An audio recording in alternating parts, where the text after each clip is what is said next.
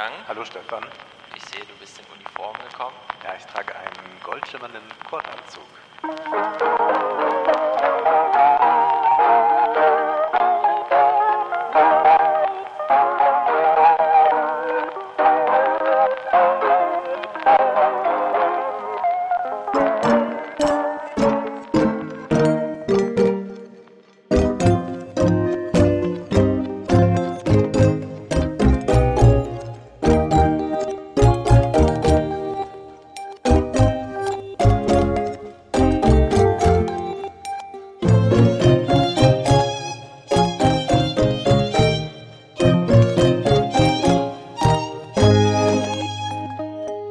Ja, und er sieht wirklich spektakulär gut aus. Man kann es nicht anders sagen. Es ist Cord, das man als Cord erkennt. Ja.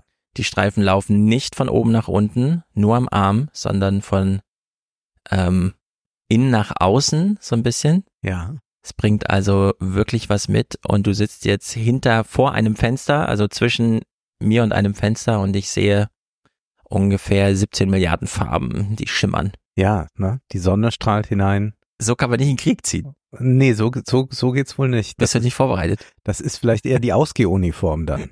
Ja, Ja. noch nicht kriegstüchtig. Also es war doch ein äh, wahnsinniger Monat, Du oder? bist eine Blendgranate. Ja. es war doch ein wahnsinniger Monat, als wenn man das so alles mitbekommt, wie die Debatten verlaufen. Ich hatte ja erst gedacht, es kühlt jetzt so ein bisschen mal ab. Hm. Äh, die Münchner Sicherheitskonferenz begann.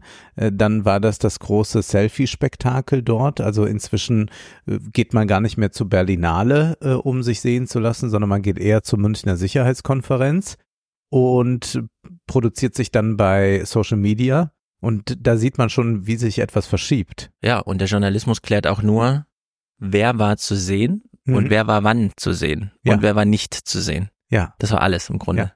Macron war nicht zu Macron sehen. kam nicht. aber andere waren zu sehen. Ah. Und es ist erstaunlich, wie sich das äh, so verlagert hat, dass es als, als was Selbstverständliches geht. Also es gab, wenn ich mich daran erinnere, 2017, 18, 19 die Sicherheitskonferenzen, da fanden die statt, da wurden die äh, natürlich auch vom äh, Journalismus rezipiert, Hm. Aber es war nicht ein Social Media Event und es war vor allem auch nicht ein Event, wo irgendwelche Podcaster rumspringen und äh, Comedians und weiß ich nicht wer. Und inzwischen ist das einfach so ein Place to be geworden, äh, wo man äh, lustig netzwerken kann. Und man sieht eigentlich daran schon, wo sich was äh, verschoben hat. Das stimmt. Ähm, diese Selfies, ich habe nur das eine von Jagoda Marinic oder wie sie heißt gesehen, was ja dann auch nochmal gecountert, gecountert oder gekontert wurde durch irgendwie, also ich krieg's selber gar nicht mehr zusammen, aber äh, man kann ja auch, ansonsten inhaltlich habe ich nur mitbekommen, Stimmung war schlecht. Ja, Es wurde nichts weiter reportiert, außer die Stimmung war schlecht und Heusgen hat seine Moderatoren aufgefordert, den Silberstreif in allen Moderationen, in allen Diskussionen, in allen Panels zu suchen. Mhm. Und das ist im Grunde, äh, sonst haben wir auch mal ein bisschen mehr auf die Münchner Sicherheitskonferenz geschaut, aber äh, es ist von meiner Seite war es das im Grunde schon. Für, für mich auch. Ich habe mir einige Sachen angesehen. Wir haben äh, gleich noch mal ein ganz äh, eine kleine Überraschung, aber sonst hat mich da überhaupt nichts verblüfft. Äh, China Mhm. hat das gesagt, was in Davos auch schon gesagt wurde. Es gab ein Panel zu Indien. Indien, da hat man noch mal gesagt, dass Indien eine eine super Demokratie ist. Äh, man hat eigentlich nichts Neues gesagt, außer nochmal dann äh, natürlich äh, die äh, Nawalny-Geschichte dort äh, groß gespielt, was auch sicherlich sinnvoll ist, das da zu tun. Genau, Aber Nawalny man wir als Neues, Thema ja. auch mal aus. Also das, Ja. wir wollen es jetzt nicht äh, sozusagen da einordnen in dieses äh, äh, Social Media hier und Dings und da und alles nur Selfies und dann Nawalny. Ja. Aber das ist ein, ein Thema für sich, auf das wir zu sprechen kommen. Naja, und sonst geht ja der Diskurs munter weiter. Also wir haben jetzt äh, zwei Jahre lang diesen Krieg und es wird in den Medien äh, fortlaufend immer noch dasselbe äh, Theaterstück gespielt. Wenn zum Beispiel Scholz sagt, Taurus-Lieferungen gibt es nicht, dann kommt man auf die Idee, wen interviewt man? Natürlich Anton Hofreiter, Woffen, Woffen, Woffen. Und der sagt dann sowas hier. Naja, ob diese Ängste haltlos sind, das, das liegt natürlich im Auge des Betrachters. Ähm, äh, Scholz weist auch darauf hin, Frankreich und Großbritannien sind in einer anderen Position als Deutschland. Das sind zwei Atommächte. Deutschland ist das nicht. Ja, und das macht das Ganze noch schlimmer, weil er nämlich damit immer sozusagen mit der Atomfrage spielt und er damit genau auf das, Unver äh, auf das aggressive Narrativ von Putin hereinfällt. Putin ist ein Verbrecher, Putin ist ein Imperialist, aber Putin ist kein Selbstmordattentäter. Ähm, und bis jetzt die ganzen 20 Jahre, wo wir Erfahrung mit Putin haben und ja auch während dieses Krieges. Es war immer so, wenn wir Schwäche gezeigt haben, wenn wir zurückgewichen sind, ist er aggressiv vorangegangen. Wenn man Klarheit und Stärke gezeigt hat, ist er zurückgewichen. Und deshalb hält da einfach Scholz an den 20 Jahren falsche SPD-Politik fest. Und das kann uns, wie gesagt, alle in große Schwierigkeiten bringen, wenn das Putin ermuntert, weitere Länder anzugreifen. Ich würde mal gerne wissen, was meint er damit, wo Deutschland oder, oder die NATO Stärke gezeigt hat, dass Putin da zurückgewichen ist? Ja. Wo wir haben ja jetzt erlebt, wie man immer mehr geliefert hat und rote Linien waren plötzlich keine mehr und Game Changer auf Game Changer folgten und das hat ja nicht dazu geführt, dass Putin irgendwo zurückgewichen ist. Also ich weiß gar nicht, was er da erzählt. Und dann haben wir hier wieder diese Argumentation, die wir glaube ich äh, vor anderthalb Jahren im Podcast hatten, die auch Katharina Barley vorbrachte. Mhm. Nein, es kann keine äh, ähm, Eskalation geben, äh, denn äh, Putin ist äh, zwar ganz böse, aber er ist nicht äh, verrückt oder oder er ist verrückt, aber nicht ganz böse. Also man tauscht das immer so aus. Ja. Oder er ist völlig irrational, aber er ist so rational, dass er das auf keinen Fall tun wird. Ja, das ist ein schmaler Grad. Mhm. Vor allem der Vermutungen. Man ja. ist ja weit weg und Scholz hat auch schon über ein Jahr nicht mehr mit ihm telefoniert. Mhm. Anders als, glaube ich, Macron. Ja. Und Macron zieht eine viel härtere Linie, also der scheint vielleicht auch ein bisschen mehr zu wissen oder so. Ich würde auch sagen, man konnte lange, Macron kam ja ins Amt und hat sofort diese Sorbonne-Rede gehalten, also rückblickend sofort. Da war ja lange so ein, ach der Junge, ach der Grünschnabel und so weiter. Nur das kann man ja jetzt auch nicht mehr aufrechterhalten. Und ich fand es interessant, Robin Alexander hat heute Morgen in seinem Podcast Machtwechsel Scholz umrahmt von so einer Boomer-Clique dargestellt, die sich äh, sozusagen verabschiedet von der Realität und noch die inneren Überzeugungen einmal durchprügelt, also Mützenich, dann äh, der ehemalige Berliner Bürgermeister, wie heißt er nochmal und so weiter, die da so im Hintergrund äh, Scholz umrahmen mit, nee, nee, das ist schon alles.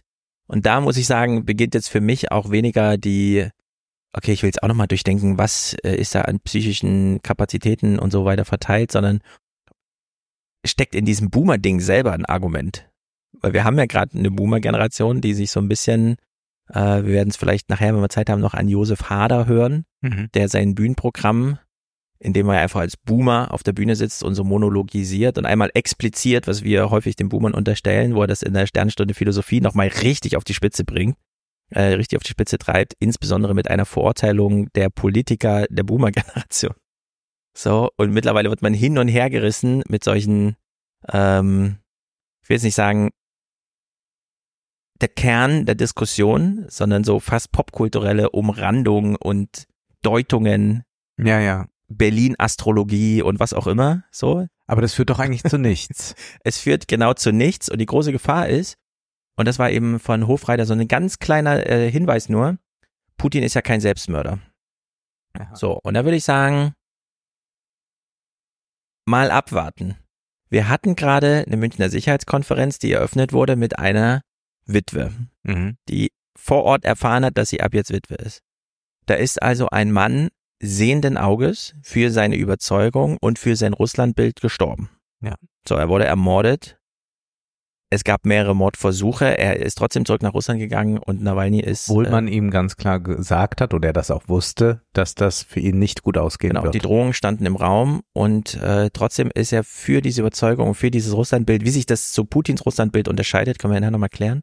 So, also man sollte jetzt nicht immer davon ausgehen, dass man es nur mit Playern zu tun hat, die auf jeden Fall überleben wollen. Also für ja. die so das Wichtigste ist, äh, die eigene Geschichtsschreibung noch so lange wie möglich mitzugestalten äh, statt Dann könnte Putin es sich einfacher machen. Er hat sowieso alles so äh, orchestriert dort, dass er im Prinzip nicht mehr abgesägt werden kann. Er müsste nicht zugleich mhm. noch expansionistisch und all das sein. Er verfolgt schon eine größere Mission, wie man ja auch in diesem äh, obskuren Interview mit Tucker Carlson hören konnte. Ja, also äh, so wie er das jetzt, ähm, es könnte durchaus sein, dass er in diesen allen zerfransten Diskussionen, die wir jetzt haben, inklusive noch irgendwelchen Boomer-Gruppen Aburteilung, Generationenkonflikt oder wie auch immer, es einfach passiert, dass wir morgen eine ganz andere Nachrichtenlage haben und dass es vielleicht doch stimmte, äh, was so ein bisschen unter der Hand erzählt wird in einigen Journalisten-Podcast, dass Putin einfach äh, Olaf Scholz gesagt hat, wenn meine Krimbrücke zerstört wird, setze ich Atomwaffen ein. So, und jetzt ist das eine Waffe, die die Krimbrücke zerstören kann. Eins plus eins ist zwei und man zieht das einfach durch. Oder es ist genau das Gegenteil. Olaf Scholz sonnt sich in seinem nicht manifestierten, aber latent flächendeckenden Ich bin der geruhsame Staatsmann, ich halte die Meute, die Journalistenmeute unter Kontrolle und deeskaliere einen Konflikt. Kann auch sein. Also ja. es kann mittlerweile alles sein. Ja, wir können es ja nicht mehr analysieren, wenn wir uns äh, ansehen, wie Macron äh, sich jetzt in äh, den letzten Monaten verändert hat. Er war der zögerliche ja äh, eine Zeit lang gewesen, der auch immer äh, stärker machte, dass man wohl doch diplomatisch äh, vorgehen sollte, äh, was dann äh, zu Schlagzeilen führte, wie äh, Macron denkt wie Sarah Wagenknecht oder solche Sachen gab es ja bisweilen ja. zu lesen und zu hören. Und nun sehen wir also einen Macron, der für Bodentruppen ist, beziehungsweise sie nicht ausschließen will oder es einfach mal so in den Raum stellt. Und dann sieht man ja auch, dass jemand wie Wolfgang Ischinger sagt, ja, das sei ein kühner Gedanke, aber in gewisser Weise auch nicht verkehrt. Also da sehen wir, wie schnell etwas eskalieren kann. Und wir sehen auch diese äh, hohe Ambivalenz und ich würde das jetzt nicht als strategische Ambiguität adeln wollen, sondern diese äh, Verwirrtheit bei Macron, vielleicht auch weil der Druck im eigenen Land immer größer wird. Äh, bei ihm vollzieht sich äh, ja selbst auch der Rechtsdruck in der Politik, bei seiner eigenen Politik und äh, außen sowieso. Und dass wir zum einen Macron haben, der sagt, wir äh, als Europäer sollen nicht uns äh, den Amerikanern unterwerfen und brauchen eine eigene Linie mit China. Ja. Und wenige Monate später äh, sorgte er dann äh, mit von der Leyen dafür, dass man einen Protektionismus macht, damit äh, chinesische E-Mobilität nicht so einfach ja. nach, äh, nach Europa kommt, womit er natürlich vor allem den deutschen Autobauern schaden würde. Also wir sehen hier, dass wir es nicht mit einem Menschen zu tun haben, der eine klare Strategie hat. Äh, also da äh, kommt mir dann äh, Scholz noch im Ganzen schlüssiger vor, aber das ist alles großes Rätselraten und es ist so beängstigend, dass die Gefahr so präsent ist und dass sie zugleich so abwesend ist. Also das finde ich schon schon äh, so virtuell einfach. So so so ungeheuerlich auch in dem was Leute umzutreiben scheint. Ja. Und vielleicht hören wir mal äh, dazu beispielhaft äh, Claudia Major, die also dazu befragt wird, Taurus und all das. Präsident Macron hat mit der Aussage, dass er Bodentruppen nicht ausschließen würde, natürlich die europäischen Partner verstört. Letztlich erkennt er aber an, dass Krieg immer eine dynamische Angelegenheit ist, wo die Antworten regelmäßig angepasst werden müssen. Und es ist auch sinnvoll gegenüber einem Gegner wie Russland, nicht immer zu sagen, was man alles nicht machen möchte, sondern auch den Zweifel bestehen zu lassen und diese strategische Ambiguität bestehen zu lassen und Russland im Unklaren zu lassen, was die Europäer noch machen würden. Das ist letztlich auch eine Stärke, wenn man nicht immer rote Linien zieht. Die Absicht von Macron, jetzt in Europa Führung zu übernehmen und neue Fähigkeitskoalitionen auf den Weg zu bringen, sind im Prinzip gut. Noch besser wäre es gewesen, wenn sie europäisch abgestimmt werden. Der Blick von außen, dass Europa nicht geeint ist, nicht mit einer Stimme spricht, sich nicht einigt, der Kanzler den einen Tag das sagt und der französische Präsident etwas anderes, ist von außen ein desaströser Anblick. Und im Endeffekt nutzt das nur Russland. Aber was meint sie jetzt damit, dass äh, es halt dynamische Entwicklungen gibt und dann muss man dies und das auch noch tun? Ja, aber das ist ja gerade eine Eskalationsentwicklung. Ja. Also wir haben mal angefangen, über äh, leichteres Geschütz zu sprechen, sind dann bei den schweren Waffen gelandet, sind jetzt bei Taurus, sind dann bei Bodentruppen und sagen aber immer noch, dass wir selbst nicht in den Krieg involviert sind und dass es auch auf keinen Fall ein Stellter Stellvertreterkrieg sein soll, mhm. wie dann äh, ja dieselben Leute betonen. Und das ist so erschreckend zu sehen, dass äh, diese Dynamik so ihren Lauf nimmt und dass es nur ganz wenige gibt, die dem widersprechen, äh, die sagen, nee, das muss eine rote Linie bleiben. Und da kann man ja froh sein, dass offenbar Olaf Scholz das so sieht und äh, wahrscheinlich auch äh, der amerikanische Präsident, äh, der wird auch bald andere Sorgen bekommen wegen des Wahlkampfs. Aber ja, wir äh, können gestern hat er andere Sorgen gekriegt. Ja, da, daran können wir sehr sehr gut äh, erkennen eigentlich, wie man in einen Weltkrieg hineinschlittern kann. Also ich finde, das ist äh, so auf der Hand, äh, Mhm. dass wir eigentlich jetzt äh, im letzten Jahr um diese Zeit dachten, okay, das ist jetzt so eine neue Form der Eskalation, da hatten wir diese ganze Panzerdebatte, aber nee, es gibt durchaus noch Steigerungen und darauf nur zu sagen, na ja, Situationen sind dynamisch und da muss man dann auch immer flexibel drauf Mhm. reagieren, äh, bedeutet ja, dass man immer weiter sich involviert in das Ganze und äh, zugleich auch erkennen muss, dass es bislang äh, keine nennenswerten strategischen Erfolge Ja. von Seiten des Westens gab. Es gibt dazu eine Gegendenkschule, Mhm. also zu äh, Warnungen vor Eskalation und so weiter. Die ist äh, mir untergekommen im Podcast von Table Today. Das ist ja irgendwie so eine neue, keine Ahnung, ich kenne nur deren Podcast. Michael Bröker äh, und Helene Bobrowski, die hat mit Gerhard Konrad gesprochen. Der ist ein ehemaliger Leiter des BND-Leitungsstabs und hat sich, so wie im Podcast-Text steht, als Vermittler in Verhandlungen zur Geiselbefreiung im Nahen Osten einen Namen gemacht. Und er wurde eingeladen zu der Themensetzung, wie kriegt man jetzt Gaza befriedet? Wie kriegt Mhm. man die Eskalation von Israel und Hamas wieder runtergedampft? Und zwar insbesondere mit der Forderung, die ja John Oliver auch, äh, nee, nicht John Oliver, sondern ähm, wie heißt er, John Stewart, der jetzt wieder äh, montags Daily äh, Show macht. Mhm. Und er hat ja gesagt, äh, wir brauchen jetzt ein MeToo, also nicht eine NATO, sondern eine MeToo Middle East äh, Treatment Organization. Aber die Bedingung, um sich zu treffen, also alle in der Region Involvierten sind, die Geiseln kommen zurück und die Bombardements hören auf. So, wie kriegt man Geiseln zurück? Und äh, der Gerd Konrad beschreibt hier mal, ähm, was Eskalation im besten Fall bedeuten kann. Brinkmanship. Es bleibt durchaus eine reelle Chance, dass wir innerhalb der nächsten Wochen, ich sage es mal so vage, zu einer Teillösung oder gar einer Lösung des Konflikts, des militärischen Konflikts kommen könnten. Das hängt aber ganz entscheidend davon ab, wie kompromissbereit äh, gerade auch Hamas ist, das muss man ganz klar sehen, letzten Endes dann auch Israel. Die Elemente liegen auf dem Tisch, sie müssen austariert werden. Und das wird äh, allerdings nach leider Gottes auch regionalspezifischen Kriterien, er wird eben eine elende äh, Feilscherei sein und Brinkmanship, wie man so schön sagt, nicht wahr? Das heißt? Äh, Brinkmanship heißt, äh, jeder reizt im Grunde genommen das Risiko Mhm. maximal aus. Und Sie dürfen nicht vergessen, dazu gehören dann nicht nur die äh, Spieler direkt am Tisch, sondern dazu gehört auch das Umfeld, das heißt Hisbollah. Dazu gehört Sy Kräfte in Syrien, nicht Syrien als solches, aber Kräfte in Syrien. Äh, dazu gehören die Houthis äh, in Jemen. Und dazu gehören auch diese Drohungen wie einer Bodenoffensive in Rafah zum Beispiel. Natürlich, das ist ganz klar. Ähm, äh, Und diese Drohung wird so glaubhaft wie möglich äh, sozusagen vorbereitet, äh, damit es nicht eine Lehre, aber es nicht ein Bluff ist. ne? Das gehört natürlich auch dazu. Wenn vermeidbar, umso besser. Wenn nicht, dann wird das getan. So, wenn wir jetzt mal hier Problem und Lösung aufgreifen und die Mhm. Themen austauschen. Ja. Hieß ja das ja, Macron sagt, wir könnten hier auch mit Soldaten hingehen. Mhm. Scholz würde sagen, Taurus, wir machen sie noch fertig, kommen im Mai. Mhm. So, dann würde jemand wie äh, der Gerhard Konrad hier sagen, ah, jetzt bahnt sich ein Gespräch an. Ja. Aber vorher wird alles auf den Tisch gelegt. Mhm. Nur dazu gehört halt, dass sie das insgeheim vereinbaren und dann öffentlich kommunizieren und durchhalten. Und das sieht man gerade gar nicht. Und ich glaube, das ist eigentlich noch ein viel größeres Problem. Also es wird jetzt so langsam thematisiert, dass sich Frankreich und äh, Deutschland nicht verstehen. Ja. Wir haben das hier schon über Jahre besprochen, äh, wo es da hakt.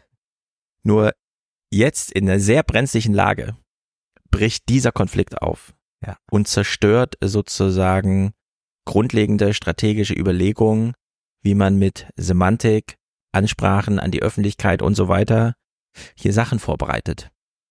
Und besser kann man Putin eigentlich nicht in die Hände spielen. Weil er genau sieht, der wenn sie sich so uneins sind, dann ja. funktioniert das nicht. Ja. Also die semantische Munitionslieferung äh, geht einfach völlig leer. Ja.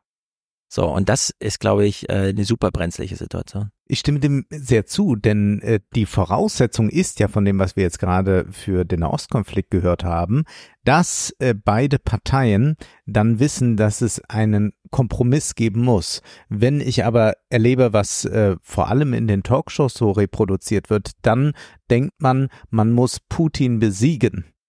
Und das wird natürlich nicht der Fall sein. Er hat ja gerade hier Akteure aufgezählt, äh, da äh, äh die die noch schlimmer sind als die Hamas, ja, hm. die alle da quasi dann äh, einem Kompromiss zustimmen müssen äh, angesichts einer besonderen Eskalationsstufe.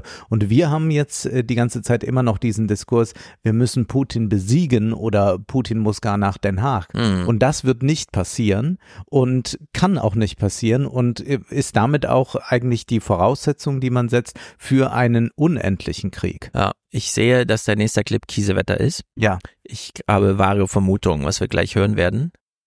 Äh, also wir hören nur mal rein, der Clip ist mir eigentlich zu lang, ich will ihn gar nicht so lange ja. zu Wort kommen lassen, aber okay. wir sollen mal schnell rein. Ja, was aber bedeutet, ich will es im Vorfeld noch sagen, wenn jetzt jemand richtig harte Linie fährt, ja. im Februar, und das Brinkmanship funktioniert, muss, bedeutet das aber, dass derselbe Mann im Mai sagt, ich weiß, das Zugeständnis ist groß, aber zur Vermeidung des Krieges geben wir Putin diesen und jenen Zugeständnis. Ja.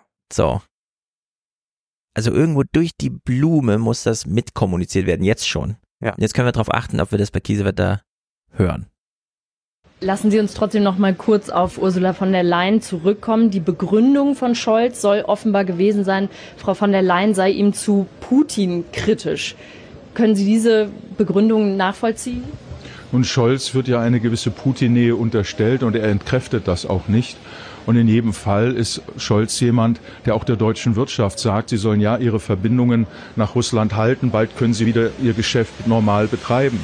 Und Putin ist auch jemand, der sagt, die Krim hat eine symbolische, Scholz, Entschuldigung, Scholz ist jemand, der auch sagt, die Krim hat eine symbolische Bedeutung für Putin und deswegen möchte er nicht, dass die Krim mit sogenannten deutschen Waffen, die ja dann ukrainische sind, befreit wird.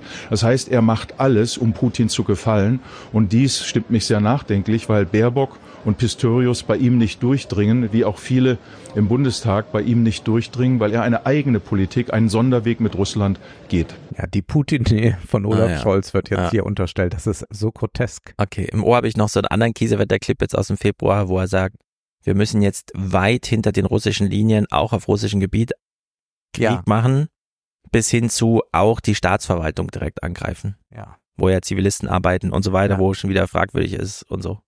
Wo ich mir dachte, okay, da kommt man irgendwie schwer wieder raus. Das kann man als Drohung in den Raum stellen, aber irgendwie, äh, ich will jetzt kein falsches Wort benutzen, aber man muss deutlich sein, aber muss, man muss auch zeigen, dass man nicht fanatisch ist. Ja.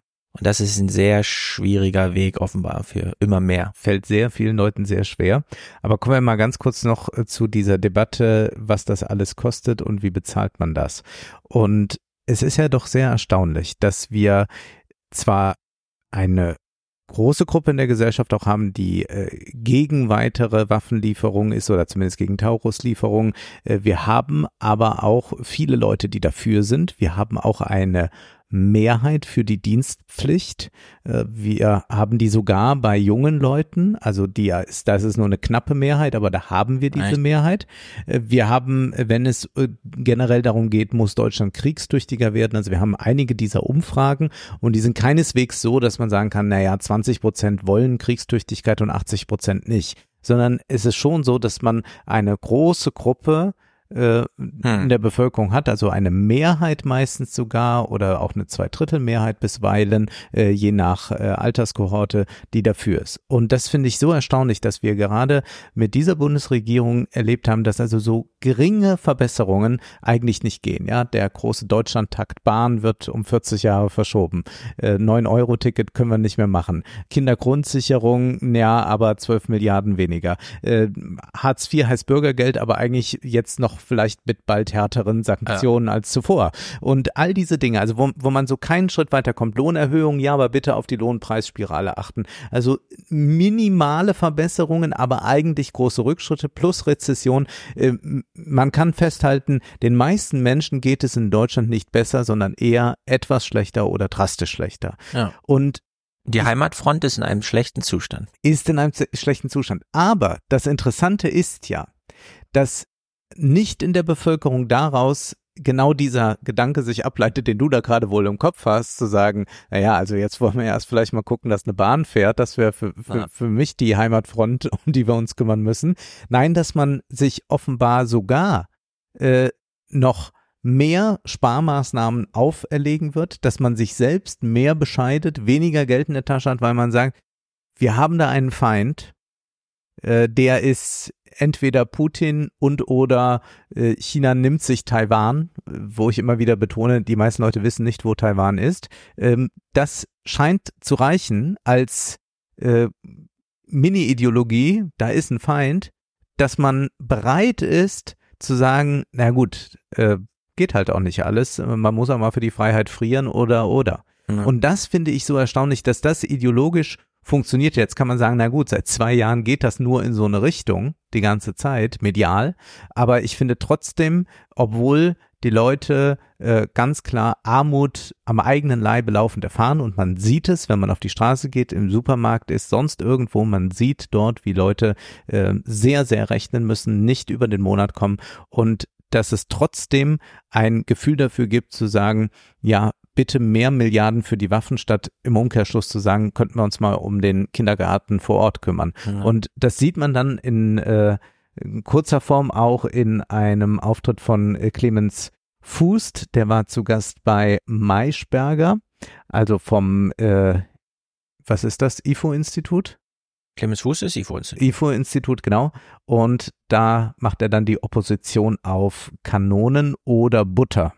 Ich glaube, wenn man mal zurückschaut, es gibt Untersuchungen darüber, wie das denn in der Vergangenheit so war, wenn man mehr fürs Militär ausgeben musste. Ne? Und das Ergebnis äh, ist ganz klar, dann wurde eben weniger für andere Dinge ausgegeben. Ich verstehe den Wunsch, ich verstehe, was Sie sagen, Frau Langmann, will sich jetzt nicht hinstellen und sagen, ja, tut mir leid, Leute, wir kürzen jetzt den so Sozialstaat zusammen, aber das wird so sein. Also Kanonen und Butter es wäre schön, wenn das ginge, aber das ist Schlaraffenland, das geht nicht. So, es ist Kanonen ohne Butter. Das heißt, wir werden Einbußen haben. Verschuldung ist ja nur eine Verlagerung von Lasten in die Zukunft. Es ist ja nicht ein aus der Welt schaffen von Lasten. Ich stimme Ihnen zu, Herr Lindner. Je größer das Problem ist, desto wichtiger ist es, dass wir mehr produzieren. Denn das ist eigentlich der einzige Weg heraus. Ne? Wenn wir wollen, dass wir unseren Sozialstaat weiter finanzieren können, den werden wir weiter finanzieren, aber er wird halt kleiner ausfallen oder andere Dinge werden kleiner ausfallen. Ja. Äh, man muss halt weniger konsumieren, wenn Ressourcen verbraucht werden. Ich glaube, man müsste auch äh, in der Politik, ich verstehe, dass das schwer ist, aber man müsste auch in der Politik offener Ja. darüber reden, dass die Welt sich verändert hat. Bestimmte Dinge gehen nicht mehr ganz so wie vorher. Trotzdem haben wir die Mittel, äh, sagen wir mal, die Basics weiter zu finanzieren. Ja, die Basics, was sind die? Die Basics sind dann nur noch äh, ja so ein bisschen Rente, so so die Ja. absolute Existenz, Ja, vor allem die Basics. Absicherung. Das ist wirklich interessant. Wir äh, klammern das ja heute mit dem Thema Wohnen. Mhm. Wir zahlen in Deutschland 20 Milliarden Euro Wohngeld Mhm. an die Vermieter. Ja. Das ist der Sozialstaat. Das Geld geht ja nicht an die Mieter, die, ist, die geben es ja direkt weiter. Also es ist Ja. quasi, die Mieter kann man direkt ausklammern. Das ist Geld, die, das geht an die Vermieter. Das ist der Sozialstaat. Würde ich sagen, den können wir da wegkürzen, sofort. Also ich werde mittlerweile auch äh, Populist gegens Wohngeld, weil das hilft nicht den Mietern, das hilft nur den Vermietern. Wenn man einfach in einer Stadt flächendeckend sagt, 600 neue Anträge pro Woche in Hamburg, nö, lehnen wir alle ab. Sollen die Vermieter selber mal gucken, Ja. was sie jetzt mit den Turbulenzen auf dem Markt. Klar ist, für die, für die Mieter wird's unangenehm, aber am Ende müssen es die Vermieter dann irgendwie in ihre Kalkulation einplanen. Ja, die können äh, nicht mehr, die können dann nur noch halb so hohe Mieten nehmen. Genau. Ja. So, das ist, das ist nur das Wohngeld, 20 Ja, ja. Milliarden. Aufstocken Bürgergeld. Wir haben ja besprochen, wie viele Leute, Max Schieritz hat es ja aufgeschrieben, arbeiten. Die sind also arm trotz Arbeit. Dieses Aufstocken Bürgergeld, wo wir sagen, das ist ja Sozialstaat, das kommt dem Arbeitnehmer zugute. Nein, das kommt der Kalkulation des Arbeitgebers zugute. Ja. Er muss weniger Lohn zahlen.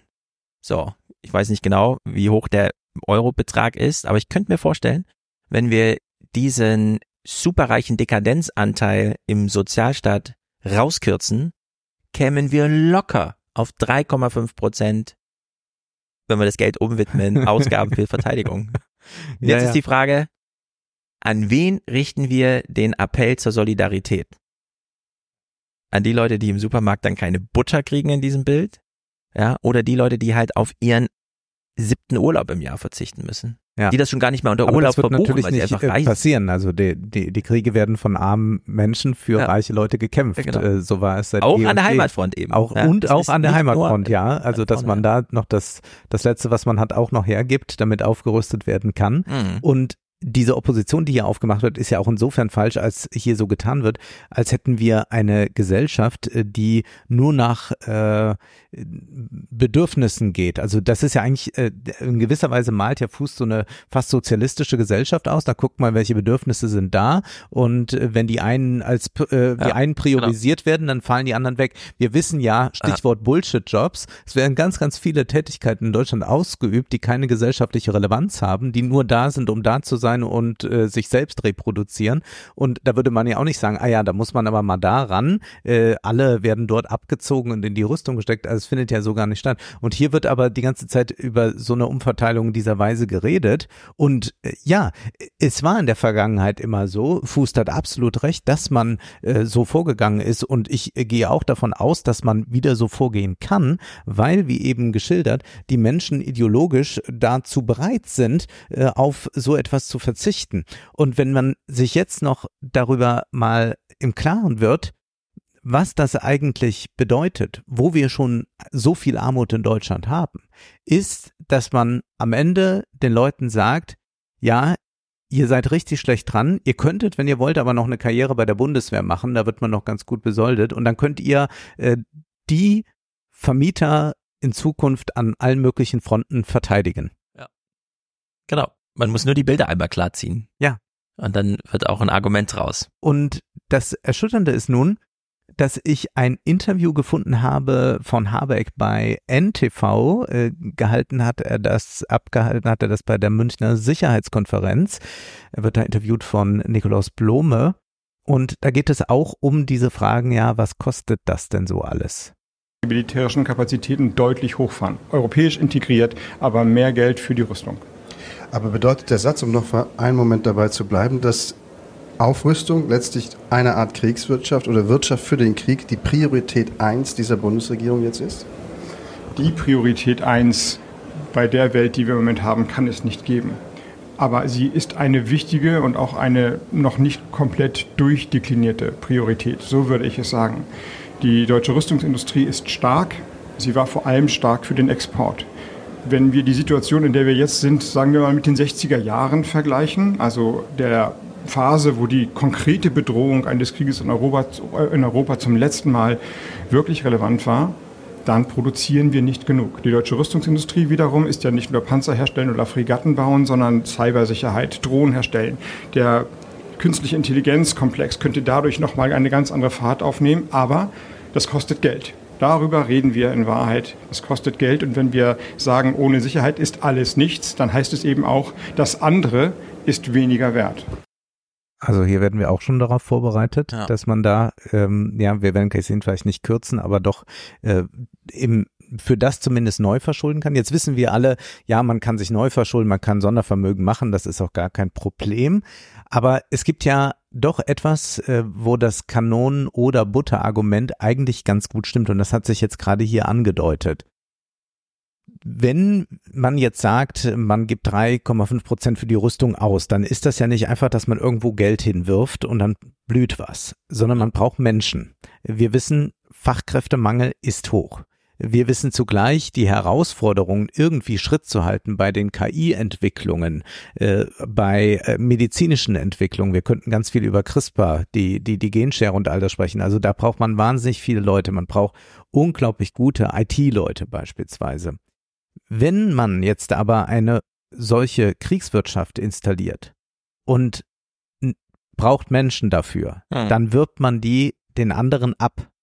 Ja, also die kommen dann nicht, also statt statt äh, äh, KI-Leute, Experten zu haben, die dafür sorgen, äh, dass äh, möglicherweise äh, dadurch bessere Impfungen möglich sind, medizinische Technik, äh, also all das, was gesellschaftlich notwendig wäre, äh, die äh, das weiterentwickeln können, vielleicht in der Krebsforschung. Äh, wir können das jetzt alles so durchdeklinieren. Ja, die ähm, Leute, die gebraucht werden, die die ganzen Sachen zusammenschweißen und so, die vielleicht eher dafür gebraucht würden, dass man äh, damit äh, die ähm, mobile Transformation hinbelangt, die sind alle dann nicht da. die sind Ja. dann in der Kriegswirtschaft und die produzieren da etwas, das im besten Falle nicht eingesetzt wird, aber auf keinen Fall irgendjemand nutzt. Also man kann nicht sagen, naja gut, äh, machen wir Dual Use draus, dann fahre ich halt demnächst hier mit dem Panzer hin nach äh, Frankfurt, ja. Das ist nicht möglich.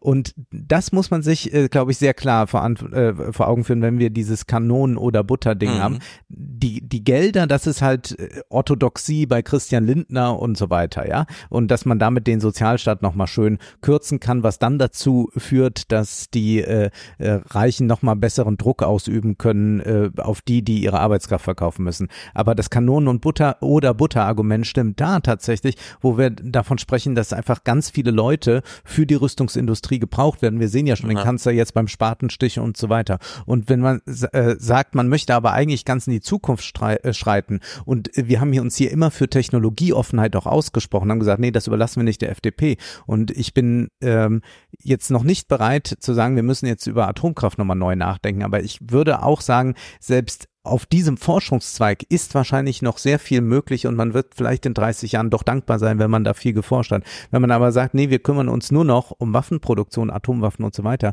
dann werden diese Forschungszweige erlahmen. Höchstens wirft dann mal die Kriegswirtschaft das ein oder andere ab, wie das immer war. Also militärische Innovationen haben dann plötzlich auch dazu geführt, dass man äh, irgendwelche neue medizinische Technik hatte. Ja, aber das ist ja das große Paradox, dass man sagt, okay, diese zwei Prozent aus dem laufenden gesamtwirtschaftlichen Betrieb geht in eine Sicherheitsinvestition. Hm. Denn wenn man die zwei Prozent wegspart, ist, äh, sind die Tore offen und dann äh, klappt gar nichts. Nur es soll ja bei einer Drohmacht bleiben. Ja. Was bedeutet, man äh, baut die ganze Zeit die Lager voll mit Sachen, die man dann konkret nicht braucht. Dass aus der Grundlagenforschung irgendwas dann hängen bleibt, ein Satellitensystem, das nochmal die Ortung verbessert oder was auch immer. Aber äh, trotzdem, äh, es stehen sehr viele Menschen an sehr vielen Fließbändern und bauen einfach Panzer. Und diese, wir brauchen eine Million Artilleriegeschosse. Ja. So, jedes Ding wiegt irgendwie 17 Kilo oder so. Das ist Material, das muss dann ins Regal. Und da gibt's kein Dual Use. Also äh, dein Joke ist ja, äh, mit dem Panzer herherzufahren. Aber das ist wirklich der einzige Fall, wo man sagt, okay, ein SUV kommt so, Kommt nahe, ja. so nah irgendwie, ne? Aber äh, bei dem ganzen anderen Kram, alles das, von dem wir jetzt sehen, das ist in der Ukraine am dringendsten gebraucht. Hm. Müssen wir einfach, äh, Mark Schiritz hat mal so einen ganz knappen Tweet dazu gemacht, das sind Konsumgüter. Ja. Da braucht man sich nichts vorgaukeln. Wenn der Staat die herstellt, kostet das Geld und es ist dann einfach weg. Das gibt's nicht zurück oder so. Man baut die Dinger nicht wieder auseinander und gießt dann was anderes draus oder was auch immer, sondern das ist einfach weg. Und äh, ja, damit äh, muss man sagen, ist Deutschland, von dem wir ja immer noch nicht genau verstehen, wo jetzt die ähm, Potenzialrechnung der Wirtschaft, wir sehen uns einfach nur am Limit überall. Ja. Und trotzdem in der Rezession. Und jetzt nochmal zu sagen, okay, und jetzt bauen wir nochmal einen rein konsumistischen, wir packen Lagerhallen voll Ja. mit Drohmachts äh, Tonnen, Millionen Tonnen an Drohmacht. Äh, das ist äh, in der Rechnung gesehen Verschwendung. Und ich will nur leicht andeuten, man könnte es sich auch einfacher machen und sagen, wir eskalieren die Drohmacht so hoch, dass wir sagen, eine 500 Kilo Atomwaffe reicht. Statt 50 Millionen Tonnen Artilleriegeschosse. Ja, aber offenbar gibt es dieses Bestreben, dass man sich in viele Konflikte einmischen will. Wir äh, sind ja jetzt auf den Meeren unterwegs, äh, knallen aus Versehen noch mal eine amerikanische Drohne ab, dort wohl äh, solche Dinge geschehen. Äh, Also man will schon auch äh, permanente Intervention äh, Ich wohl. höre einige Hörer im Hintergrund und die sagen, ja, sollen wir uns da raushalten? Und ich würde sagen, nee, wenn man grundsätzlich anders wirtschaftet, nämlich so, dass nicht auf einen Deutschen 50 Sklaven in der Welt kommen, hätte man auch nicht, und das ist die Grundlage aller militärischen Auseinandersetzungen, solche ökonomischen Verwerfungen, die Ja. dazu führen. Ganz richtig, ganz richtig. So, und dann muss man halt einfach vernünftiger Politik machen. Es könnte ja auch, ich will schon mal das Wort prägen, Vorkriegsordnung. Man könnte ja auch in so eine Soft-Skill-Richtung gehen. Ja. Jetzt beim Großen drüber nachdenken. Wie es gemacht wird, Kommen wir gleich zu. ja. Wir hören noch einmal kurz Habeck. Was ist das andere? Denn darum geht es ja letztlich der Bevölkerung auch mindestens in einem großen gesellschaftlichen Gespräch zu verdeutlichen, dass man jetzt von A nach B im Sinne dieser Prioritäten umsatteln muss, um verschieben muss, auch Geld. Das andere ist eine, ein ganzes Bündel von Regeln und Verabredungen, in denen sich Europa es bequem gemacht hat in den letzten Jahren. Jeder Staat macht seine eigene nationale Rüstungsindustrie. Wir haben 27 Rüstungsindustrien. Das kann nicht funktionieren. Aber heißt es auch Umschichten im deutschen Bundeshaushalt? Wenn man sich die Volumina anguckt, über die wir reden, wird es mit Umschichtungen kaum zu machen sein. Das heißt neue Schulden über das Sondervermögen hinaus. Ich würde sagen, darüber, über alles muss man reden. Aber wenn man sagt, ohne Sicherheit ist alles nichts, dann heißt das, dass Sicherheit einen Preis hat. Sicherheit kostet etwas. Sicherheit ist nicht umsonst zu bekommen. Und die Volumina, über, denen wir im Moment, über die wir im Moment politisch ringen und streiten, sind Bruchteile von den Volumina, über die wir reden, wenn wir diesen Satz wirklich ernst meinen. Ja, noch viel, viel mehr soll also Ja. ausgegeben werden und man denkt sich, ja, und das muss aber alles auch wieder umgesetzt werden, dieses Geld in Mhm. Arbeit und die muss jemand leisten. Aber es ist eigentlich schade, dass er das Argument, was er hier drin steckt, nicht einfach eskaliert, wenn er nämlich ähm, darauf reagiert, ja, irgendwer fordert immer so ein 2%-Ziel, 2% von der gesamtwirtschaftlichen Leistung. Also nicht nur der Staatsaufwendung oder wie auch Mhm. immer. Das sind ja 10%, 6 bis 10%, äh, da wo der Staat konkret involviert ist. Also wirklich viel. Dass man äh, es dann den Leuten so leicht durchgehen lässt. Ach so, also du bist so radikal dabei und sagst, 10% des Staates sollte sich nur ums Verteidigen kümmern, 2% der gesamtwirtschaftlichen Leistung in Deutschland. Super Eskalation bei gleichzeitiger totaler Tabuisierung, dass man das einfach über einen Kredit finanziert. Also so wie Blome hier sagt. Mhm. Und das heißt dann Verschuldung. Da muss man ganz deutlich sagen, ja, das heißt dann Verschuldung. Es kostet etwas. Ja. So, wann wir die Kosten verrechnen, ist dann die Frage, ob jetzt oder irgendwann in 100 Jahren oder so, wenn so eine Kreditlinie dann ausläuft, die man bei der Zentralbank hat, ist ja auch ein völlig absurdes Konzept, das man mal äh, besprechen könnte in solchen Runden. Aber das ist eigentlich interessant, dass da immer so eine Tabuisierung der Schulden gemacht wird. Umso größer die Eskalation, wir müssen das bezahlen, umso größer ist das Tabu. Äh, nein, es muss aus dem laufenden Betrieb. Mhm. Das ist ja eigentlich absurd. Dann habe ich doch noch was bei der Münchner Sicherheitskonferenz gefunden. Und zwar habe ich es eigentlich nur angeklickt, weil ich dachte, na ja, gut, es, es ist wahrscheinlich wieder albern.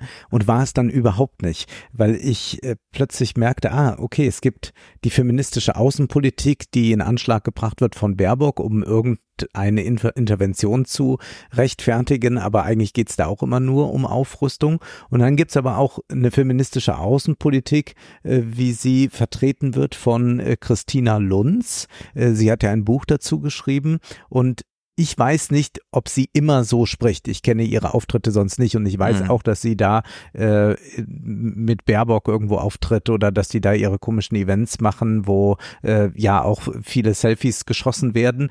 Ich fand aber jetzt, was sie hier bei der Münchner Sicherheitskonferenz sagt, was sie unter feministischer Außenpolitik versteht, sehr interessant, denn da geht es jetzt nicht darum zu gucken, äh, wie viele Frauen können Karriere machen im Außenministerium. Und äh, da geht es auch nicht darum, dass man äh, Kanonen äh, rosa anmalt, ja, wie äh, diese ganzen Parodien und Memes, wir kennen es, Ja, immer wieder also produziert werden. Kurze Intervention. Wir kennen, wie du sie jetzt reformulierst, die feministische Außenpolitik nur aus denjenigen, die Kritik von außen üben, so wie wir immer hören, dass äh, der Ploss aus Hamburg sagt, die Grünen wollen ja immer nur gendern. Dabei hat man nie einen Grünen gehört, der mal einen Antrag geschrieben hat, jetzt bitte nur gendern. Ja, Weil die feministische Außenpolitik war ja immer eine, die einfach sagte, nur wenn die Frauen ins Bild rücken, mhm. kann man ein universalistisches Argument machen und bislang rückten die Frauen zu wenig ins Bild. ja. Also rosa Problem- Panzer und so weiter, das- aber immer nur die Kritik von außen. Genau, aber das Problem war ja, dass äh, die, die sich jetzt die feministische Außenpolitik äh, ans Revers geheftet haben, also die wirklichen Ach so, Politiker, ja, ja, da, die da, wiederum haben das auch einfach nur so mit als Rhetorik noch mitgenommen. Ja, Äh, wir müssen jetzt für Taurus-Lieferung sein, sagen aber zugleich auch noch, wir sind woke und feministisch. Und dadurch hat natürlich diese feministische Außenpolitik in ihrem eigenen Anliegen wahnsinnig verloren. Sie ist zwar in aller Munde, aber sie wird gar nicht äh, mehr äh, für das ge gehalten, was sie eigentlich äh, was sie eigentlich ist. Und das ist nämlich dann sehr erstaunlich. Und damit kann man nämlich auch nochmal sehr gut in die aktuelle Debatte hineingehen. Feministische Außenpolitik ist der Versuch, traditionelle, konventionelle Außenpolitik, Außen- und Sicherheitspolitik auf den Kopf zu stellen. Also statt militärische Sicherheit und den Nationalstaat ähm, und äh, Militarisierung, Aufrüstung und wirtschaftliche Interessen in das Zentrum von außensicherheitspolitischen Handeln wird Menschenrechte, menschliche Sicherheit und der Versuch, wirklich die Sicherheitsbedürfnisse aller Menschen auf der ganzen Welt zu beachten, in den Mittelpunkt gestellt. Im Prinzip, was du da gerade schon sagtest Ja. mit dem Lieferkettengesetz, wenn wir mal nicht unsere 50 Sklaven Genau. hätten, dann müssten wir jetzt auch nicht irgendwo in den Meeren rumschiffern. Und wir werden ab jetzt häufiger auf dieses eine Argument von Rutger Brechmann zu sprechen kommen, in im Grunde gut, dass nämlich die Frage ist, wer setzt sich insbesondere in politischen Hierarchien, also in Parteiapparaten eigentlich durch? Ja. Wer erringt das Recht, ein Mandat im Parlament, also wer geht als Delegierter irgendwo hin, wer wird Parteichef, wer wird irgendwie Fraktionsleiter und so weiter und so fort.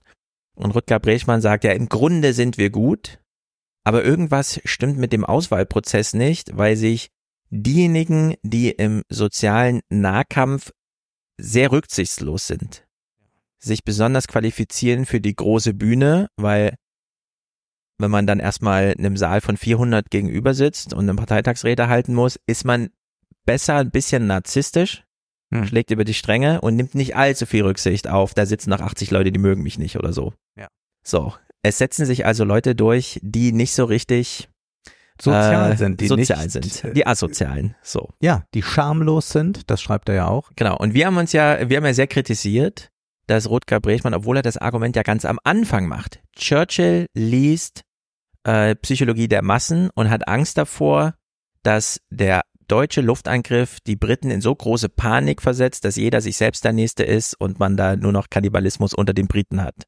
Und er stellt danach fest, ach nee, es gab große Solidaritätswellen. Und Brechmann sagt ganz am Anfang, ja, er hat einfach, also Churchill als Staatschef hat seine eigene Persönlichkeit auf alle gemappt.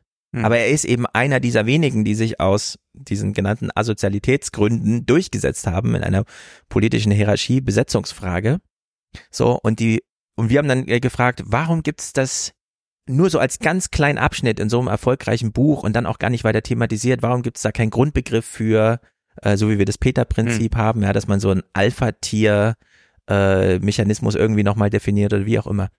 Und in der feministischen Außenpolitik wird versucht, so eine grundlegende Mechanik Ja. fruchtbar zu machen. Nämlich, nee, es sind immer nur, und dann verwechselt man so ein bisschen, also sage ich jetzt mal, Männer, ich würde sagen, nee, so Alpha-Tiere. Mhm. Außenpolitik wird von Alpha-Tieren für eine Bevölkerung gemacht, die virtuell ausgedacht ist von den Alpha-Tieren, die ihre eigene psychischen äh, äh, Konstitution auf die Bevölkerung übertragen und da gibt es ein Mismatch. Ja. Und die feministische Außenpolitik versucht das jetzt wieder einzufangen, indem sie sagt, nee, die Bevölkerung steht aus ganz vielen Kindern, äh, Frauen, äh, Gebrechlichen, wie auch immer. Es ist nicht nur der Alpha-Tier, der sich irgendwo durchgesetzt hat, der dann einfach glaubt, alle sind wie er oder sowas, sondern hier diesen blinden Fleck rauszuarbeiten ist eine Leistung der feministischen Außenpolitik und das brauchen wir eigentlich häufiger. Und der Brechmann hat uns da wieder äh, drin bekräftigt, dass wir da viel mehr drüber nachdenken müssen, dass wir im Grunde gut sind, aber wenn wir uns organisieren müssen, weil wir eben nicht nur in familiären Gruppen, Freundschaftsverbänden und so weiter leben, sondern eine große Weltgesellschaft haben mit acht Milliarden Menschen, da setzen sich die falschen Leute durch und damit auch die falschen Denkmuster und davon äh, äh, darunter leiden dann alle und so weiter und so fort. Und die feministische Außenpolitik müsste eigentlich unter diesem Gesichtspunkt nochmal rehabilitiert werden, nachdem sie jetzt Ja. von Kämpfern fe angeblicher feministischer Außenpolitik wie Baerbock so in den Dreck gezogen wurde. Ja.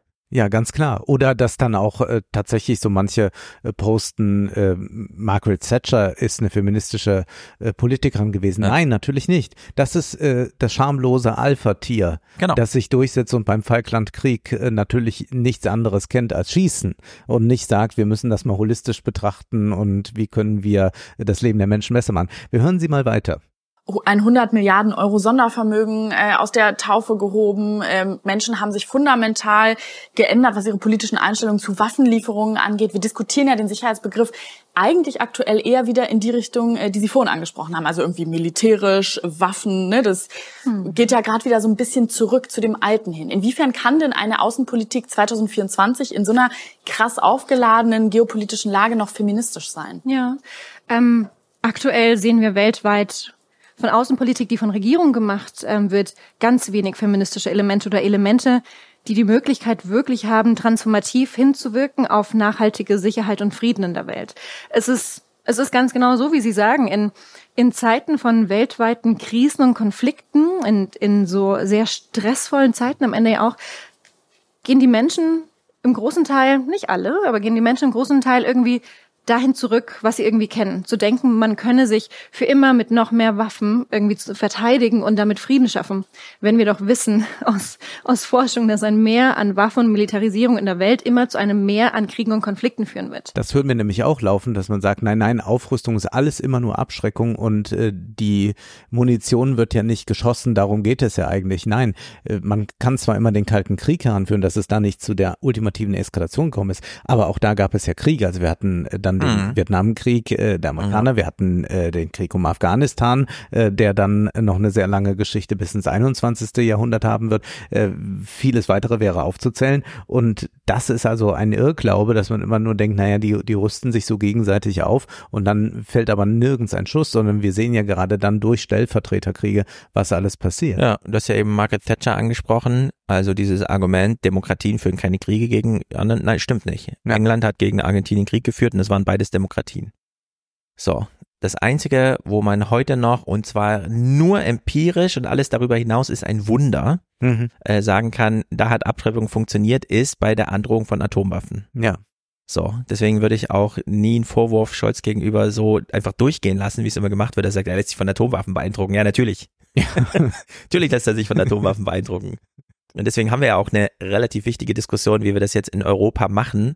Denn Atomwaffen sind nun mal in der Welt und man, und das ist eben, da muss sich dann jeder selber mal kurz prüfen, auf welcher Seite will man stehen?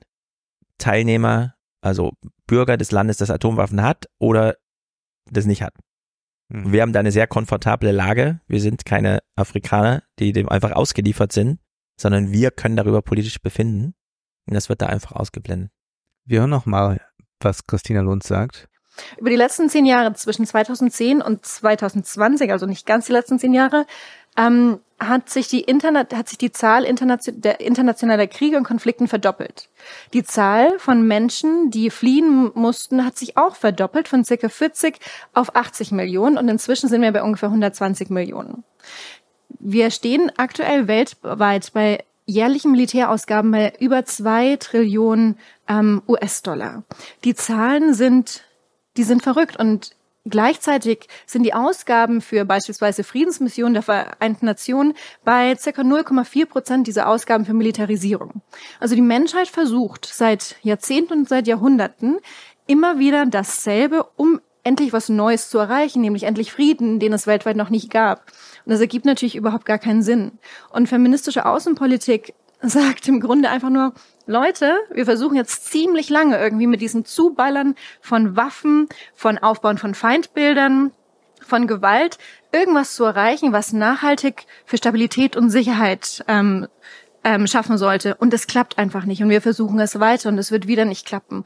Ja, sehr richtig. Und hier muss man auch nochmal verstehen, dass äh, der Feminismus an sich ja ein ganzheitliches Konzept ist. Der Feminismus ist ja nicht ähm, äh, Klientelpolitik für Frauen und äh, die Männer vergessen wir, sondern eigentlich ist der feministische Ansatz auch einer, äh, der äh, Männer mit meint, um es so zu sagen. Und die Herrscherinnen, die fallen tatsächlich raus. Und das ist ja schon bei Simone de Beauvoir zu lesen in äh, äh, Le Deuxième Sex, äh, in dem sie sagt, dass äh, es zwar in der Geschichte immer Herrscherpersönlichkeiten weibliche gegeben hat, aber ähm, diese sind Herrscherpersönlichkeiten. Und die die die spaltet sie quasi so ab von äh, der Situation der Frau an sich. Und das ist äh, gut um um das nochmal so sich klar zu machen und jetzt haben wir hier schon einige Zahlen gehört äh, wo viel Geld ausgegeben wird Trillionen und äh, wo dann äh, nur noch so ein paar Groschen hingeworfen werden. Und sie macht das jetzt hier nochmal sehr deutlich. Und feministische Außenpolitik oder feministisch transformative ähm, Ansätze die würden zum Beispiel hier bei einer Münchner Sicherheitskonferenz sagen, wieso sprechen wir auch heute Morgen ähm, beim Podium mit dem griechischen Premierminister und dem deutschen Finanzminister und, und anderen sprechen wir über das 2%-Ziel wieder. Mhm. Aber wir sprechen nicht darüber, ähm, über andere finanzielle Ziele. Das kann sein die 0,7 für internationale Zusammenarbeit, 0,7 Prozent des, ähm, des GDP. Es können aber auch die Ausgaben sein für, für die Klimatransformation. Es können ganz andere Richtlinien sein für Politik, verbunden mit Ausgaben, die wirklich dazu beitragen, dass wir eine sichere und stabile Welt ähm, schaffen. Aber darüber reden wir ganz, ganz wenig. Und der Fokus ist immer wieder auf die alten Muster. Und ich glaube, es war Albert Einstein, der einmal sagte, ähm, You can't solve a problem with the mindset with which you created it. Und wir versuchen es immer, immer wieder als, ähm, als Gesellschaft. Und das wird uns wenn wir nur so weitermachen, werden wir nicht dahin kommen, dass wir eine Welt schaffen, die wirklich nachhaltig sicher ist für alle Menschen.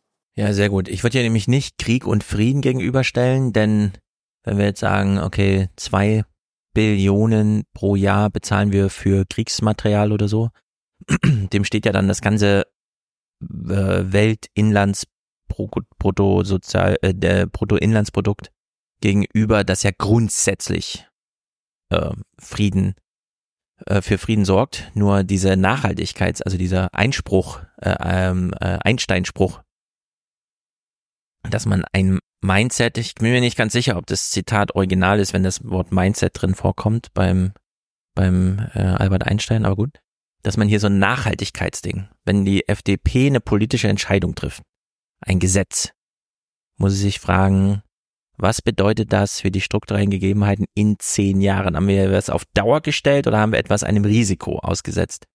Und äh, das ist ja nur, das kann man immer wieder mal anbringen. Die FDP hat ja jetzt wirklich Europa zerstört. Dieses ja. German Vote, also wir kommen, nachdem eigentlich alle dachten, es ist durch, nochmal mit einem Veto.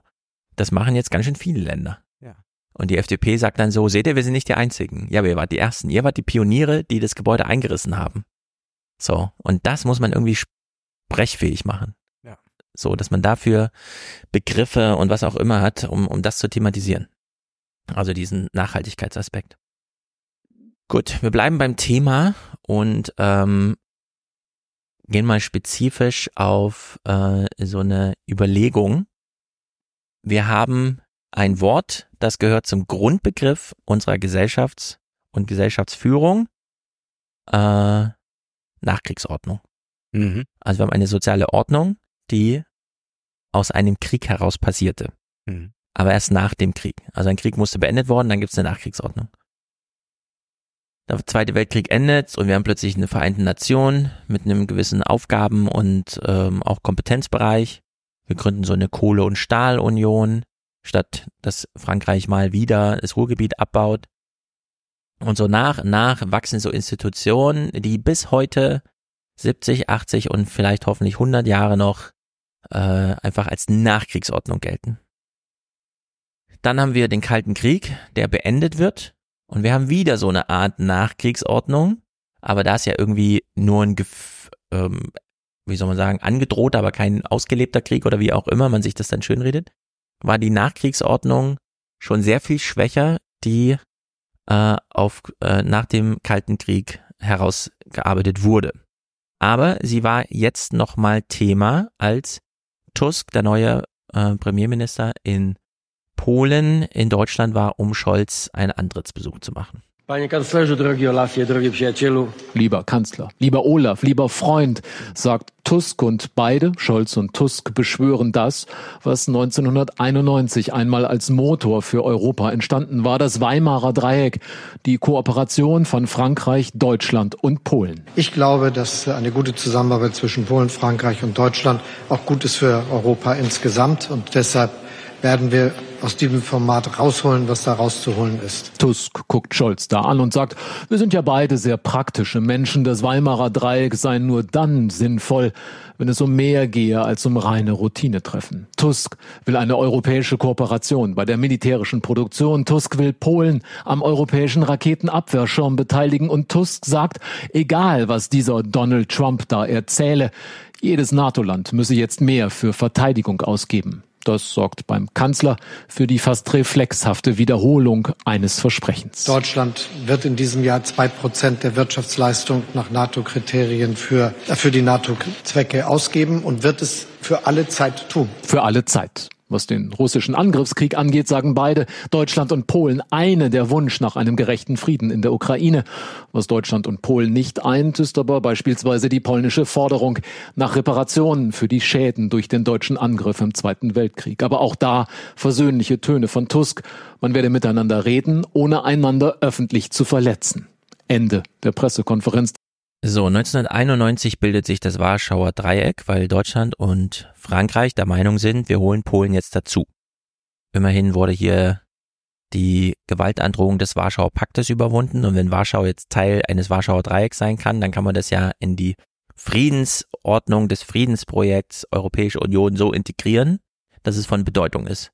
Und heute, 33 Jahre später, stellen wir fest, ach so, da war irgendwas, keine Ahnung, Warschauer Dreieck habe ich noch nie gehört. Kannst du es mal erklären?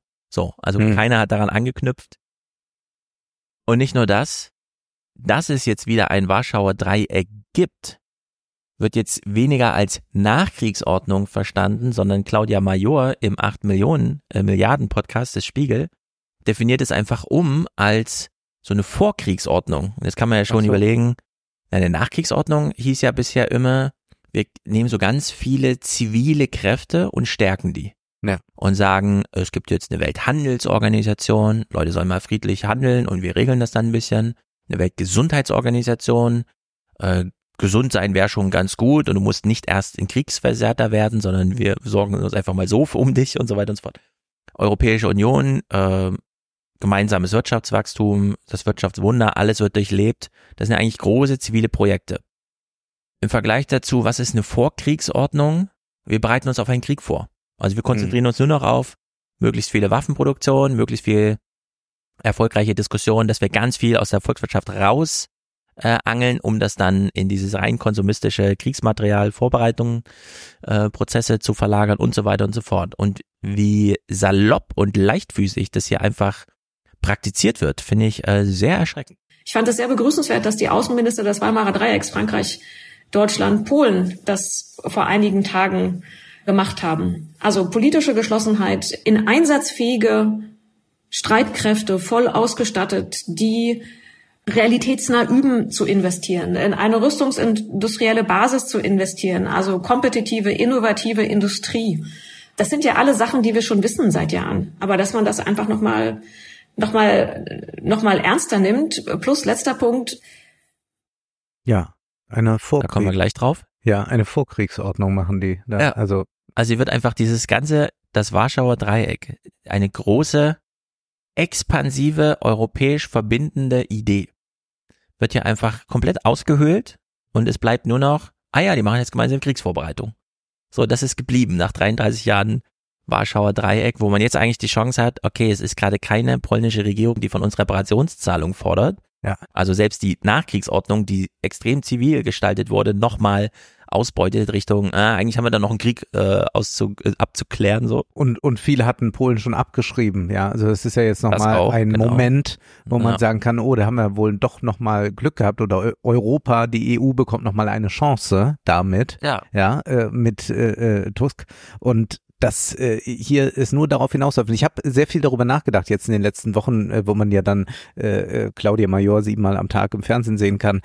Ähm, was ist das eigentlich, warum auch die Politiker äh, diese Experten und Journalisten und auch die Bevölkerung doch es irgendwie so toll findet mit der Aufrüstung. Also ich habe darüber nachgedacht und ich glaube, es ist ein bisschen wie bei Corona, man hat mal Wirksamkeit. Staat, ja, man genau. hat mal einen handelnden Staat. Absolut. Äh, also ich bin ja jetzt, es war wieder ein Fiasko, ich war in Leipzig, toller Auftritt, aber die Fahrt, ich will gar nicht drüber sprechen. Und du, du sitzt dann da in dem Zug und alle haben aber resigniert. Also alle dem Bahnsteig haben resigniert. Du, du blickst nur in Gesichter, alle haben resigniert.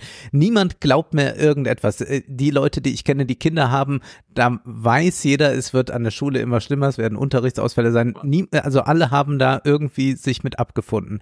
Das Einzige, wo sie einen handelnden Staat erleben, ist, wow, 100 neue Panzer geschaffen, eine Million Schuss, äh, hier wieder eine neue äh, Fabrik eröffnet. Wir haben ja Olaf Scholz jetzt auch beim Spatenstich gesehen, ja. Rheinmetall hat ganz Ja, Großes ganz genau. vor. All das hören wir, die Kurse gehen nach oben und die, die Politiker und äh, da schließe ich auch Habeck und all diese Leute mit ein, können jetzt tatsächlich mal Wirtschaftsminister sein. Sonst haben sie äh, keinen Spielraum. Hier haben sie den. Die Bevölkerung findet es auch toll, dass irgendetwas passiert und das genügt denen offenbar. Und das ist so erschreckend zu sehen. Ja.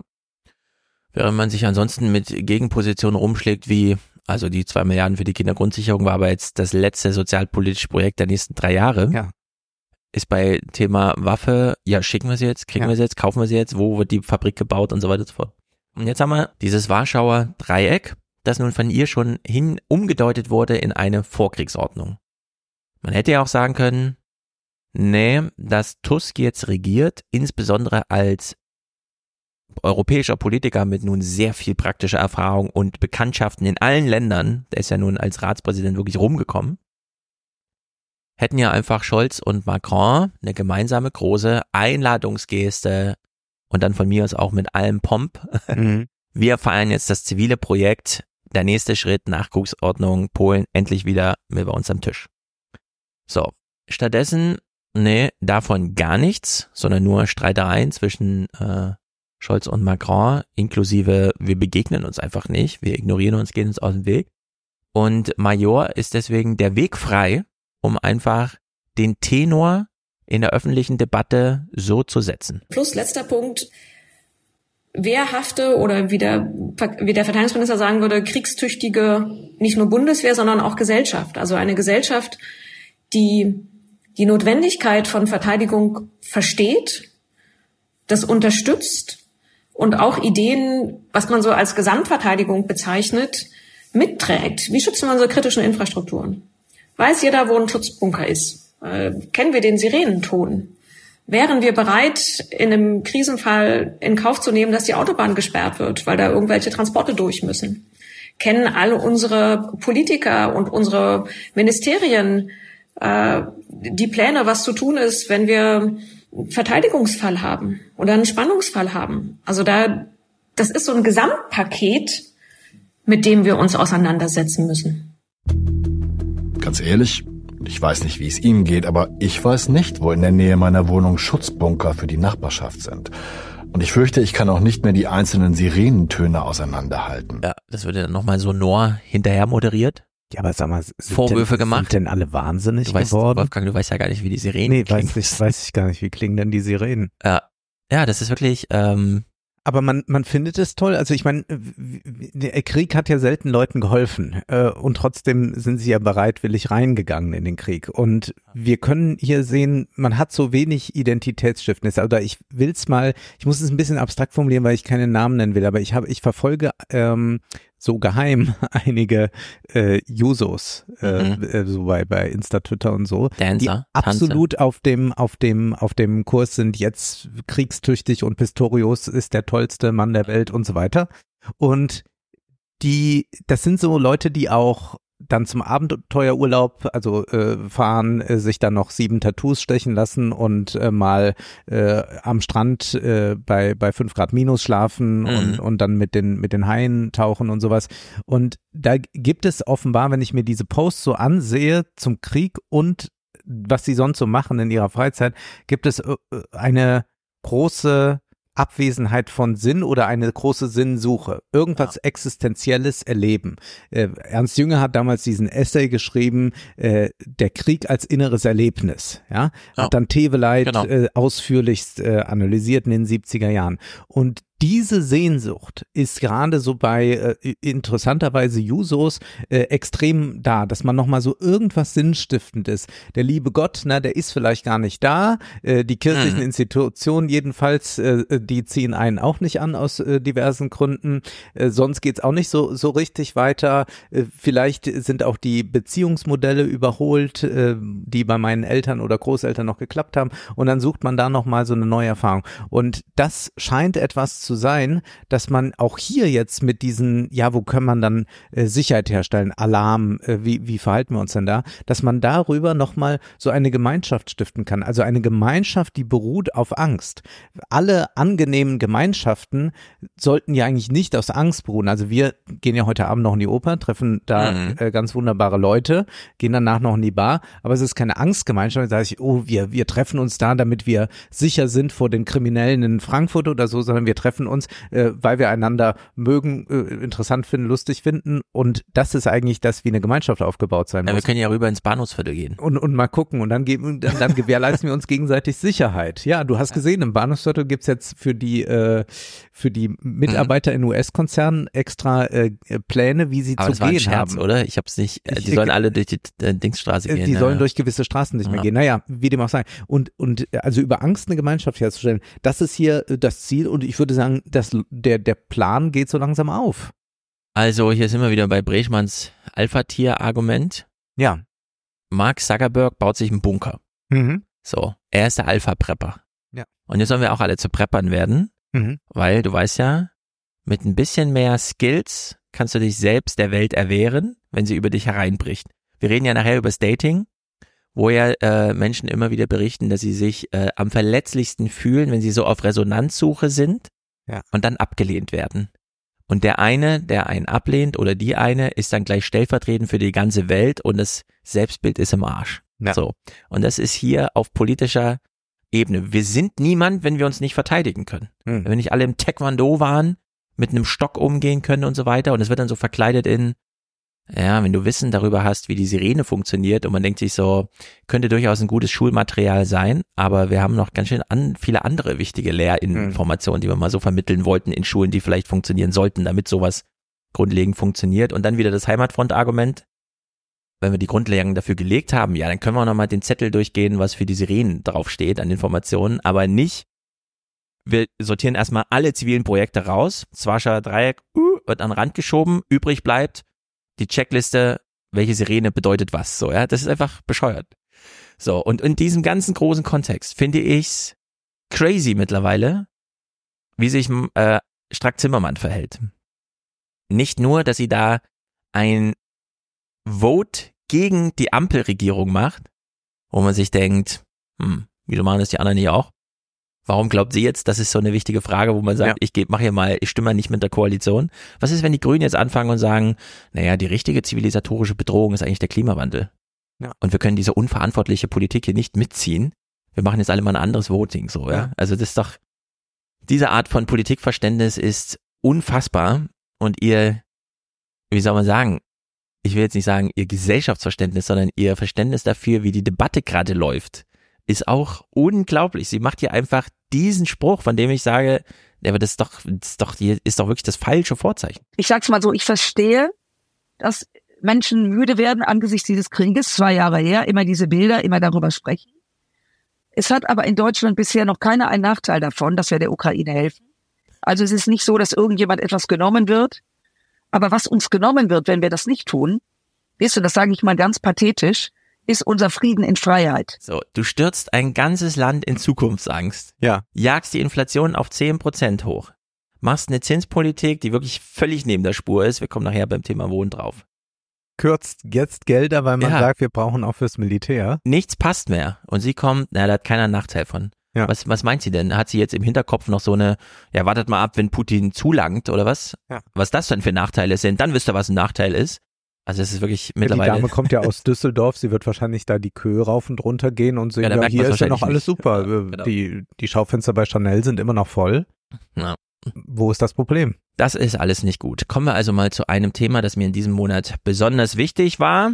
Wir hören trocken in diesen Clip rein und ich sage euch, der ändert dann noch relativ zügig sein Thema. Wir sehen nicht, dass wir eine ordnungsgemäße Durchführung hier garantieren können. Sie hören es vielleicht auch selber vor der Halle. Ähm, Es gab zum Teil auch aggressive Stimmungen und deswegen hatten wir uns dazu entschlossen, den heute abzusagen. Tja, mehr zum politischen Aschermittwoch, dem Abgesagten der Grünen von Biberach, als auch den Hau drauf Veranstaltungen, die durchaus stattfanden, gleich. Ebenso zur Frage, ob diese Veranstaltung noch in Zeiten wie diese überhaupt passt. Zuvor aber geht's um die wirklich ernsten Dinge an diesem Tag, um die Verteidigung Europas, wie diese sicherer werden kann, durch mehr Hilfen für die Ukraine in ihrem Stellvertreterkrieg, durch mehr Geld, das die NATO-Staaten für Verteidigung ausgeben und, das geistert jetzt als Frage im Raum, auch durch europäische Atomwaffen? All das hat Donald Trump mit ausgelöst mit seiner Wahlkampfdrohung, er werde, sollte er wieder Präsident werden, keine Verbündeten mitverteidigen, die selbst zu wenig täten fürs Militär. So, wir haben also eine Hinwendung des Themas innerhalb dieser Moderation zum Anfang des Deutschlandfunk, das war der Tag am 14. Mit, ah ja, die Atomwaffenfrage steht im Raum. Ja. Während wir am Anfang schon hören, nee, der politische Aschermittwoch, also eine wirkliche Partyveranstaltung, die an den Karneval anschließt, ist mittlerweile ein Bürgerkrieg geworden. Hm. Wo man einfach, ach, hier kommt ein 100.000 Euro Auto mit einem Bundesminister drin, ich schmeiß mal die Scheibe ein. Ja. So, was finde ich völlig äh, Wahnsinn. entgrenzte, Ja. ja, es ist nur eine Autoscheibe, aber das Setting Ja. bedeutet, okay, wenn du dir das zutraust, dann sollten wir noch ein paar mehr Polizisten mal durch Wohnungen schicken, um zu gucken, wer hat denn da jetzt noch Munition Das ist und bereitet ja, irgendwas ja, vor. Das ist, Also es ist wirklich gruselig. Nun gut, aber politischer Aschermittwoch mal ausgeklammert. Äh, mir geht's um die Atomwaffen. Und ich habe mich ja schon zu bekennen gegeben als jeniger, der einfach den flapsigen Spruch macht, mein Bizeps ist es nicht. Putin wird mit Atomwaffen in Schach gehalten. So. Und ich finde, auch wenn mir da irgendwie äh, halbgare Argumentation unterworfen, äh, vorgeworfen wird, wie auch immer, das Thema ist ja da, weil es gibt Atomwaffen. Also allein, dass es Atomwaffen gibt, heißt, da müssen wir ernsthaft drüber diskutieren und können nicht einfach, äh, ja gut, Stefan hat einen Spruch gemacht, also mache ich auch einen oder sowas, sondern Mhm. nee, hier kann man ja mal ernsthaft drüber diskutieren. Wer sollte in Deutschland diese Diskussion führen? Ich würde sagen, der Verteidigungsminister. Denn der ist einfach rein jobbeschreibungsmäßig am nächsten dran. Und wir verfolgen jetzt mal, wie Pistorius, unser Kanzler der Herzen, über dieses extrem wichtige Thema redet, unter so einer Maßgabe, dass wir mal relativ viel einpreisen, was wir bisher schon diskutiert haben. Trump, was bedeutet eigentlich Trump? Äh, Trump im Amt, Trump wird, äh, wird, ich kann mir kein Szenario vorstellen, in dem er nicht wiedergewählt wird. Ich war ja damals sehr entschieden bei Joe Biden gewinnt das natürlich und er hat dann auch gewonnen und jetzt sage ich, ich kann mir kein Szenario vorstellen, in dem der gebrechliche Biden, der sich gerade von Netan- Netanyahu jede Unterstützung, die er braucht, an der Heimatfront kurz und klein schießen lässt. Was man ja gestern bei Vorwahlen auch gesehen haben, dass die Leute zur Wahl gehen und dann aber sagen, ich enthalte mich. Ja, das ist, Das ist wirklich crazy Das im ist- zweistelligen Prozentbereich. Also das sind ganz deutliche Zeichen, dass hier Also dem, dem fliegt jetzt der Nahostkonflikt äh, um die Ohren. Also man, muss das vielleicht ganz kurz äh, erzählen, weil nicht Mhm. alle wissen äh, darum, dass es also äh, bei den äh, US-Demokraten äh, sehr viele gibt, auch äh, Spitzenpolitiker, äh, die die Linie von Biden im äh, Nahostkonflikt äh, ablehnen und äh, so weit gehen zu sagen, wir enthalten uns, äh, wenn also jetzt diese Vorwahlen stattfinden und wenn man äh, und das sind das sind äh, ähm, Menschen, die äh, zum Teil äh, einen äh, Nahosthintergrund haben, zum Teil aber nicht. Also das ist äh, sehr, sagen wir, divers zusammengesetzt. Und das, wenn sie darauf angesprochen werden, ob sie nicht glauben, dass das eine strategisch schlechte Sache sei, dass sie äh, Biden damit so sehr schwächen, dass sie also Trump damit stärken, Mhm. äh, dann sagen sie, ja, dann ist das halt so. Also Sie sind auch nicht für Trump, sie wissen ja auch, wie Trump zum Nahostkonflikt steht. Das ist ja auch, äh, der erscheint ja dann nicht als Friedensengel, wie wir wissen. Aber äh, sie sagen ja, das ist so unhaltbar, was Biden da jetzt gerade tut, deswegen machen wir das so. Und das ist etwas, äh, womit man jetzt vor drei Monaten noch gar nicht gerechnet hat, dass sowas auch genau. noch dazukommen kann jetzt zu Biden. Genau, das Phänomen ist, dass ein Thema alle anderen Themen in der Kalkulation, wie man die eigene Wahlstimme vergibt, überwiegt. Mhm. So, und die New York Times hat ja im The Daily Podcast mit einer Frau gesprochen, die einfach 1974, 75, als die ersten Siedlungsbewegungen losgingen und so weiter, gesagt hat, nee, ich muss jetzt hier flüchten, das ist, äh, funktioniert so nicht. Und äh, die schöpfen dann große Hoffnungen mit Clinton in dieser Zeit und so weiter. Es gibt diese großen Abkommen. Und es liegt alles in Trümmern. Und man ist so in diesem Kalkül, ja, mit Trump wäre es auch nicht schlechter. Ja. Wobei ich sagen würde, auch im Nahen Osten wäre es mit Trump noch sehr viel Ja. schlechter, aber die sagen sie einfach, nee, das macht irgendwie, ich kann das nicht mit gutem Gewissen machen. Und zweitens, man muss verstehen, es ist hier keine Wählerwanderung nötig, sondern allein, dass demokratische Wähler nicht zur Wahl gehen, reicht völlig aus, um Donald Trump da ins Amt zu heben. Also so knapp ist es. Es muss niemand zu, zum Trump-Wähler werden, der es jetzt noch nicht ist. Gut, also das alles eingepreist, dass es da schlimm steht, dass Trump gewählt wird, dass wir wissen, wie sich Macron Deutschland gegenüber jetzt verhält, wie wir ja so ein bisschen sagen, verständlich aufgrund dessen, was Macron die letzten Jahre klar auf den Tisch gelegt hat an Themen, die zu diskutieren sind. Und jetzt unter dieser großen Gefahr, dass wir im November einfach mit nackter, Ho äh, äh, also äh, runtergelassener Hose dastehen mhm. und sagen, ach so, Trump wurde gewählt, krass. Und wir sind eigentlich noch mehr überrascht als beim ersten Mal, weil es diesmal auch sehr viel gefährlicher wird.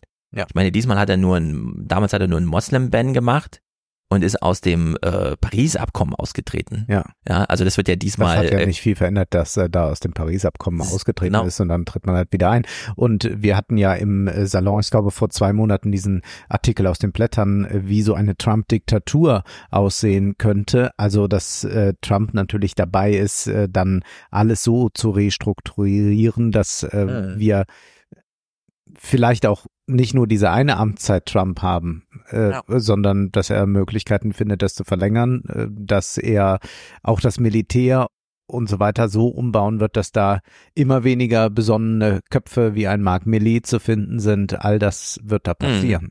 Genau. Und dieser Text mit der Warnung kam von Robert Reagan, äh, Kagan, also ja. einer der Top Ten Strategen in der Bush-Administration. Also ja. sozusagen, der weiß, wovon er redet. Gut, also Pistorius zum Thema, muss man sich hier auf irgendetwas vorbereiten? Wir haben ja gerade gehört, wir sollen uns alle vorbereiten. Ne? Wir müssen mhm. jetzt die Sirenen unterscheiden können und so weiter. Pistorius so, muss man sich auf irgendwas vorbereiten? Wir glauben an die NATO und auch an all das, was an Beistandsgarantien mit der NATO verbunden ist. Das enthebt uns nicht der Aufgabe, immer wieder zu prüfen, ob wir richtig aufgestellt sind und welche Entscheidungen wir für die Zukunft treffen müssen. Diese Entscheidungen diskutieren wir dann und teilen sie mit, wenn sie reif sind.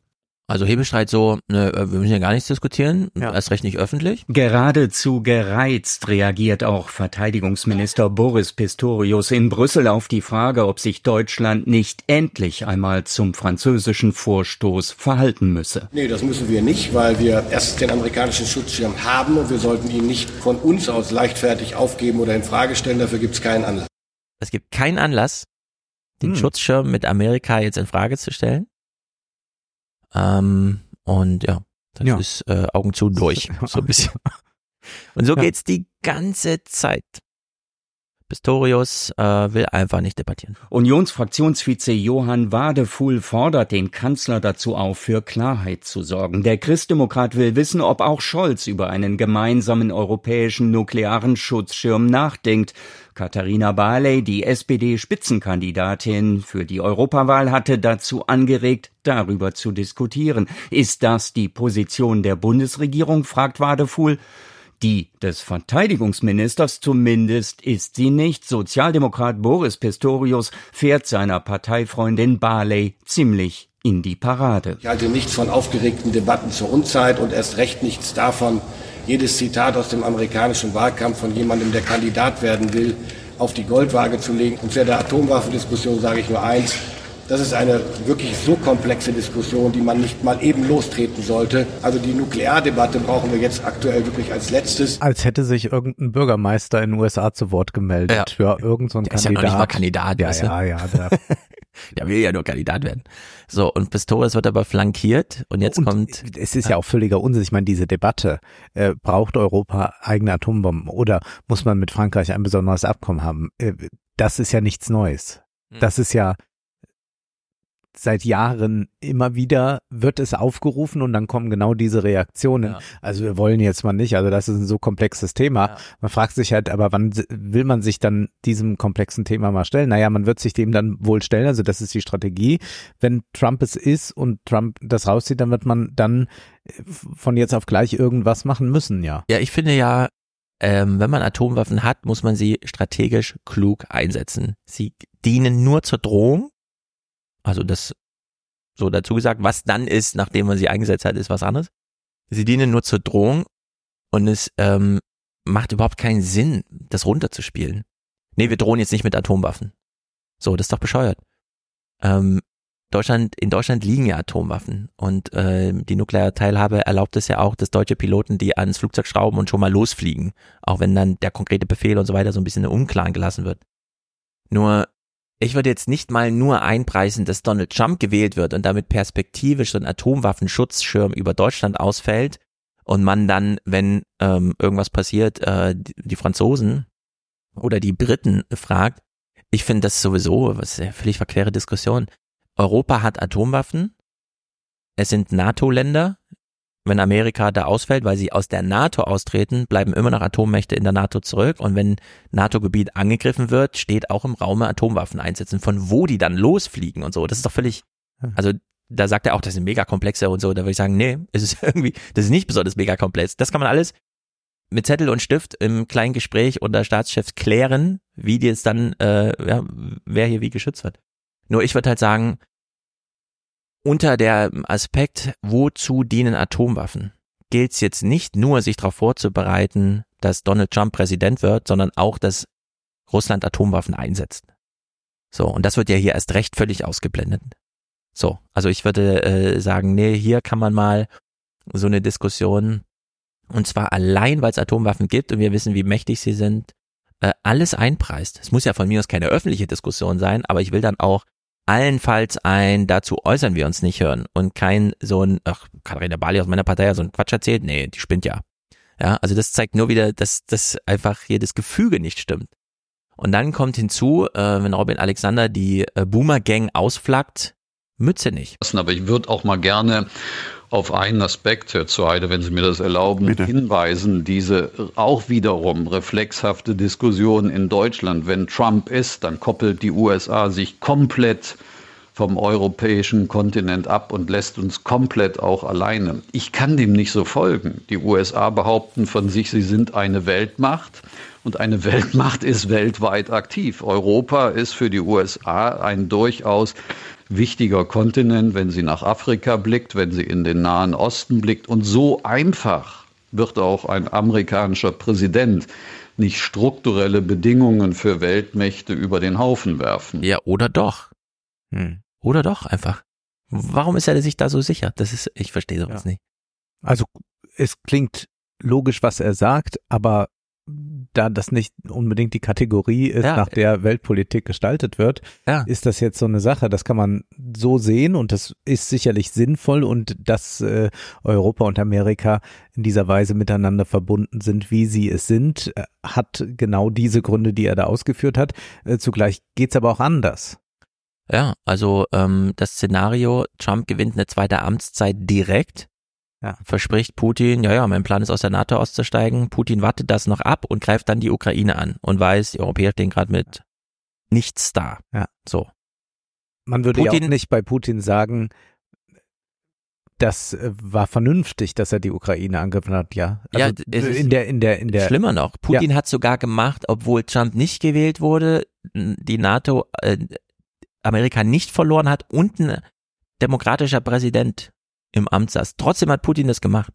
Hm. So, also ich würde mir bei der Frage, was passiert, wenn Trump gewählt wird, gar nichts ausschließen hm. als äh, von europäischer Seite.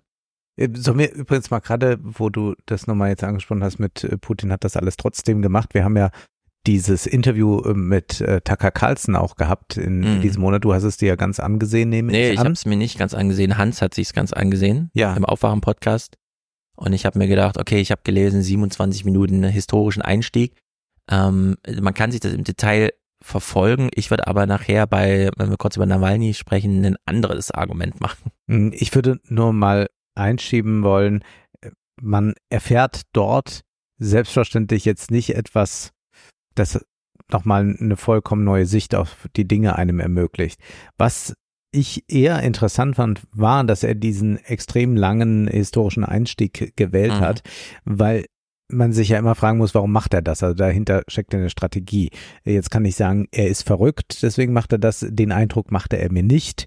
Ähm, was es aber sein kann, ist, dass er ja weiß, welches Publikum er damit adressiert. Und er adressiert ja damit schon auch sehr stark mit Tucker Carlson dann ein US-republikanisches Publikum, generell ein äh, rechtes Publikum. Und das haben wir ja schon äh, jetzt äh, lange beobachten können dass es zwar diesen kurzen TikTok-Populismus gibt, ja, Alice mhm. Weidel geht viral mit irgendwas, aber zugleich gibt es ja auch äh, in dem Bereich Verschwörungstheorie das lange Format, ja, dass man dort nochmal stundenlang erklärt, warum Russland eigentlich so und so ist und äh, wie die Grenzen eigentlich verliefen Mhm. und wie das nochmal war. Also, dass man so äh, alternative Fiktionen äh, macht, die dann äh, so ein Körnchen Wahrheit enthalten können oder auch nicht. Und das ist ja interessant, dass das so eine neue Entertainment-Faktor geworden ist, dass also man auch, das kann man ja auch gut dann so nachvollziehen bei was Bill Gates so macht, ja, und dann, dann geht das immer weiter mit den Impfungen und noch eine Erklärung und noch eine. Und das, man kann sich ja, wenn man so möchte, äh, kann man das jeden Abend konsumieren. Das Fanfiction. Geht, f- geht immer Ja. wieder weiter als Fanfiction. Und ich glaube, dass das so ein Angebot ist, dass man äh, sagt, ich äh, führe das jetzt mal hier alles aus und guck nochmal an die alten Karten rein und ihr könnt das aber auch tun. Und das ist so eine, wir bauen uns so eine, so eine alte oder man sagen wir, wir bauen uns so eine retromanische Welt Mhm. auf und das ist sehr stark davon geprägt. Was mich an der Diskussion äh, um dieses Interview so irritiert hat, war, dass man äh, so tat, weil Tucker Carlson äh, Verschwörungstheorien und alles verbreitet, man einfach äh, sich darüber hinwegsetzen kann über das Interview, wir brauchen das gar nicht, wir können es ignorieren oder irgendetwas, Mhm. wo ich sage, nee, das ist doch dann als Dokument reicht das doch. Tagesschau.de. Ich, ich muss doch Einfach ignorieren, Ich ja. muss doch nur wissen,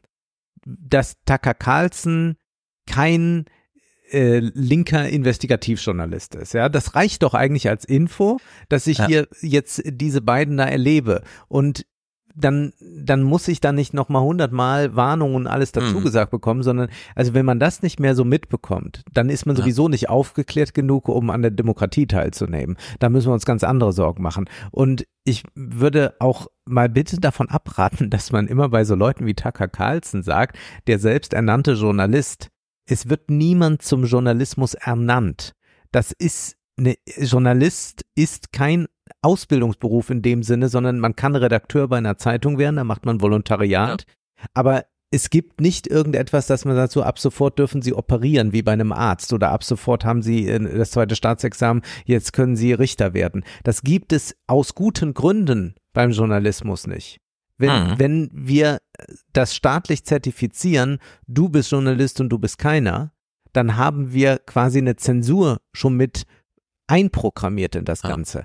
Das heißt, dieser, dieser Wahn immer von dem selbsternannten, auch Intellektuellen oder sowas hört man ja dann bei anderen Leuten, wenn man irgendjemand nicht mag, mal der selbsternannte Intellektuelle. Jetzt zum Intellektuellen wird niemand ernannt, sondern das Publikum entscheidet sich, jemanden als intellektuelle Instanz anzuerkennen oder nicht. Genauso auch bei Journalisten. Den einen findet man äh, aus Gründen seriöser, den anderen nicht. Und dann wird man das auch äh, mit Fakten unterlegen können. Und ja, es gibt einen Unterschied zwischen einem äh, Spiegeljournalisten und Tucker Carlson, äh, definitiv. Mhm. Aber das der eine ist hat mehr dann eine- Reichweite. das ist, äh, das ist die Frage, die das Publikum und der, der aufgeklärte Bürger behandeln muss. Deswegen ist das so ein Irrsinn zu sagen, ja, selbst ernannt. Ja, ich bin ja ehrlich gesagt, äh, um hier mal interne Kritik öffentlich zu machen, aber ich bin ja aus allen Wolken gefallen, als ich äh, wirklich im Aufwachen-Podcast den Joke machte, 17, 20, 25 Mal zu sagen, Tucker Carlson ist kein Journalist. Bis alle im Chat genervt waren davon, dass ich sage, Tucker Carlson ist ja kein Journalist. Und dann ergreift Hans das Wort und sagt, also Tucker Carlson ist ja kein Journalist. Wo ich dachte, ja genau, das, die Pointe ist damit gemacht. Es ist einfach jetzt ein Reichweitenspiel. Wir haben gerade extrem viele Texte, Mickey Beisenherz im Stern, Lars Weißbrot in der Zeit, die alle mit dem gleichen Tenor kommen und die Überschriften lauten so ungefähr das Ende von Social Media. Ja. So, und ich würde sagen, nee. Nee. Das, äh, ich würde jetzt nicht sagen, diese beiden sind jetzt irgendwie im Sinne von, aber sie sind etablierte Medienhäuser, in denen sie schreiben. Stern und Zeit. Wenn dort ausgerufen wird, es ist das Ende von Social Media, ist das diese letzte Aufbäumung, wo dann so Paradoxien greifen, Hm. bevor die Sinuskurve kippt und man das Vorzeichen umdreht. Und meine Einschätzung der Die Sachlage ist gerade, was ist das? so ungefähr genau. Es ist jetzt das Ende, also jetzt ist wirklich Redaktionsschluss. Hm. Es hat sich noch ein bisschen länger geschleppt, als ich dachte, dass sie durchhalten, aber jetzt ist wirklich Redaktionsschluss. Den Leuten ist egal, ob Tucker Carlson ein Journalist ist und ehrlicherweise den Journalisten selbst ist es egal. Sie lagen uns Jahre jetzt im Ohr und meinten, Putin ist doch nicht schwer zu verstehen. Habt ihr nicht die Rede von 2008 gehört, die er da vor seinen Generälen gehalten hat? Und man denkt so, nee, habe ich nicht gehört. Ist die wichtig? Ja, das ist die wichtigste Rede überhaupt. Da lag doch vor zehn Jahren schon alles deutlich da. So, und jetzt kommen die Journalisten und sagen, ach, dieses zwei Stunden lange Gespräch vor der Weltöffentlichkeit, das kannst du ignorieren. Ja, Tagesschau.de kommentiert so, einfach ignorieren. Und ich denke, nee, das passt jetzt alles nicht mehr. Das ist nicht mehr, ihr verschmerzt gerade oder versucht es zu verarbeiten, dass da eine Deutungshoheit verloren geht. Ich kann das sehr gut nachvollziehen. Wenn man einen Tweet aufruft und unter diesem Video steht 200 Millionen Aufrufe, ist man eingeschüchtert. Weil man genau weiß, wenn es gut läuft, liest mein Kommentar dazu, keine Ahnung, 17.000 Leute oder so. Diesmal kurz anklicken. Es ist aber ein Text. Wie weit lesen die wirklich? Keiner weiß es. So ein Interview, äh, da weiß man einfach, das muss man nicht selber hören, sondern das wird in allen Podcasts breitgewalzt und so weiter. Die Nachricht dringt durch. So, und dann kann man sich ja überlegen, okay, Putin hat da jetzt 27 Minuten ähm, sein Geschichtsbild dargelegt. Muss man sich da jetzt reinnörden? Ja, also muss man muss dem man jetzt zum Opfer nee. fallen? Oder, auf einem Podcast war ich dann ein bisschen sehr deutlich, habe gesagt, Geschichte ist egal. Wir denken jetzt mal nach vorne, so frei nach Alfred Adler. Und ich will mal diesen einen Clip, man hört es nur so durch die Blume, aber The Daily hat eine russische Gesprächspartnerin, die mal äh, interessant erzählt zu Nawalny. Und wir hören einfach mal so zu, es ist jetzt Englisch und auch so ein bisschen russischer Einschlag und so weiter, aber wir versuchen mal den einen Punkt, von dem ich denke, das ist Nawalny gefährlich geworden, rauszuhören. And he wrote to me in one of his letters, I know that I'm going to sit in jail as long as Putin is alive. He knew that. You know, it's very difficult to get into someone else's uh, head. But, you know, I just think that he felt humiliated to be afraid of Putin or anybody else. He had the sense of mission of he was running a good fight and he had all the intention to win this fight.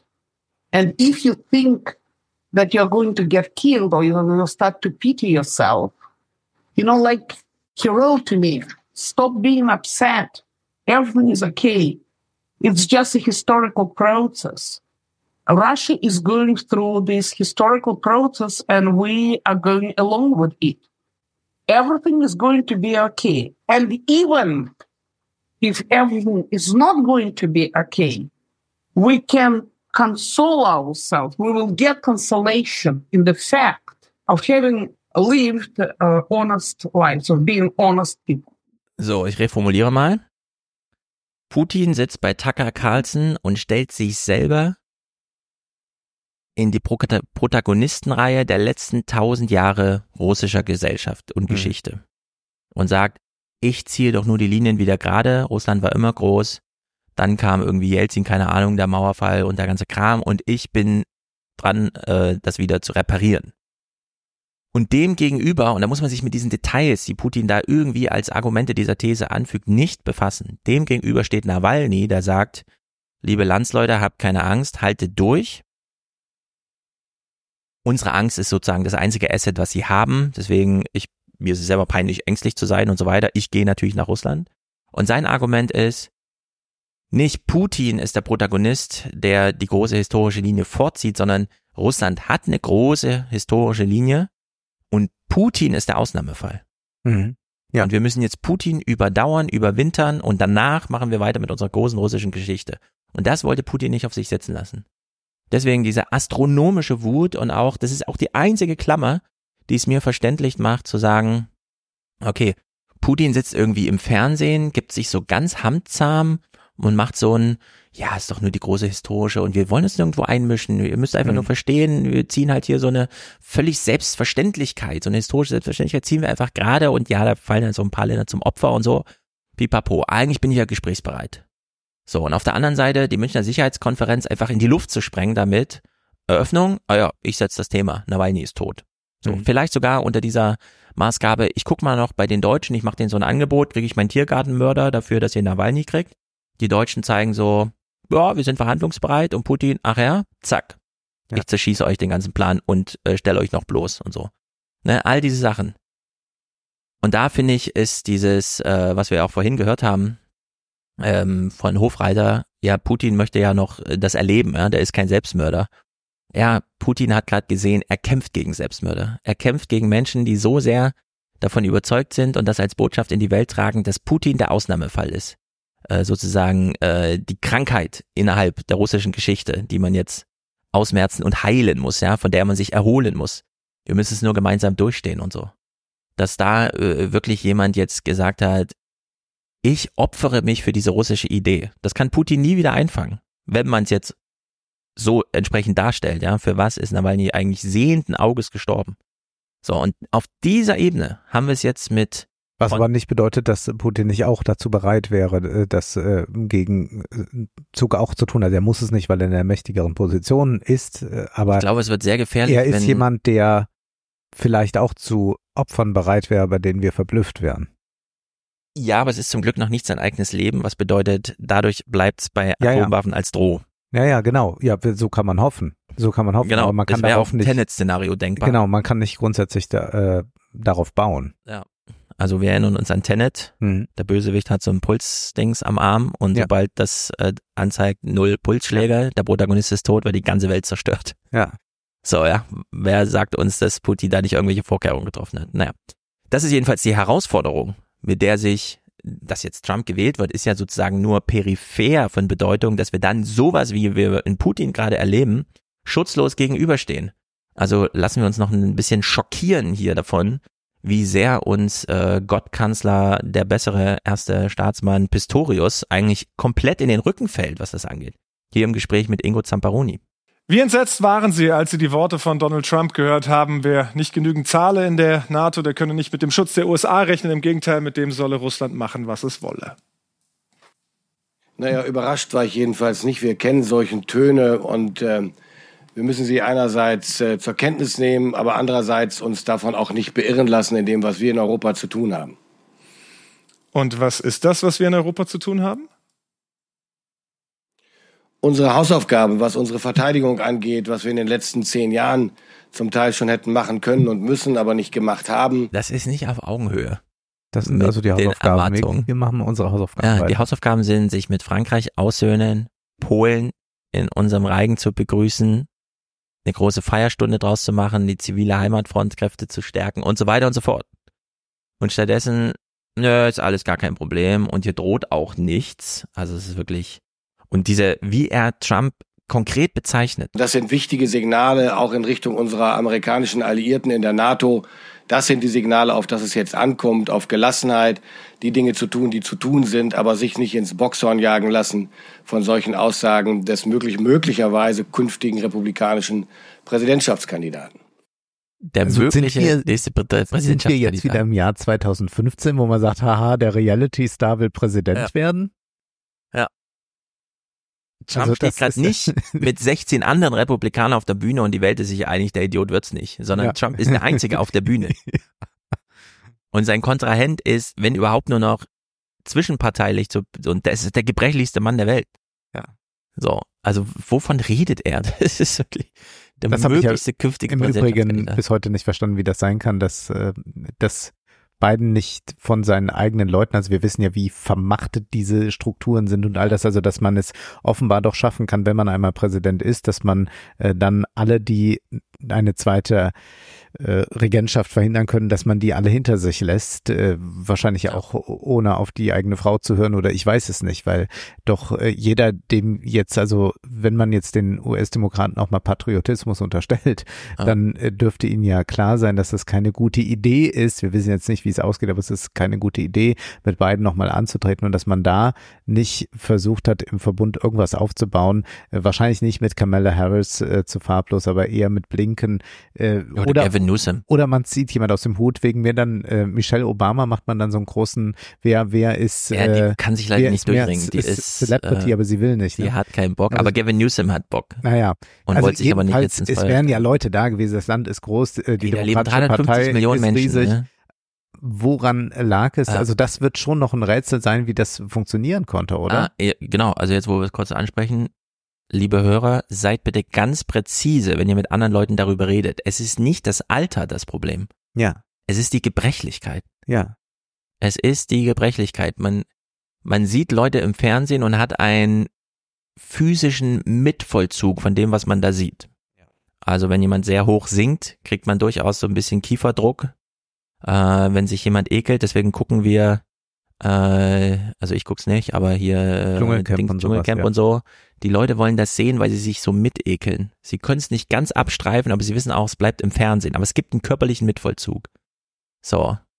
Hollywood-Filme, ja, wenn man weiß, es hat ein Drehbuchautor geschrieben und man ist trotzdem emotional angefasst davon, Und was das man war sieht. ja bei Indiana Jones jetzt dem letzten Teil so interessant. Genau diesen Mitvollzug hatte man im Kino. Die haben zwar mit AI und allem Möglichen probiert, äh, einen jungen Harrison Ford zu machen. Man sieht dann aber Harrison Ford und er macht so drei Schritte und man sieht einen 80-Jährigen drei Ja. Schritte tun. Dann springt er auf ein Pferd drauf und man weiß sich, ja, okay, das hat man programmiert, weil Ja, der ja, ja. natürlich nicht darauf springen kann. Ja. Und ich sehe aber in diesen drei Schritten, die er tut, ah ja, ich gehe jetzt hier gerade mit dem schon etwas gebrechlichen äh, Mann mit und der ist natürlich noch zehnmal fitter als beide. Genau. Und das kriegt man, also diesen Kampf gegen die tiefsten menschlichen Intuitionen kriegt man nicht rausgewahlkampft. Da steht ein gebrechlicher Mann auf der Bühne und man hat Mitleid, man weiß, der er Ja. sollte seine Zeit lieber anders verbringen. Den, der wird so nicht gewinnen. Und was Das er dann auch sagt und alles vertauscht, äh, Ja, es ja, das geht ist ja einfach- darum, wir haben es schon hundertmal gesagt, um Repräsentation. Und Repräsentation ist Schauspiel. Und er kann nicht mehr ein gutes Schauspiel machen, wie man auch für irgendeine Rolle, man hat ja ein Spielalter, wenn man jetzt Ah. in einer Castingagentur Schauspiel ist, hat man ein Spielalter. Und äh, dann sieht man ja manchmal in äh, so deutschen Teenie-Komödien, dass dann 27-jährige, 14-jährige spielen und denken, ah, das passt irgendwie nicht, Ah, was ja, machen die da? Ja, und das Spielalter äh, ist nicht das mehr, wo das mit einem Präsidenten Ja. geht. Der kann den Vater da eines Präsidenten gut spielen. Ja, und nichts, da ist kein Mittel gewachsen. Du kannst nicht kommen wie, äh, keine Ahnung, wer das gesagt, aber irgendwer kam so mit, ähm, ja, Biden hat eine gute Blutbank, die jungen Leute halt im Ja. Stab oder so, ne? Sondern nein, also in Amerika ist wirklich alles auf diesen, der amerikanische Präsident ist die Ersatzfigur, Ersatzfigur für den, wir haben ihn uns erkämpft, unser König. Ja. Es ist nicht mehr der britische, wir haben jetzt den amerikanischen. Es Hamilton. läuft alles auf ihn zu, genau. Es ist einfach, äh, aus dieser Sachlage kommt man einfach nicht raus. Und das Einzige, was da im Weg steht, ist diese Vermachtung, wie du es genannt hast. Der amerikanische Präsident kann darüber selbst entscheiden, ob er nochmal antritt und die Partei wird einen Teufel tun, dagegen anzugehen, weil das sind die Bruchlinien, auf die die Wähler reagieren. Hm. Jetzt ist nur Biden gebrechlich. Wenn Biden abtritt, ist die ganze Partei gebrechlich. Also Hm. es gibt zum Beispiel für den nach der Convention, bei der Biden der als Präsidentschaftskandidat ausgerufen wird. Und da, dann passiert ihm was. Gibt es in der amerikanischen Geschichte mit inzwischen hunderten Präsidenten kein Vorbild. Es Ja. gab es noch nie. Also wir sind hier in völlig unbekannten Gebiet. So. Mhm. Also es ist wirklich, äh, was das angeht, sehr schlimm. Wir müssen uns also darauf vorbereiten, dass Trump gewählt wird. Wir haben eigentlich Erfahrung damit, dass Trump gewählt wird. Pistorius so, naja, ich versuch's mal hier mit 90er Jahre Vernunft, ja, also völlig aus der Zeit gefallen. Mir, mir jagt das keinen besonderen Schrecken ein, ehrlich gesagt, weil ich mir ziemlich sicher bin, dass die Mehrzahl der Verantwortlichen in den Vereinigten Staaten von Amerika sehr genau wissen, was sie an ihren transatlantischen Partnern in Europa haben, was sie an der NATO haben. Äh, Und dort wissen viele, was es bedeutet, die transatlantischen Bänder zu zerschneiden oder zu überdehnen. Wer das tut, der gefährdet eigene geopolitische und strategische Interessen. Äh, Und am Ende sägt er den Ast ab, auf dem er sitzt. Also ich muss wirklich sagen, das sind Äußerungen, die man zur Kenntnis nehmen muss. Wir müssen einfach bei uns bleiben und nicht wie das Kaninchen auf die Schlange starren. So, jetzt nur mal kurz, und das, ich glaube, man braucht hier gar keine großen Argumente, jeder versteht es, man fühlt es eigentlich, wie Unrecht er hat. Donald Trump ist noch nicht Präsident, noch nicht mal Kandidat. Das Zugeständnis kann ja machen. Mhm. Er macht nur so einen Halbsatz auf einer Bühne. Und ganz Europa ist ein Aufruhr. Ja. Der deutsche Journalismus möchte mit Pistorius darüber reden. So wichtig ist das. Was glauben wir denn, was passiert, wenn er das wirklich in der Präsidentenrolle macht? da Ja, ja. hilft uns dann nicht mehr ein Gespräch mit dem deutschen Verteidigungsminister, sondern da muss dann echt gehandelt werden. Und diese Idee von, naja, es wird schon genug geben, die wissen, was sie an den äh, europäischen Freunden haben. Ja, aber die Entscheidung wird nun mal top-down getroffen. Wenn der amerikanische Präsident aus der NATO austreten will, macht er eine Unterschrift und fertig ist. Dass das danach organisatorische Turbulenzen hat, ja, das hat Trump noch nie gestört, sowas. Dass man das ja auch noch organisieren muss und so. Sondern dann heißt erstmal, Pustekuchen. Und das sind dann die Lücken, in denen äh, jemand wie äh, Putin oder so denkt, ah, hier sind Handlungsspielräume. Wei welche weiß ich nicht. Ich teste mal. Ja. So wie er jetzt auch testet. Ja. So, also diese. Ich, also was er nicht äh, meint, äh, Putin wirft dann einfach mal eine Atombombe auf uns ab, aber sagt, naja, da gibt's noch so ein paar andere Regionen, die gehören ja seit äh, 1737 zu Russland, die müssen wir jetzt auch nochmal zurückholen. Ja. Also wir sollen ja alle zu Preppern gemacht werden. Die Signalliste der Sirenen auswendig lernen, die Heimatfront muss gestärkt werden, wir müssen alle an die Front. Sparen, sparen, sparen. Und auf alles verzichten. Und er als Verantwortlicher so, äh, ne, ist irgendwas? Nein, kann doch mal alles ganz ruhig und so. Ein Kandidat. Und so geht es nach und nach. Ich wiederhole mich gerne. Dazu auch hier ist Gelassenheit gefordert. Es gibt jetzt keinen Grund, über den Atom, über den nuklearen Schutzschirm äh, zu diskutieren. Viele europäische NATO-Staaten haben sich dazu bekannt, auch zu dessen Fortführung. Wir haben zur Gewährleistung unseres Anteils daran an der nuklearen Teilhabe die F-35 bestellt als Nachfolge des Tornados. Wir sind auf gutem Wege und es macht jetzt überhaupt keinen Sinn, öffentliche Diskussionen darüber zu führen. Das ist letztlich nur Munition oder Treibstoff für den amerikanischen Wahlkampf und nützt niemandem. Er sagt immerhin, öffentliche Diskussionen gibt's dann interne Diskussionen. Genau, da könnte man ja weiß zwischen, es den, zwischen den Zeilen mal, Ja. ah, zum Glück gibt's noch interne Kommunikation, ne? Ja. aber wir wissen, wie die intern mit Frankreich und so weiter ablaufen. Super bestimmt. Zum Ende dieses Gesprächs hier, ähm, keine Ahnung, er denkt sich dann so, okay, ein bisschen Alarmismus sollte jetzt schon sein, ich mach's mal möglichst diffus oder so. Denken Sie angesichts dieser aktuellen Lage nicht auch manchmal diese Zeiten einer Aufrüstung und auch Abschreckungsspirale wie im tiefsten Kalten Krieg eigentlich, die müssten noch längst vorbei sein oder war naiv, wer so dachte? Ich weiß nicht, ob naiv war, wer so dachte. Ich glaube, wir haben alle gedacht, dass diese Zeiten vorbei sind, haben darauf gehofft und haben darin gelebt. Jetzt wachen wir auf, jetzt erleben wir, dass das nicht so ist. Und zwar, und das muss man so deutlich sagen, weil es einem Mann an der Spitze eines Staates wie Russland einfällt, seine Grenzen zu verschieben, einen souveränen Staat anzugreifen und den Anspruch zu erheben, er gehört zu seinem Territorium, gleichzeitig äh, Ausführungen dazu machen, dass er das alte Russland in den Grenzen der Sowjetunion wieder will. Das sind Situationen, die hat niemand, jedenfalls viele nicht, der kommen sehen. Und darauf müssen wir uns jetzt einstellen. Und ja, ich wünschte mir auch, es gäbe keine Notwendigkeit für Deterrence und Defense, also Abschreckung und Verteidigung. Aber jetzt scheint es wieder so zu sein, dass wir das dringend tun müssen, um uns zu schützen und die Art zu leben zu gewährleisten. Also ich bin verwirrt. Müssen wir es jetzt dringend tun oder sollten wir jetzt doch den Ball flach halten? Oder er ist ja wirklich der, der bessere Scholz, dem er sagt, nee, nee, nee, nee, nee, alles, äh, ist gar kein Problem, das kriegen wir alles geregelt und so. Und dann passiert irgendwas.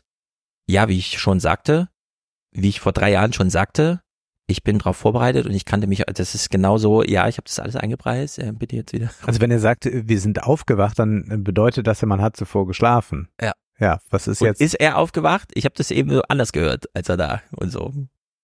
Nun gut, Heusgen. Wir haben ihn ja häufiger Mhm. thematisiert. Wenn Münchner Sicherheitskonferenz ist, hören wir natürlich kurz zu. Zum einen Heusgen auf der Bühne. Irgendwo hier soll sie sein. Hier, auch auf den Gängen, in den vielen Gesprächen soll sie entstehen, wachsen. Die Hoffnung, dass es doch eine bessere Welt geben kann, auch wenn sie zurzeit aus den Fugen scheint. Der Chef der Münchner Sicherheitskonferenz beschreibt das in seiner Auftaktrede so. Irgendwo ist immer ein Silberstreifen am Horizont. Wir wissen nur noch nicht wo. Für diese Konferenz haben wir alle unsere Moderatoren gebeten, in ihren Diskussionen nach diesem Silberstreifen zu suchen.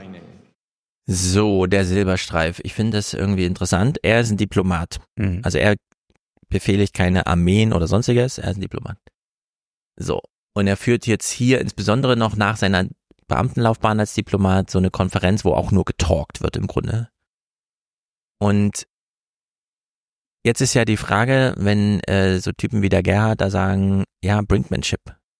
In dem Moment, wo alle Waffenstrotzen sich gegenüberstehen, geht der Diplomat rein und sagt, ah ja, scheint gerade beste Voraussetzungen für eine Verhandlung zu sein. So, und das dann zu machen, unabhängig davon, wer hier was hochkocht oder abkühlen will, wie Pistorius oder wie auch immer. Das finde ich eigentlich, äh, eigentlich sollte man jetzt mal so ein großes Feuilleton-Stück, das auch sehr beruhigend wirken kann, die Stunde der Diplomaten, Ja. gerade mit dieser Paradoxie, sie glauben, überall sind Waffen gestreckt, ja genau, aber genau deswegen ist ja, und das kann Guter man auch historisch Zeitpunkt. aufzeigen, Ja. ein guter Zeitpunkt jetzt mal zu sagen, ja, vielleicht liegt uns doch noch was und so an unserem Leben. Irgendwie so in die Richtung. Und Heusgen wird dann auch gefragt im Gespräch im Fernsehen, während, nee, kurz nach der Münchner Sicherheitskonferenz am 18. Ähm, ich will, will gerade eine Sache noch dazu sagen, äh, weil dann äh, uns manchmal vorgeworfen wird, dass äh, wir sagen, na ja, aber was soll ein Kompromiss sein? Man kann doch keinen Kompromiss schließen mit dem und dem und dem. Also ob das jetzt beim äh, Nahostkrieg äh, ist oder äh, bei Ukraine oder auch anderen äh, Konflikten, Kriegen, die da sind oder bevorstehen. Dazu ist zu sagen, schaut euch die Weltkarte an, markiert die Länder, in äh, denen die Menschenrechte eingehalten werden, die demokratisch sind, äh, Pressefreiheit haben und all das. Und dann kann man ja mal vergleichen, wie viele Länder äh, dann unmarkiert bleiben. Hm. Und dann kann ich äh, sagen, ich wünsche mir das anders. Und der universalistische Standpunkt, den haben wir im Prinzip jetzt eben gerade gehört von Christina Lunz, äh, ja. wie man vielleicht dahin kommen kann. Alles andere bedeutet aber tatsächlich, dass man mit dem, was gegeben ist, in irgendeiner Weise umgehen muss. Und das tut Deutschland, das tut die EU laufend mit ganz, ganz ja. vielen Ländern. Wie gesagt, wenn Indien auf dem Podium sitzt, ist das eine wunderbare vorbildliche Demokratie. Da übertreibt man es dann wieder völlig in diese Richtung, mhm. statt äh, da auch mal ein paar ähm, Punkte zu setzen, wo das nicht so gerade läuft. Äh, ja, also wir haben gerade ein, eine russische Wirtschaft, die zum einen Kriegswirtschaft ist und damit das BIP nach oben treibt, äh, zum anderen aber auch tatsächlich sehr erfolgreich äh, exportieren kann, äh, mit China äh, sehr viel besseren Handel betreibt. Das war ja mal mal sehr abgekühlt. Und im Übrigen diese ganze Söldnergeschichte, die wir da äh, erleben, aus den armen Regionen werden die Männer an der Front verheizt. Mhm. Ja, das stimmt. Zugleich aber verdienen diese Männer, die dort jetzt äh, für Russland im Krieg sind, äh, vier oder fünfmal so viel, als sie sonst verdienen würden. Das heißt, das Geld geben sie auch gar nicht an der Front aus. Das fließt zurück dort in diese armen Regionen. Mhm. Auch da gibt es damit so einen kleinen Aufschwung, wenn man so möchte. Was ich damit sagen will, die Sachen sind so, wie sie jetzt sind. Äh, man kann eine Maximalforderung stellen und kann sich dann schadlos raushalten und sagen, ja, äh, ehe Putin nicht äh, angeklagt ist, ja. können wir nichts machen. Aber dann ist das, wie gesagt, der unendliche äh, Krieg, äh, den man setzen kann. Und dann müsste man den auch noch mit ganz vielen anderen äh, zugleich äh, führen. Und dafür Eigentlich ist dann wirklich keine Kapazität. Eigentlich müsste man ihn in interven ja, man müsste intervenieren, man müsste ja. ihn äh, dezidiert anzetteln.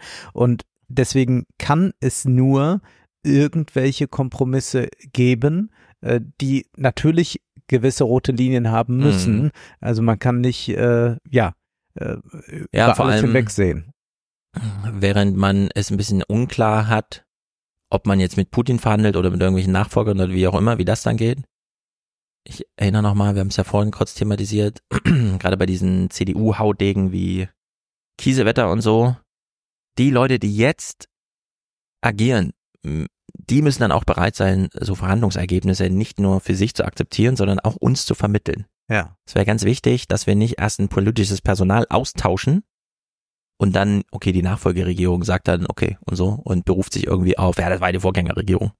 Das ist dann äh, auch kein guter versöhnlicher Weg, sondern alle, die jetzt, äh, auch von äh, Major oder so, müsste man jetzt eigentlich mal so langsam, können Sie es zumindest vorbereiten, Frau Major? Ich glaube, es wird, es wird ähnlich sein wie bei Corona, dann haben irgendwann die Leute, die sehr viel Alarmismus, auch zum Teil mhm. übertriebenen. Alarmismus betrieben haben, geschwiegen.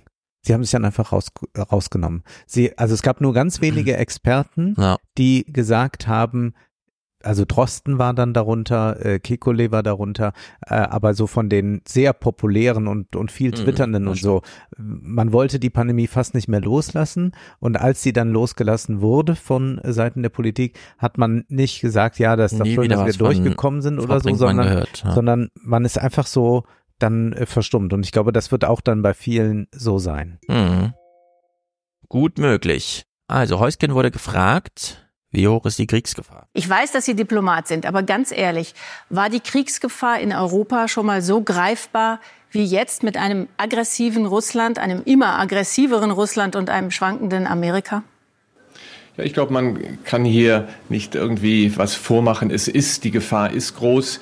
Ähm, ich hoffe nur, dass wir aufgrund der Münchner Sicherheitskonferenz, auf der Gespräche, die geführt worden sind, aufgrund der Atmosphäre, die wir hatten, dass wir vielleicht jetzt diese Gefahr schon ein bisschen herabmildern können. Eine Gefahr herabmildern. Er ist halt ein Diplomat. Man kann nur hoffen, dass er dann in München seinen Zugang zu den Gängen was ja dann Ja. die Fernsehkameras nicht mehr sehen, wo sie ja mal sagen, da geht's eigentlich zur Sache und so. Und er wird auch nochmal zu Atomwaffen gefragt. Und in diese Diskussion über europäische Verteidigung mischt sich jetzt auch noch die Frage über europäische Atomwaffen. Sie haben gesagt, man müsse mit Frankreich über die französischen Atomwaffen reden. Was wäre denn das Ziel solcher Gespräche, dass ein EU-Gipfel künftig entscheidet, ob Frankreich Atomwaffen einsetzt? Nein, ähm, wir müssen das Thema als solches einbeziehen und äh, wir sollten das Angebot Frankreichs annehmen, überhaupt darüber zu sprechen und wir sollten eine ähm, Also nicht das Angebot Frankreichs, das irgendwie, sondern darüber zu sprechen. Das können wir ja mal annehmen. eine andere, äh, anderen Weg auch verfolgen und das ist die Zusammenarbeit mit Großbritannien. Großbritannien hat übrigens anders als Frankreich seine Atomwaffen ja eingebracht in die NATO. Aber Herr da Häusgen, muss man mit welchem sehen, Ziel? Mit welchem Ziel? Dass, dass, wir, dass wir die Atomwaffen mitfinanzieren, die also französischen? Wofür, oder? Nein, wir müssen, wofür stehen Atomwaffen? Atomwaffen stehen dafür, ähm, was ähm, Europa im Kalten Krieg den Frieden gebracht hat. Das ist ein Instrument der Abschreckung. Ja, das fand ich jetzt auch sehr gut. Jetzt weiß ich auch wiederum, wie wir den Clip zurechtgelegt haben. Wie sie ihn unterbricht, ja, sollen wir dann die französischen Waffen mitfinanzieren? Was ja im Grunde sollen wir dann 3,80 Euro überweisen? Und er so, es geht hier um alles gerade. Selber so ein bisschen, oh Gott, wie sind Ja. sie denn drauf da im Journalismus? Aber auf diese Journalismusfrage freue ich mich bei Pressekonferenzen noch. Wie wollen Sie die Atomwaffen finanzieren? Ja, genau. Wie, Können wir an der Kindergrundsicherung sparen? Genau, wie, wie gegenfinanzieren wir jetzt die Atomwaffen? Nun gut, es bleibt, so hier im Deutschlandfunk zu hören, von dieser ganzen Diskussion, nachdem Pistorius so, keine Ahnung, ich blende das alles aus, äh, einfach nur das Prinzip Hoffnung. Am Ende bleibt wohl nur das Prinzip Hoffnung. Die Hoffnung, dass ein Demokrat im Weißen Haus bleiben wird oder aber dass Donald Trump Europa doch nicht so fallen lassen wird, wie er es im Wahlkampf gerade angekündigt hat. Wie heiß wird die Suppe am Ende gegessen, die Donald Trump androht zu kochen, wenn er Präsident werden sollte? Frank Kapellan berichtete. So, ich würde sagen, da wir hier in der politischen Planung sind, nochmal das Plädoyer, alles einpreisen, was denkbar ist. Dagegen spricht natürlich, äh, wenn jetzt Pistorius sagt, nee, nee, nee, die amerikanischen Freunde, das wird schon und so. Jetzt Kamala Harris auf der Bühne. Ich finde das ja ehrlicherweise unverantwortlich, was wir jetzt sehen. Dass sie es macht, okay, aber wir wissen, da hängt halt ein Damoklesschwert drüber. So, deswegen kann man das nicht für voll nehmen, wenn Leute aus dem Wahlkampf her und dann irgendwie so reden. US-Vizepräsidentin Harris versucht bei ihrem Auftritt in München alle Zweifel an der Verlässlichkeit ihres Landes zu zerstreuen. Nach Donald Trumps Infragestellen der NATO-Beistandspflicht klingt ihre Aufforderung, das internationale Regelwerk zu verteidigen, eher wie eine Mahnung an die eigene Bevölkerung. Make no mistake. Seien Sie sich sicher, das amerikanische Volk wird dafür einstehen und Amerika wird die Führungsrolle weiter übernehmen. And America will continue to lead.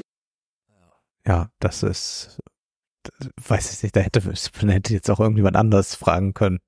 Ja, es ist einfach so. Jetzt gibt's aber einen, der preist es einfach mal ein.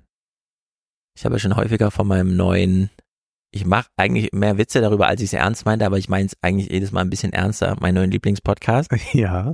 Bernd Rürup im Gespräch mit Michael Hüter Mhm. im äh, Handelsblatt. Handelsblatt Economic Challenges Podcast. Bert Rürup, wir kennen ihn noch. Als wir Hartz IV und so weiter geplant haben, gab es ja eine kleine Kaste, die sich über Rentenangst äh, einmal in die Milliardärsklasse geschossen hat. Er hat das ja mit organisiert. Äh, Es gehört ja alles dazu, die Rürup und die Riester-Rente und was es alles gab. So, das ist also jemand, ähm, wie soll man sagen, der kann auch mal axelitaristisch. Mhm. Äh, ach, wir haben ein demografisches Problem. Ich mache mir eine Milliarde draus, ist mir doch egal, was passiert. So. Soll sie doch in 20 Jahren feststellen, dass sie nicht genug Geld haben. So ungefähr, ne? Ist nichts funktioniert. So, und so axelitaristisch und es Ach, du meinst akzelerationistisch. Accelera Akzelerationismus. Also du weißt schon, äh, Ja. äh, einfach das Gaspedal durchdrücken. ja. Problem erkannt, okay, Vollgas gegen die Wand. Aber bei ihm, das ist so witzig, weil er durchblickt ja wahrscheinlich wirklich auf, ja, ich will jetzt kein Urteil fällen, aber er, er durchblickt nicht so wirklich, in welchem Kontext er welche Sachen wie sagt, sondern er macht das aus dem Gefühl heraus. Ja. So, und unter der Maßgabe, und er wir das jetzt hier einbetten, die er nicht präsent hat, Hören wir jetzt, wie er darüber spricht. Wenn also es sich durchsetzt, dass sich die geopolitischen Rahmenbedingungen ändern und dass wir einen hohen Modernisieren und Wandlungsbedarf haben, denke ich, wird es möglich sein, die Widerstände gegen eine Modernisierung auch unserer Finanzpolitik eher zu überwinden als ja. bei einer Weitersquote. Ja. Insofern wäre möglicherweise, das ist doch jetzt ein großer Bogen, äh, äh, sagen wir mal, eine Änderung des geopolitischen Umfelds als Folge der Trump-Wahl ja, es wäre spät, aber noch nicht zu spät, könnte dann doch zu einer entsprechenden Modernisierung, also der Wirtschaftspolitik, der deutschen Wirtschaftspolitik führen. Die muss meines Erachtens ja. modernisiert werden. Und da kann eben so ein Sieg von Trump doch ein heilsamer äh, Beschleuniger werden. Das ist, finde ich, erstmal ein sehr origineller Gedanke. Darf man und, das einfach so sagen? Das und doch ich, ja doch, ich finde, genau so muss man darüber auch mal sprechen. Mhm. Denn Finde ich auch. Es ist ja so, wir haben diese Angebote da von Macron, wo man jetzt bei Macron derzeit wieder gar nicht weiß, wo er hin will, aber wir können ja, müssen jetzt gar nicht über Macron philosophieren, aber wir können ja ganz klar sagen, äh, momentan ist also die europäische Wirtschaft sehr eng verknüpft mit der US-amerikanischen. Zugleich haben wir aber Exportnationen, besonders Deutschland, die in Länder äh, exportieren, zum Beispiel China, die eigentlich von Washington nicht so erwünscht sind. Und wir haben sehr mhm. viele Fürsprecher äh, gerade für die äh, US-amerikanische Richtung, äh, Decoupling, inklusive der Präsidentin Ursula von der Leyen. America is back, sagte Ursula von der Leyen, mhm. als mhm. äh, Biden äh, zurückkam und Macron fragte, ja, fragt sich nur, wie lang. Und hier ist ja schon die Sache so gewesen, endlich können wir wieder weitermachen wie zuvor. Ja. Das war ja die Idee, wir knüpfen nahtlos an in dem festen Glaube, dass es immer so weitergehen wird. Biden wird nochmal Präsident und danach mhm. kommt ein neuer Biden und alles wird immer so sein. Und tatsächlich kann natürlich jetzt passieren, dass es, äh, also wenn Trump gewählt wird, dann wird das nicht so sein. Ich wäre aber nicht so optimistisch, wenn man das in Anführungszeichen setzend sagen darf, äh, wie Rürup das ist. Denn was ich mir vorstellen kann, und das haben wir ja eben in diesen Clips äh, gehört mit Habeck und Fuß etc., dass wenn Trump gewählt wird, man sagt, oh, wir brauchen jetzt Kriegswirtschaft, mhm. jetzt äh, machen, richten wir alles darauf aus, wir sparen, wir tun und machen und wir machen Sondervermögen für die Bundeswehr. Aber dass dadurch man sagt, wir machen die große KI-Revolution jetzt hier und äh, wir machen dem Silicon Valley von Paris aus Konkurrenz oder so. Das sehe ich nicht, sondern äh, ich glaube, äh, dass Trump disruptiv sein wird, aber nicht in dem Sinne, dass wir dann eine Erneuerung äh, statt, äh, stattfindet, sondern wir werden äh, tatsächlich dann so eine Politik haben, die die Bevölkerung auf harte Zeiten einstellt und ja. ich sehe da tatsächlich das nicht, finde es aber charmant, dass dieser Gedanke mal ausgesprochen wird. Ja, ich finde umso charmanter, dass äh, da eben kein so wie wir jetzt schon zwei Stunden Gespräch vorher stattfindet, sondern dass das so.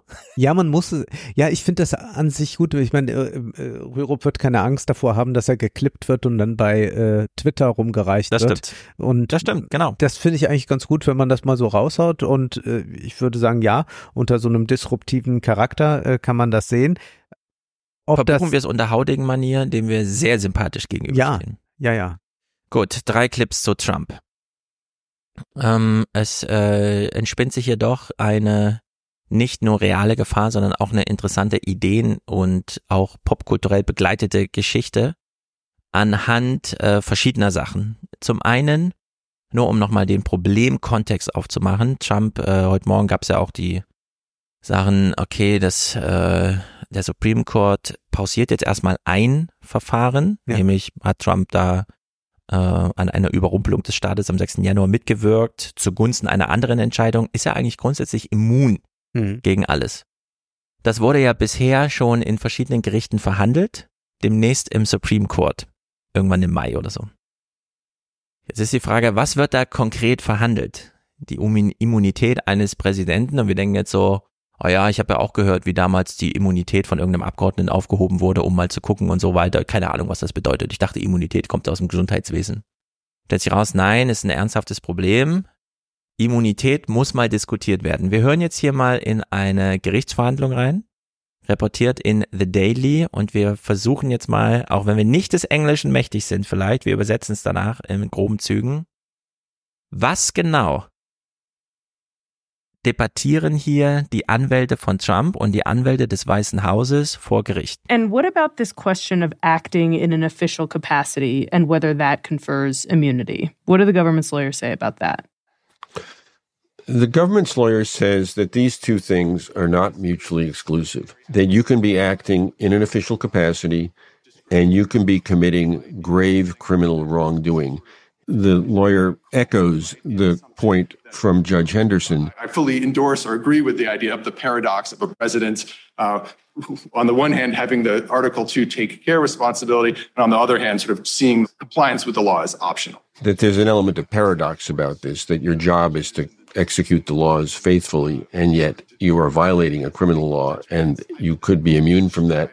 I mean, what kind of world are we living in if as I understood my friend on the other side to say here, a president orders his SEAL team to assassinate a political rival and resigns, for example, before an impeachment, not a criminal act. And then he returns to the example of the political assassination ordered up via SEAL Team 6 and says that cannot be the case. That you are immune from prosecution for murdering your political rivals unless Congress acts by impeachment and conviction. I think that is extraordinarily frightening future, and that is the kind of we're talking about a balancing and a weighing of the of the interests. I think that should weigh extraordinarily heavily in the court's consideration.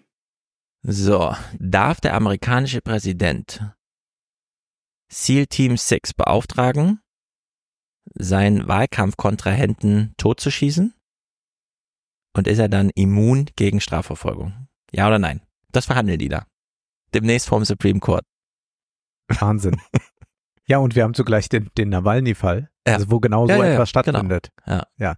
Und mich erinnert es an äh, das 17. Jahrhundert. Ich habe das Stück vielleicht schon mal erwähnt. Das heißt Sinner von Pierre Corneille.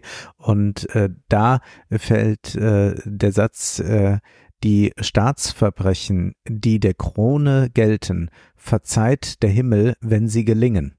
Also wenn man damit das ist dann die Staatskunst, Macht, es muss zum, gelingen. genau, wenn wenn man wenn man damit zur Macht äh, Mhm. gelangt oder sie dadurch erhält, dann ist es gerechtfertigt, dann ist äh, es ein Ausdruck von Mhm. Souveränität. Aber da sind wir im 17. Jahrhundert, da könnte man diesen schönen Satz sagen, da dachte ich, da wären wir schon weiter. Genau. Offenbar nicht. So, jetzt könnte man ja anmerken, na ja, Stefan, da ist ja vor Gericht verhandelt worden. Und die eine Seite hat das ja nur zur Illustration, um auch ein bisschen zu schocken. Hm. Ist so genannt. Da würde ich sagen, stimmt zur Hälfte, weil das Immunitätsansinnen, für das Trump ja gerade kämpft, ist ja tatsächlich, ich mache einen Staatsstreich. Ja. Er ist zwar nicht gelungen, aber ich kann ja weiter als Präsidentschaftskandidat andrehen und das darf mir dann nicht negativ da ausgelegt werden, denn der Wähler soll entscheiden. So, es ist also ganz konkret, äh, bei dieser Kongressaktion am 6. Januar sind auch Menschen gestorben und so, also da gab's ausreichend Drama. Und äh, tatsächlich vor Gericht verhandelt wird ja Demokratieverständnisse. Die einen sagen, wir verteidigen die Demokratie gegen Trump und dann kommen die Trump-Wähler und sagen, nee, die äh, reißen ja den ganzen Staat runter, wir sind die eigentlichen Demokraten. Also beide kommen mit derselben Argumentation, wir sind die wahren Demokraten. Ja. So. Das ist ja auch in dem Stück von äh, Shakespeare Coriolanus, äh, wo äh, eigentlich so ein Volkstribun sich dann selbst setzt als der Genau. homogene Ausdruck des eigentlichen Volkswillens und das finden wir dann in verschiedenen Facetten und das ist bei Trump ganz klar. Also man kann eigentlich Coriolanus sehr gut äh, nochmal so mit der Schablone Trump lesen. Ja, und es ist halt nicht nur bei Trump ganz klar, sondern auch, und das kann sich jetzt jeder mal selber überprüfen, wie viel Angst hat man davor, dass Trump gewählt wird? Sieht man dann die amerikanische Demokratie in Gefahr und glaubt nicht mehr daran, dass Trump wieder abgewählt werden könnte zu Lebzeiten? So, was bedeutet, man hat noch eine Demokratie, aber der jetzt gerade laufende Kampf um das höchste Amt in dieser Demokratie läuft unter der Maxime, nicht mehr innerhalb der Demokratie folgenreich zu sein. So, sondern beide Seiten unterstellen der anderen, ihr hebt die Demografie aus. Und hier wird ein ganz interessantes Bild bemüht in dieser Berichterstattung.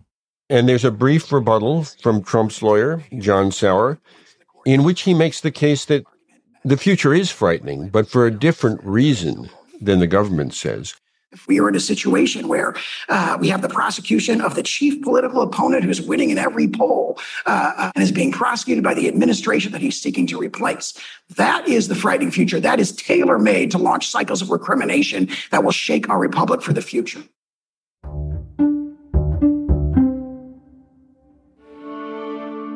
It's interesting. There's these kind of two dueling visions of what the frightening future that this case leads to actually is on either side. It's the case of the dueling dystopias. Hast du davon schon mal gehört? Nein. Die sich dualierenden Dystopien. Ja. Er sagt das hier so locker hinweg. Sie sagt, das sind ja dann dualierende Visionen und er sagt, nein, es sind keine dualierenden Visionen, sondern sich duellierende Dystopien. Und dann habe ich das mal gegoogelt, weil ich dachte, okay, das klingt so, als hätten die hier wieder sowas Heimliches eingebaut. Da stellt sich raus, ja, also das ist äh, große Kulturgeschichte. Diese Geschichte um Caitlin Aberdeen oder wie sie heißt, oder Katniss oder wie auch immer, also hier Panem. Katniss Aberdeen. Hunger Games und so, genau. Susanna Collins sitzt in den 90ern in Amerika auf ihrem Sofa und guckt Fernsehen. Und es wechselt sich programmatisch ab, Reality TV und Irak-Kriegsberichterstattung. Mhm. Und sie fragt sich so, das ist ja interessant. Auf der einen Seite sehe ich so individuelle Schicksale, äh, wo es einfach nur so ein Race to the Bottom ist und alle stehen daneben und denken sich so, oh Gott, das ist ja nicht vorbildhaft, was wir hier sehen. Und dann Irak-Kriegsberichterstattung und man sieht genau das Gleiche, diesen Schicksalsstrudel nach unten, aber für ganze Bevölkerung, eine Million Tote und so. Und dann äh, entwickelt sie daraus diese Idee der Hunger Games. Also Hunger Games, der Dekade die Dekadenz der Hauptstadt ist ja das große Thema. Mhm. Und dann in dem zweiten Catching Fire die Tyrannei von Panem. Und äh, in diesen, ähm, ich habe mir so mal so einen Text rausgesucht, wo das so abgehandelt wird, was, wie das zu interpretieren ist. Diese ganze Geschichte läuft darauf hinaus, dass sie vor die Wahl gestellt wird. Also entweder begehst du jetzt hier einen ganz großen rituellen Selbstmord, in dem einfach klar ist, du unterwirfst dich äh, der Tyrannei, oder deinen Herkunftsdistrikt wird platt gemacht. Mhm. Also sie hat nur zwei Möglichkeiten. Entweder der eigene Tod oder Tod aller Familien und Family and Friends, die sie so kennt. Und es wird ja in dem Film genauso ausgespielt. Das sind die zwei Alternativen. So, und das sind dualierende Dystopien. Es gibt keinen dritten Wert mehr. Man hat nur noch die Möglichkeit zwischen etwas kleineres, aber sehr nahgehendes äh, äh, Drama oder eben dem großen Drama. Das ist einfach die ganze Herkunft. So, und dann hatten wir es auch schon mal ein bisschen früher, das kennen wir natürlich alle. Äh, die Welt ist irgendwie so im Aufbruch, eigentlich ganz äh, gerade Friedenszeit und so, und dann kommt plötzlich Brave New World und 1984 raus. Und der Leser denkt sich so, er muss ich mich jetzt entscheiden zwischen einem der beiden? Also gibt's nicht nochmal was Fröhliches oder so? Und diese dualierenden Dystopien werden in einem dieser Texte im New Yorker, wo diese Golden Age of Dystopian Fiction, also wo damals äh, Aldous Huxley und so weiter diese Bücher kamen. Steht dann drin, das Duell der Dystopien ist nichts weiter als ein weiterer Ort, der von der polarisierten Politik vergiftet wird. Ein Stellvertreterkrieg der imaginären Welten. Die Dystopie war einmal eine Fiktion des Widerstands. Sie ist eine Fiktion der Unterwerfung geworden, die Fiktion eines misstrauischen, einsamen und mürrischen 21. Jahrhunderts, die Fiktion von Fake News und Infowars, die Fiktion von Hilflosigkeit und Hoffnungslosigkeit. Sie kann sich keine bessere Zukunft vorstellen und fordert auch niemanden auf, sich die Mühe zu machen, eine zu schaffen. Und ich denke mir, okay, das trifft gerade ziemlich genau dieses, ja, wir müssen jetzt Waffen schicken und dafür Mhm. auf Butter verzichten. Ja. Weil wenn wir auf die Butter nicht verzichten, sind wir die Nächsten. Ja, da sind wir ganz Oder, platt, ja. Also wir haben nur noch zwei Alternativen. Wir müssen uns jetzt einer davon unterwerfen. Das Schicksal hat Putin in der Hand und perspektivisch Trump. Die bestimmen über alles und wir haben quasi gar keinen Ausweg mehr. Und diese Ausweglosigkeit unter so einem, ja, und cool, das ist so ein Wahljahr, in dem irgendwie 40 Prozent der Weltbevölkerung mal wählen darf und so. Aber das sind sozusagen, alle sind gefangen in so einem duellierenden Dystopie-Gedanken. Fand ich irgendwie sehr aufschlussreich dafür, dass das so als Halbsatz mal eben in so einem Podcast da genannt wurde. Nun betrachten wir ja bei Amerika ein Land, das ein relativ Wohlstand hat und klar gibt es da Armut und äh, gibt es da große Probleme im Gesundheitssystem mhm. und, und, und. Aber ich sag mal, die Leute leben ja jetzt da so und für die meisten, also 50, 60, 70 Prozent, ändert sich, egal wer regiert, erst einmal ökonomisch nichts. Die bekommen nicht wesentlich mehr Geld. Man kann ja sogar gerade bei beiden sehen, dass äh, es mit ihm äh, mehr voranging, als man eigentlich erwartet hatte. Ja, also man hat ja da die Inflation sehr schnell abgeschwächt. Äh, man hatte äh, dann äh, mit dieser neuen Industriepolitik äh, viel mehr Beschäftigung äh, geschaffen als gedacht. Also die Leute, den Leuten geht es etwas besser als zuvor. Und jetzt, wenn ein Trump Präsident wird und dann äh, diktatorische Handlungen vollzieht, was dann bedeutet, dass die Presse eingeschränkt wird, dass äh, ja gewisse Richter abgesetzt und neue besetzt werden und all das, dann kann man ja doch festhalten, einen sehr großen Teil der US-Bevölkerung wird das zwar medial rezipieren, mhm. aber deren konkretes Leben ändert sich ja nicht. Also Minderheiten wird es sehr schlecht gehen. Bestimmten Minderheiten zumindest. Äh, das ist alles, also das, das ich will nicht, dass jetzt so heißt wie, ja, wenn, wenn Trump kommt, verändert sich nichts. Sondern was mich so interessiert, ist diese äh, Pax in Bello, also wie man eigentlich dann in so einem äh, Zustand äh, des, des Krieges oder des Bürgerkrieges, äh, worauf das eigentlich hinauslaufen würde, äh, man trotzdem für sich so lebt. Also die Leute mhm. mähen den Rasen, äh, gehen einkaufen, sitzen ja, abend, äh, abends vor Netflix oder gucken äh, Football, ja. Baseball, was auch immer. Äh, das heißt, das ist, das ist ja so dieses Erstaunliche, also dieses beherrscht werden ist ja eines in, in so einem großen Nationalstaat, dass man ja oft gar nicht merkt. Also wir merken, wenn es dir einigermaßen gut geht, also wenn du wenn du so viel verdienst, dass du nicht das Amt äh, fragen muss, kann ich da und dort was machen. Mhm. Dann musst du dich ja ausziehen vor denen und musst zeigen, was du hast und so weiter. Aber wenn du, wenn du so viel verdienst, dass du nichts so staatlich in Anspruch nehmen musst, dann merkst du den Staat zwar, wenn du deinen Lohn bekommst, dass da was abgezogen wurde, ja. aber sonst ist der Staat hier abwesend. Also ich habe äh, Bundeskanzler Olaf Scholz noch nie gesehen glaube, dass es ihn gibt, aber der regiert so, aber der kommt ja nicht bei mir vorbei. Äh, das, und, und das frage ich mich, wie sich das gestalten wird in den USA, dass für viele Amerikaner das dann genauso als Normalität dann anerkannt wird, wie das jetzt normal ist, dass Biden gerade Präsident ist. Und das haben wir bei der ersten Amtszeit von Trump schon äh, gemerkt. Hm. Ja, wir konzentrieren uns auf das Kapitol oder auf diese äh, riesigen Polizeiaktionen, äh, die, die der äh, militaristische Kampf gegen ähm, die Proteste, die George Floyd Proteste und, und all das. Ähm, aber was wir ja nicht äh, erkennen, ist, dass ganz viele so weiterleben, wie sie leben. Und, und das ist ja das, das, das Katastrophale eigentlich daran. Ja, an die, an die, das ist ja nicht, dass das äh, dazu führt, dass dann sehr bald eine politisierte Gesellschaft da sein wird, die sich erheben wird gegen Trump, mhm. sondern man wird erleben, dass sie das als neue Normalität gerade so akzeptieren, da ihr Leben ziemlich unverändert weitergeht. Ist ja eine der größten Paradoxien, die ja damals schon beschrieben wurde. Also wir haben Battleground States mhm. und in denen wiederum kommt es dann nur auf so ein paar Wählerdemografiegruppen an. Was ja dazu führt, dass äh, die Vorwahlen, dass sie traditionell in Iowa zuerst stattfinden, dass die Kandidaten sich die Zeit nehmen, in jeden der 99 Distrikte von Iowa einmal vorstellig werden, auch wenn da nur 3000 Leute leben, weil sie wissen, davon hängt mein persönliches Schicksal ab, komme ich in dieser Wahl weiter oder nicht. Also entscheidet am Ende irgendjemand, der es also dem es egal sein kann. Mhm. So, in Iowa lebt man halt, wie man in Iowa so lebt. Ja. Über die ganze Weltpolitik. So, Millionen und Milliarden Menschen werden in Mitleidenschaft gerissen von dieser Entscheidung, die da aber eigentlich auch ausgeblendet werden kann. Ja. Also die ist eigentlich für denjenigen, der sie trifft, jetzt nicht weltbewegend. So, diese 20 Millionen, wir wohnen in einem Trailerpark in Amerika, aussortierten schon, ja. die das auch wieder treffen wird, wenn da irgendwas passiert. Aber da die keine feste Adresse haben oder was auch immer, können die sowieso nicht wählen und wie so, ne? Werden all die äh, aussortiert und am Ende Ja, hast du so eine Wohlstandskaste, die dann einfach befindet, wer hat mir denn besser gefallen im Fernsehen? Ist ja nur noch ein Popularitätswettbewerb. Ich denke aber jetzt, wo ich so darüber rede, in Berlin hatten wir das ja auch.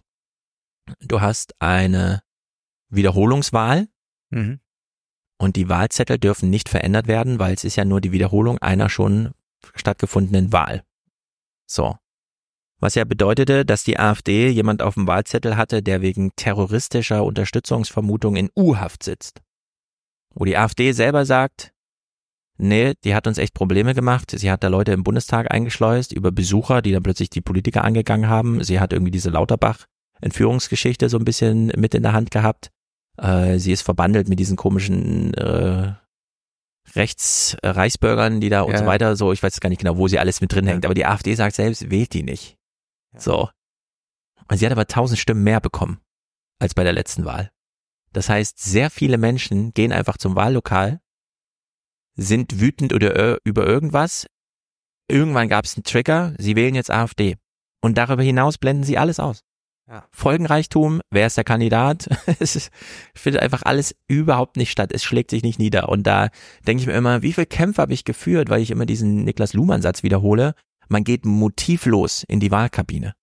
Man gibt so ein Stimmungssignal ab. Man weiß selber nicht genau, was bedeutet das jetzt, wenn ich Friedrich Merz als Kanzler haben will. Mhm. So, man hat halt so eine Idee von, ja, irgendwie, keine Ahnung, ist ein guter Rhetoriker oder sowas. Und dann entfaltet sich aber irgendwas strukturell. So. Und das hat man aber nicht im Blick. Und jetzt in Berlin hat man aber gesehen, ja, die Leute gehen, was das angeht, motivlos. Es sind nicht die Motive, sondern es sind die Stimmungen, irgendwelche Trigger, die man vielleicht therapeutisch nochmal nachvollziehen könnte, aber wenn überhaupt. So, aber es ist einfach, es findet halt statt und der Folgenreichtum äh, demokratisch wird da nicht richtig eingepreist. Mhm. Und das haben wir jetzt quasi auf allen Ebenen. Also wenn jetzt immer diese große Freude ist, 40 oder 60 Prozent der Welt wählen jetzt einmal gleichzeitig in einem Jahr, weil in Amerika EU-Wahlen und in Indien oder so Wahlen sind, muss man sich echt fragen, ja und? ja. Was bedeutet das genau? Es ist noch nicht per se einfach äh, eine gute Sache, sondern man muss sich nochmal genau vergewissern, warum eigentlich. Naja, das sind ja auch diese Stimmungsbekundungen jetzt, dass alle sagen, äh, der Kanzler der Herzen ist Pistorius. Naja, Äh, das ist ja, ja aus genau. einer reinen Stimmung, die mal irgendwo entstanden ist. Ah ja, dann ist das jetzt offenbar so. Äh, Wenn man jetzt äh, das medial anders konstatieren würde mit den Taurus-Lieferungen und Scholz ist der standhafteste Mann von Deutschland und, und Mhm. Europa, dann würden alle sagen, ja, Scholz ist unser König. Nur hat man jetzt irgendwie sich gedacht, es ist äh, sinnvoll, jeden Tag Marie-Agnes Strack-Zimmermann zu interviewen. Ja, und die sorgt dann dafür, dass die Stimmung eher gegen Scholz geht. Also das ist, das Ja. ist reine Stimmung. Ja, ja. Es geht runter und drüber. Kommen wir zu einem Thema, das uns alle betrifft. Dating. Dating. Bevor wir aber jetzt zu dem Thema Dating kommen, lass uns kurz über den Salon sprechen, denn wir haben es zwar im Teaser schon angekündigt, wollen es aber nochmal sagen. Wir besprechen von Mustafa Sulaiman The Coming Wave, künstliche Intelligenz, Macht und das größte Dilemma des 21. Jahrhunderts, erschienen bei CH Beck.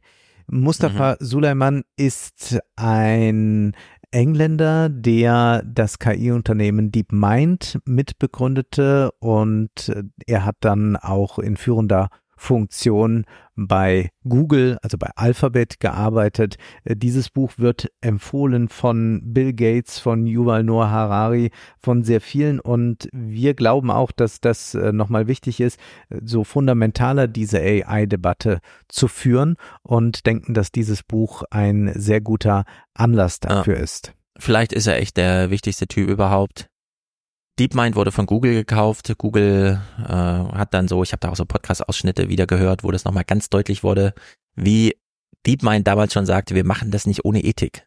Ja. Ihr braucht einen Ethikrat, wir müssen das hier thematisieren und so weiter und so fort. Und Google hat ja immer davor zurückgeschreckt, Sachen dann zu veröffentlichen.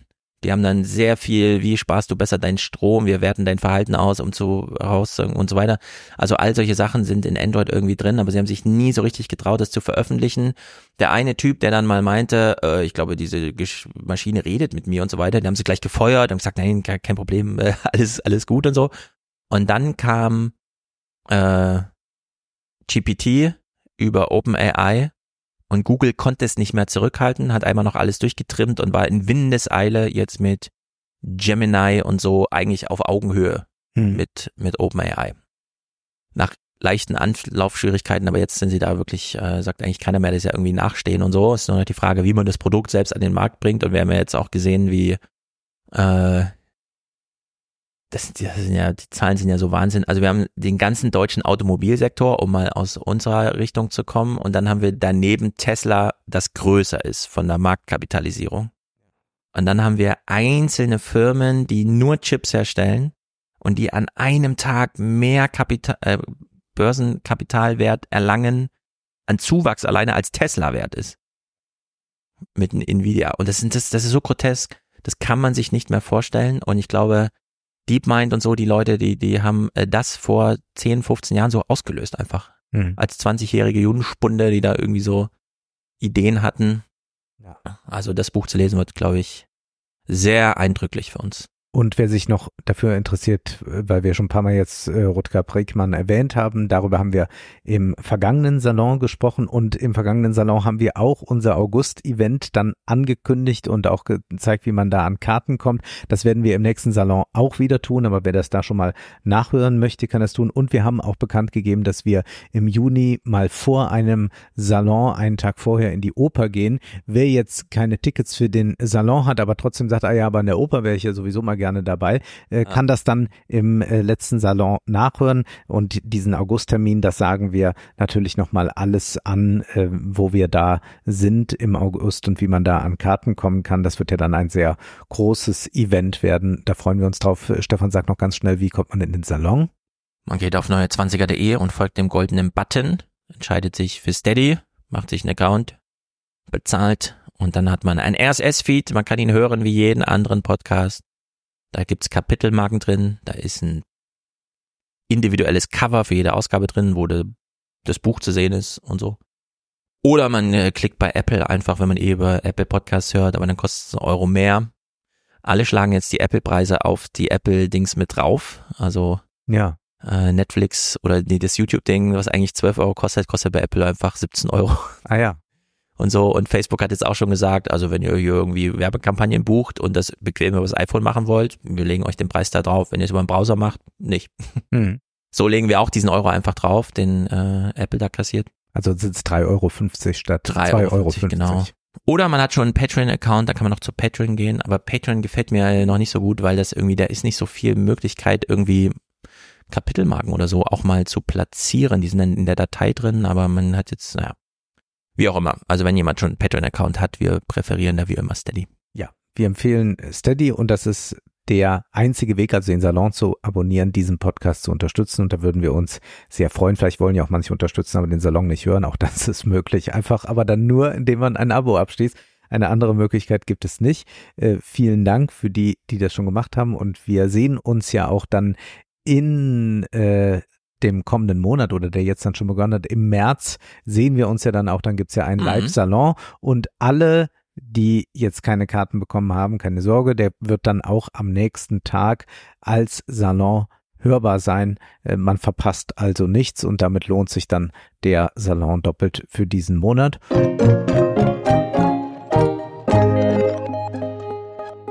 Dating. Mhm leben wir schon. Wann hast du dein letztes Date, Wolfgang? Tja, das sind jetzt die großen Fragen. Äh, zumindest nicht über eine Dating-App, das kann ich äh, ah, jedenfalls ja. sagen. Und es geht um Dating-Apps hier ganz stark, will ich mhm. unterstreichen, denn äh, Dating ohne Dating-App ist äh, schwierig geworden, äh, beziehungsweise könnte es aber dazu kommen, dass das Daten ohne App wieder attraktiver wird denn es wird schon von einer Post-Tinder-Dekade gesprochen, ja. äh, was daran liegt, dass die Downloadzahlen rückläufig sind. Also man kann sich denken, wann sie nochmal ordentlich nach oben gegangen sind. Das war 2020, als wir im Lockdown saßen. Mhm. Da war das dann für viele die Möglichkeit, überhaupt mit Leuten in Kontakt zu treten. Man hat dann auch sich online verabredet und hat äh, so ein bisschen mal ausgetestet, wie der andere so tickt.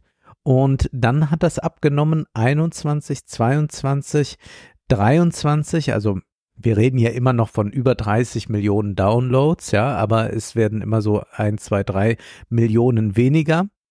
Es begann äh, Tinder mit äh, 2012 und da hat man gleich dann im ersten Jahr schon so 17 Millionen Downloads gehabt, aber jetzt scheint sich da irgendetwas zu drehen. Wir hören jetzt mal in verschiedene Podcasts rein, in ähm, TikToks, äh, zum Beispiel jetzt hier, Infinite Taps heißt die Userin, die hat ein Video gemacht, äh, wie sie Dating sieht und war damit sehr erfolgreich. Also man kann sich vorstellen, das ist ein großes Thema, gerade bei TikTok. Dating-Erfahrungen werden geschildert, aber auch so generelle Betrachtungen werden angestellt darüber, wie diese Apps eigentlich funktionieren und was an ihnen vielleicht nicht so gut ist.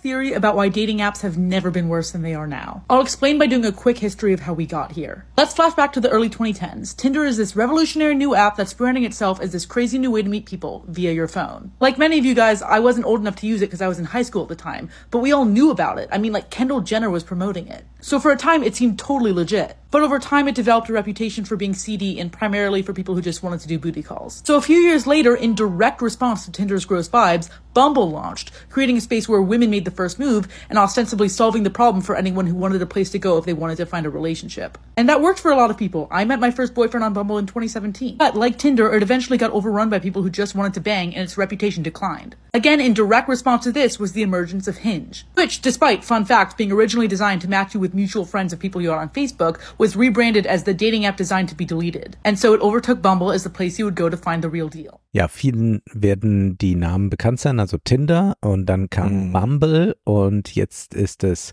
Hinge und das ist diese App, die verspricht, das ist die App, die du wieder löschen wirst. Das heißt also, da findest du dann äh, Ja. die Liebe fürs Leben oder zumindest für eine lange Zeit. Äh, Du kennst ja noch mehr Dating-Plattformen, weil du mal erzähltest, es gibt äh, eine Plattform, die extra sich an Erwachsene richtet, die schon Kinder haben. Ja, und die habe ich genau drei, vier Stunden benutzt, bis es gematcht hat und es äh, seitdem bin ich ja wieder glücklich vergeben. Ja. Die heißt Even und die war auch zu dem Zeitpunkt so neu, keine Ahnung. Äh, ich habe dann ein paar Wochen später im Fernsehen irgendeine Dating-Show gesehen auf Deutsch, bei der sich äh, Kinder, Millennials trafen, um ihre Boomer-Eltern zu verkuppeln. Also die Mhm. Boomer hatten Dates und die Millennial-Kinder saßen hinter dem Fernseher dahinter und haben das live kommentiert, wie ihre Eltern sich da gerade verhalten und so. Und diese Sendung wurde auch von der Even-App äh, präsentiert, was ja bedeutet, okay, Fernsehwerbung ist wirklich teuer, also da scheint jemand mit Kapital dahinter zu sein. Bumble ist ja bisher die einzige Dating-App, die sich so ein bisschen abseits des, da gibt's so ein Konglomerat, damals Match.com und wie auch immer und Tinder, das gehört ja alles Das ist zusammen. alles Hinge Match auch. Group, ja. Genau. Außer Bumble. Bumble ist eben eigen und Even gehört bestimmt da auch irgendwo dazu, keine Ahnung. Ja, und das ist ja interessant, dass du sagst, du hast da jetzt ganz wenige Stunden verbracht. Das ist äh, Sofort für- wieder gelöscht. Ich war im Grunde Ja. so ein, Das ist natürlich, äh, du bist ein, quasi ein sehr schlechter Kunde. Also die App Ja, hat total. genau das äh, geleistet. Also das Gebrauchswertversprechen wurde zu 100 Prozent eingelöst. Du Ja. hast jemanden gefunden. Aber genau das ist ja ein Problem, wenn ich jetzt äh, diese App besitzen, entwickeln würde, wenn äh, dort alle nur wenige Stunden draufbleiben. Und so kann man natürlich sich auch die Frage stellen, Hinge, die App, äh, die du wieder löschen wirst, ist das überhaupt im Sinne des Erfinders? Und da sagt jetzt Infinite äh, Tabs folgendes. What's happened to Hinge these days is exactly what happened to the apps that came before it. Because one of the main ways these apps make money is by selling your data. And to have as much saleable data as possible and just to drive business growth, they want to sign up as many people as they can. But that's a double-edged sword. You can't drive growth and retain your sterling commitment to set people up with life partners at the same time. The more people join an app, the more people just want to use it for hookups, the worse the quality people on the app gets, the more diluted the original mission gets. And at least with Tinder and Bumble, there was another app to jump to if you really wanted to find a relationship. But ever since Hinge, no other app has come on the market that's a genuine competitor. Ja, leuchtet ein. Also man muss Hm. äh, ja eigentlich die Leute bei der Stange halten, wie das bei Facebook oder Twitter auch ist. Man verdient daran, dass Leute viel Zeit dort verbringen. Also nicht nur drei Stunden äh, dort sind, alles schon erledigt haben und dann das Ding Ja. wieder löschen, sondern man möchte eigentlich eine Gesellschaft, die permanent datet und permanent nach der äh, Liebe sucht, äh, alle möglichen Daten dort angibt, äh, in Chats alles reinschreibt, denn diese Daten kann man dann auch wieder auswerten, verkaufen und so weiter. Ja, nun ist aber so, meine Dating-Erfahrung, die also was die Apps angeht und so weiter, jetzt schon wieder sehr lange zurückliegt. Ich hätte ungerne die Apps gelöscht im Sinne von, jetzt brauche ich sie ja nicht mehr. Weil sie sagt ja, das ist dann alles verseucht von Leuten, die nur noch so einen Hookup suchen Und genau das ist ja nicht meine Suche. Trotzdem finde ich, haben ja diese Dating-Apps noch den Vorteil, dass man grundsätzlich Menschen kennenlernt. Mhm. Ich habe zum Beispiel meine Logopädin über Tinder kennengelernt. Mhm. Und jetzt bin ich alle zwei Wochen bei ihr und wir machen Stimmentraining und sie massiert mir den Nacken und ich versuche so einen kleinen Reflux in den Griff zu kriegen und der ganze Kram. Also es ist sozusagen ähm, dadurch, dass sie selbst Erfahrung hat mit so Bühnendarstellern und wie kriegt man die eigentlich mal darauf getrimmt, dass man auf einer Bühne anders spricht als so normal und so weiter und so Mhm. fort. Also es war sozusagen auch ein Match, das nicht zustande gekommen wäre, wenn es nicht unter, oh, ich bin Single und keine Ahnung, will der Menschen kennenlernen. Deswegen diese, äh, um da, ich habe keine Erfahrung mit Bumble, aber soweit ich bei Bumble das verstehe, ist nicht nur ein Feature, dass man sagt, ich suche und die Frau macht aber die erste Ansprache nach einem Matching, also die Frau schreibt die erste Nachricht, erst danach können Männer reagieren, äh, sondern dass man das Profil da sehr einfach, nicht einfach nur runterstufen kann von was suche ich eigentlich, Mhm. sondern man kann das ganze äh, Profil prinzipiell auf ich suche Freundschaft umstellen und dann wird auch äh, werden Männern auch Männer und Frauen auch Frauen angezeigt und so weiter. Also es ist wirklich ein prinzipielles Umschalten, weil dieses Menschen kennenlernen, obwohl sich keine sozialen Wege im echten Leben kreuzen, also echtes Leben mal vom virtuellen Ja. unterschieden, finde ich eigentlich kein schlechtes Prinzip. Und äh, unter diese Ma Maßgabe Reputationsmaschine, Adressierbarkeit und Nachvollzug von Lebenswandeln, auch wenn man nicht selber immer, wie geht's denn dir heute, sondern Mhm. einfach nur, weil es ein Newsfeed ist, ist ja Instagram äh, eine App, die so langsam Amazon-Status erreicht, im Sinne von, es ist eine wesentliche Einrichtung für die Infrastruktur der Gesellschaft. Ohne Instagram sind ganz schön viele soziale Ordnungen nicht mehr möglich. So, und dass sich aus einer Dating-App das noch nicht entwickelt hat, sondern dass sich Instagram aus der anderen Ja. Richtung in diese Richtung bewegt, finde Also ich die Richtung erstaunlich. Dating. Ja, Ja. Richtung Dating und Richtung grundsätzlicher Beziehungsweise es gibt ja einige Apps, einige Dating-Apps, die verknüpft sind mit Instagram. Das heißt, du kannst dein Genau, Insta-Profil dort äh, hinterlegen, äh, dass Ah. man dann nicht nur das eine Profilfoto oder die zwei Profilfotos sieht, sondern man sieht dann auch nochmal äh, den Menschen in äh, persönlichem Umfeld. Aber Drew Ja. Barrymore war kürzlich in einer Talkshow und erzählte von ihren Dating-Erfahrungen und sie datet an sich gerne und sagte, es äh, wäre jetzt bei diesen Dating-Apps so, dass äh, die Männer so, so wenig von sich preisgeben, dass sie dann immer hoffnungsfroh auf das Insta-Profil, auf die Verlinkung klickt, aber alle seien ja inzwischen äh, privat. privat und dann könne sie da auch wieder nichts sehen. Und das halte ich für einen ganz großen und ich frage mich auch, warum Instagram das nicht macht. Instagram sortierte ja, du kannst ja so kleinere Kreise diese Story nur an meinen inneren Kreis und so weiter Ja. zeigen. Warum es keine Public, mein Account ist prinzipiell privat, aber die zehn Highlights von mir, also die Sachen, die ich danach auswähle für irgendeine Dating-Profil-App oder so, ne? Die Reisefotos, der ganze Kram, dass man so einen leichten Nachvollzug, ohne dass es zu deutlich wird, warum es nicht so eine semi-public Timeline gibt, obwohl das trotzdem prinzipiell auf privat eingestellt ist. Ja. So wie bei Mastodon, dass ich einfach in dem Moment, wo ich schreibe, sage ich, ist es öffentlich, nur für Freunde oder und so weiter. Das wundert mich bei Instagram, weil das ist eigentlich noch so dieser letzte Schritt, der Instagram wirklich zum lebendigen Adressbuch für die ganze Welt macht, wo man einfach nachschaut, geht's dem gut? Was macht er denn? Hast du eine Instagram? Ja, dann folge ich dir schon mal und so weiter. Das, äh, das ist, äh, da sind noch so Rätsel irgendwie. Wir hören mal weiter. Wir können aber vielleicht schon mal festhalten, also der Aufstieg von Instagram oder dass wir da jetzt von einer kritischen Infrastruktur reden, Mhm. äh, die die Gesellschaft braucht, hat vielleicht auch äh, zur Folge, dass es den Dating-Apps derart schlecht geht. Ja. Denn wir können das auch ausdrücken in einem äh, Börsenwert.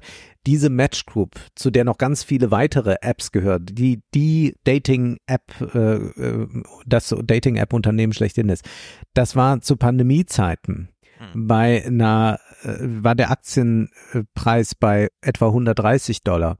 Äh, der ist jetzt noch bei etwa 30 Dollar. Also Ja. Extrem Ja, in den. Keller gegangen. Trotzdem kleine Anmerkung, du hast jetzt kritische Infrastruktur gesagt, ich habe wesentliche Einrichtungen gesagt. Das Okay. sind ja zwei ganz große Unterschiede. Auf die kritische Infrastruktur können wir nicht verzichten. Und wir wollen auch, dass sie staatlich geschützt ist. Eine wesentliche Einrichtung im Sinne des äh, Kartellrechts, wo diese Formulierung so drinsteht, ist ja eine Brücke über ein Tal, bei dem es keinen Sinn macht, noch eine zweite Brücke als Konkurrenz daneben zu bauen, sondern Ja. wenn man über das Tal will, obwohl man es nicht muss, nimmt man diesen Weg. Und da sehe ich Instagram, wie Amazon ja auch. Ja. Also, ne, wenn es ausfällt, klar, müssen wir halt alle zu Galeria Kaufhof oder vor Ort oder wie auch immer gehen. Also es darf ruhig ausfallen und niemand stirbt, aber wenn man es nutzen möchte, macht es manchmal keinen Sinn, zu viel Konkurrenz zu haben, weil dann weiß man nicht, wo ist denn jetzt mein Anknüpfungspunkt, sondern dieser Login-Effekt, den hat Instagram ja eigentlich schon ganz gut drin. So, man Mhm. weiß, Instagram ist eigentlich der Place to go und der Rest ist dann so Beiwerk. Remember the old days of Hinge back in 2018, where it seems like I was awash in a group of men who were exactly my type, aka Hinge just pushing guys who went to Ivies and worked in corporate America. But these days, Hinge puts those people behind a paywall because it doesn't actually want to be the app that you delete. That's a horrible business strategy. So it's going to make it a lot more difficult for you to get off the app. And that's where the Rose system comes in, where it identifies the people you would most want to match with, tempts you with their existence, but puts them behind a paywall so you have to spend more money to even talk to them. Because selling your data isn't enough. It wants you to spend as much money as possible to find people you would actually like. Which, in my opinion, doesn't even end up working because receiving a rose from someone isn't flattering, it's unsettling. No matter who you are, the idea of someone paying to try to talk to you when they don't even know you feels desperate. Das ist das Geschäftsmodell dieser ganzen Dating-Apps, dass es zwar einen Gratiszugang gibt, aber man doch nicht allzu viel damit machen kann. Entweder wird begrenzt, wie viele äh, Profile man anklicken kann, wie viele Nachrichten man verschicken kann. Aber, und das ist ja hochinteressant, dass äh, sie hier die Vermutung äußert, dass also die App wusste, welcher Typ ihr gefällt und dass man deshalb sagt, na, die die sie attraktiv findet, die verlegen wir mal lieber hinter die Paywall, dass sie dafür zahlen muss. Und da gibt es ja Paywall-Modelle, die sehr weit in die Höhe gehen. Wir werden da gleich noch Zahlen hören. Es ist also ein äh, sehr großes Geschäft äh, mit der Einsamkeit, beziehungsweise ja mit der Frage auch, äh, wie viel Geld bist du bereit auszugeben, um an äh, jemanden zu kommen. Äh, das kann ja entweder Liebe fürs Leben oder Sex sein. Und ich fühlte mich gleich an Michel Houellebecq erinnert an sein erstes Buch Ausweitung der Kampfzone. Das ist schon fast 30 Jahre alt. Und da äußerte er die These, dass wir in Zukunft in einer Gesellschaft leben äh, werden, in der nur noch die Leute, die Geld haben, Sex haben können. Und in gewisser Weise Ja. sehen wir diese Entwicklung hier bei den Dating-Apps. Jordan Peterson betont das ja auch immer wieder. Es gibt keinen kostenlosen Sex, irgendwo kostet es immer. Und je nachdem haben die einen mehr oder andere Ressourcen, um da halt rein zu investieren, aber man kommt nicht drum rum. Ja. Ich will trotzdem noch mal, du jetzt Einsamkeit gesagt hast, Dating, wie soll ich sagen, Esther Perel, die von mir geschätzte, wir haben sie auch schon äh, Mhm. häufiger gespielt, Paartherapeutin, die ja so einen eigenen Podcast macht, Wer should wie beginn, hat kürzlich mit Kara Swisher und Scott Galloway ein Therapiegespräch geführt über deren berufliche Beziehung. Sie ist eine lesbische Frau und er ist ein äh, Alpha-Tier-Mann, der aber mit so ein paar Unsicherheitskompensationen da einfach sich auf die Bühne äh, gespielt hat. Und Issa Perel beginnt den Podcast, indem sie kurz, bevor sie das, die beiden im Gespräch hat, sagt, ich bin eine Paartherapeutin, aber ich habe den Begriff des Paares entgrenzt.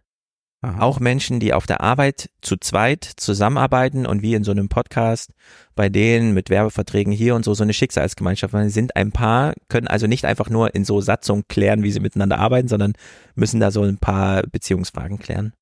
So, und da dachte ich so, ja, das ist eigentlich interessant, denn man kann auf der Suche nach einer Liebesbeziehung sein, obwohl man sich eigentlich gar nicht einsam fühlt, weil man den ganzen Tag zu tun hat mit irgendwelchen anderen Paarbeziehungen, die man so Ja. hat. Auch Freundschaften, Familie und so weiter. Eigentlich fehlt einem nichts. Es ist jedenfalls nicht die Einsamkeit, die einen treibt, sondern dann noch so dieses letzte Gefühl der Ähnlichkeit oder wie auch immer.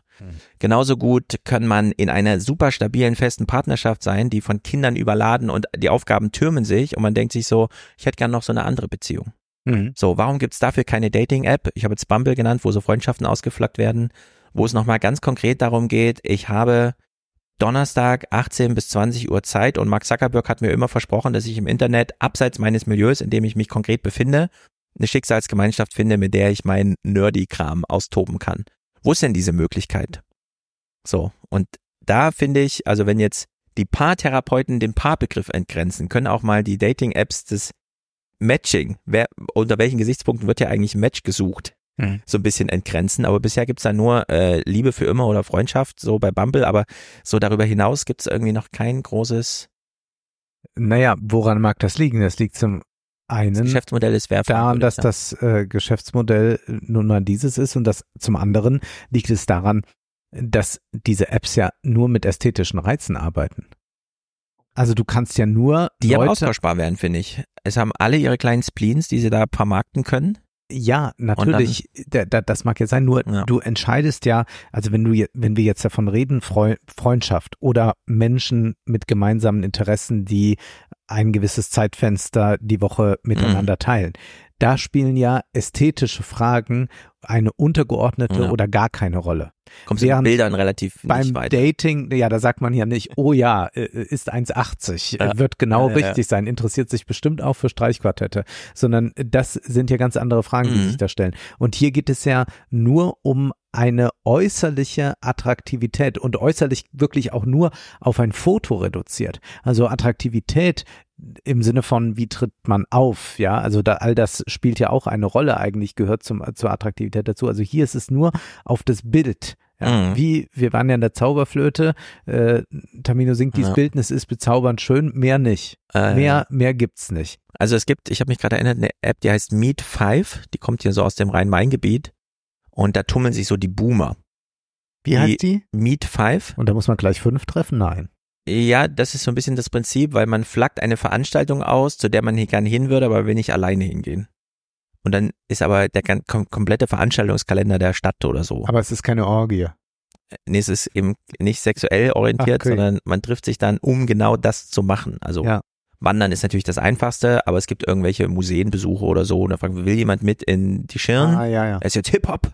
Also geht man dann dahin. So Ja. und verabredet sich halt zu fünf. Oder mehr. Ja. Wir hören jetzt mal Wall Street Journal, die haben mal ihre Hörer so gefragt, was die zu Dating sagen. And we wanted to know what it feels like to use some of these apps. So we asked you, our listeners. So I have used Hinge, Tinder, Bumble. Being a woman in Los Angeles, I filtered for zodiac signs. It feels so mindless. It's choice overload. One of the things that I really like about the apps is kind of the options it gives you. Options in a sense of kind of looking outside your social circles. And I also filtered for some lifestyle factors. I didn't want to be with someone who smoked since I'm allergic to smoke. What I dislike about dating apps are that I believe it makes me act more shallow than I would in person. Another thing I really don't like about the apps is that the odds are good, but the goods are odd. Was wir ja erleben bei den Dating-Apps ist, dass eigentlich nur die Welt, wie wir sie vorfinden, nochmal nachgebaut wird. Also die ganz tollen, da muss man Geld für ausgeben, da kommt man hinter die Paywall, ja, da muss man in die teuren Diskotheken gehen, in die teuren Restaurants gehen. Also so wird das ja alles äh, dort gearbeitet.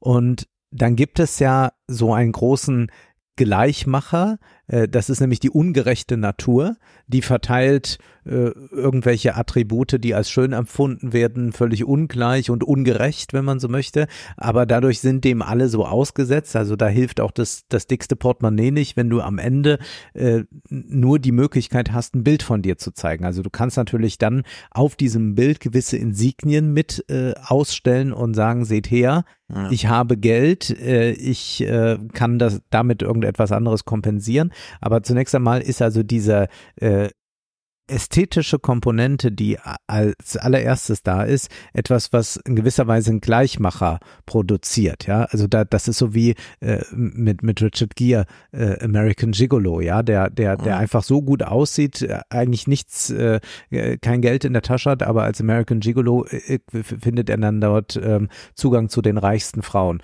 Und das ist natürlich hier auf dieser Ebene auch sehr gut möglich. Aber wir hören uns mal an, was das dann alles so kosten kann. How do the apps make money? So, almost every app is f- what they call freemium. And that means that you can sign up and go on and use the app for free.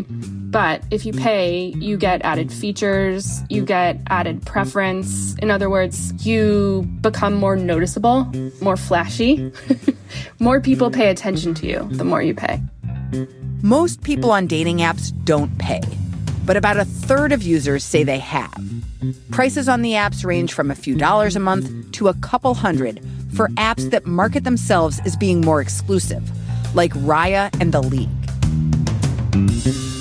Also mehrere hundert Euro ist man bereit auszugeben. Es Pro ist Monat. vielleicht ein bisschen, ja, es Hm. ist vielleicht ein bisschen wie mit dem Apple Shop. Ich glaube, da gibt's doch auch solche Berechnungen, dass im Prinzip zehn Prozent der Leute den fast den, den, den größten Gewinn Alles ausgeben. alles ausgeben. Ja, also es gibt Leute, die, die geben Tausende dort aus und es gibt jemand, der kauft einmal was für drei Euro im Monat Mhm. dort. Und so scheint es auch dort zu sein. Wir hören mal weiter. For years, this was a good business model. The apps saw customer growth and investors were happy. But now, Laura says they're going through a rough patch. I think everyone who wants to be on a dating app at this point is already on a dating app. That's the thing. It's entrenched. Are we at dating app saturation?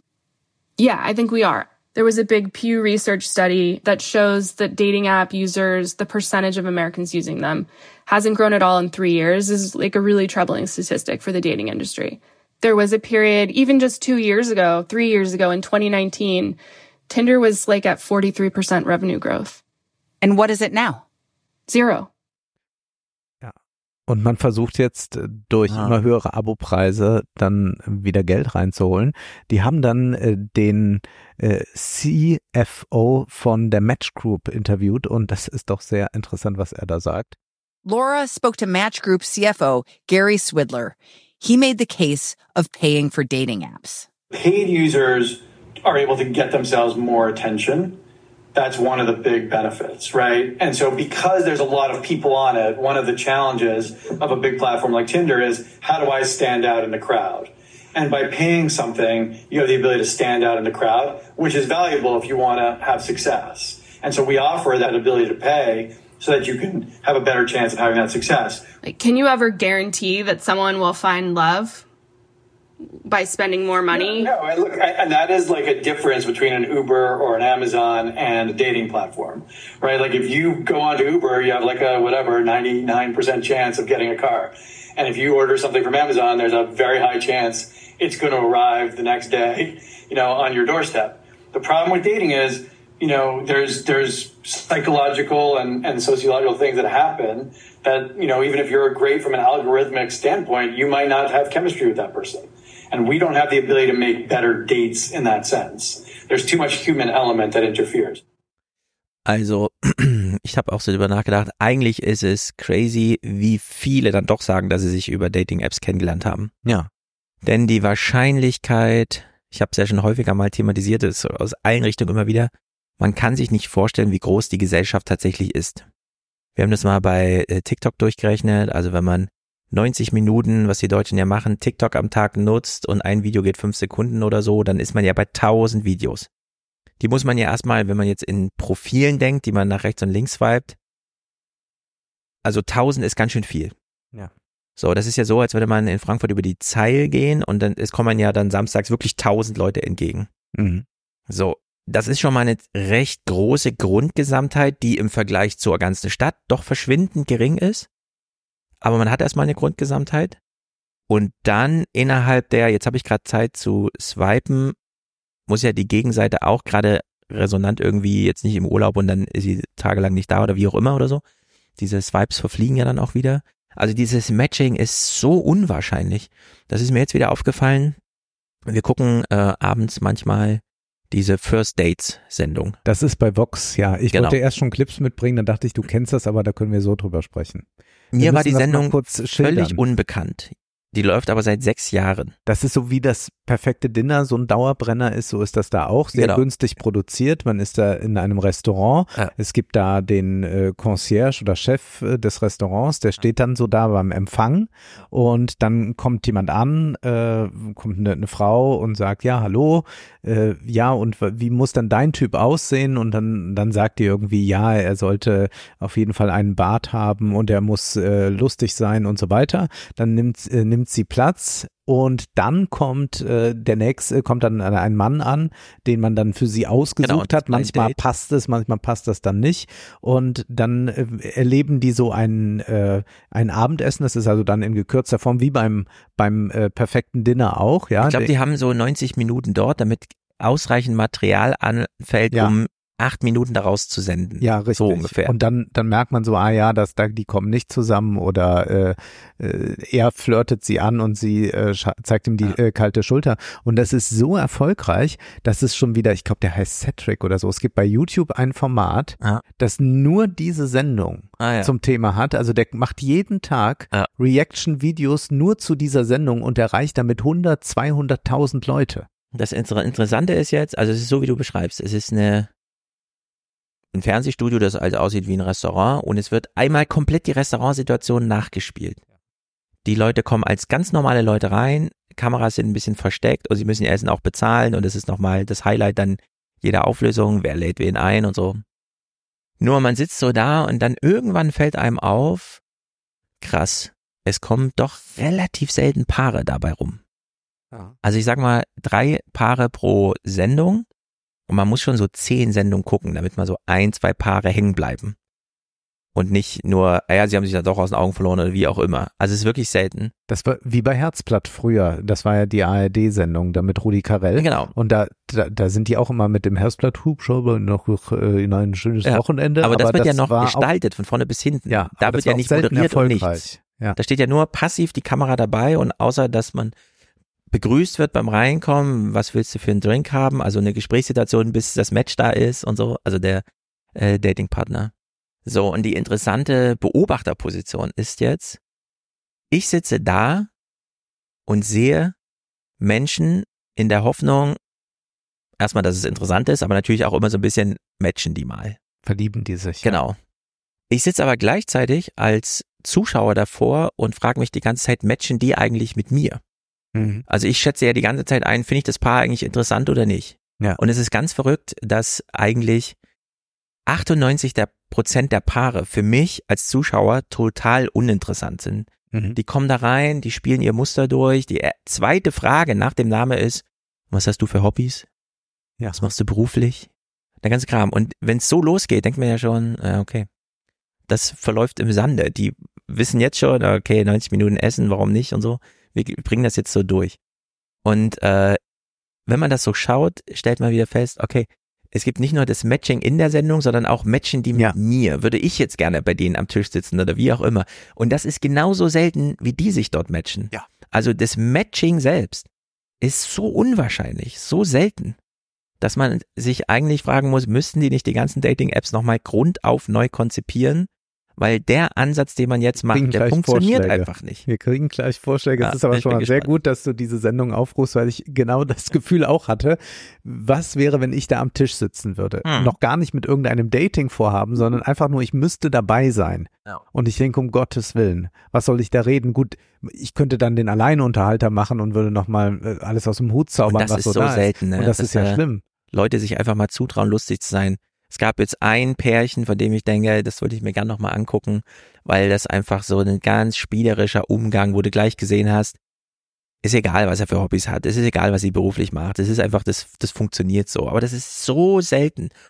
Also in der Hinsicht ist diese Sendung, sie ist sehr charmant gestaltet, Ja. aber sie lässt einen doch sehr, sehr, sehr ratlos zurück, was ja, jetzt sie, die Dating-Frage nicht angeht. zur Schau. Es gibt ja diese ganz schlimmen Dating-Veranstaltungen, Naked Attraction, wo die dann äh, sich erst nackt sehen und äh, später kommt erst das Gesicht Ja. dazu. Also wie das, glaube ich, jetzt Ja. dann wohl bei Bumble inzwischen äh, sich gestaltet hat. Also das, da, da, das gibt's natürlich auch. Aber ähm, die, das ist eigentlich eine, eine, eine Sendung, die da nicht in dieser Art voyeuristisch ist.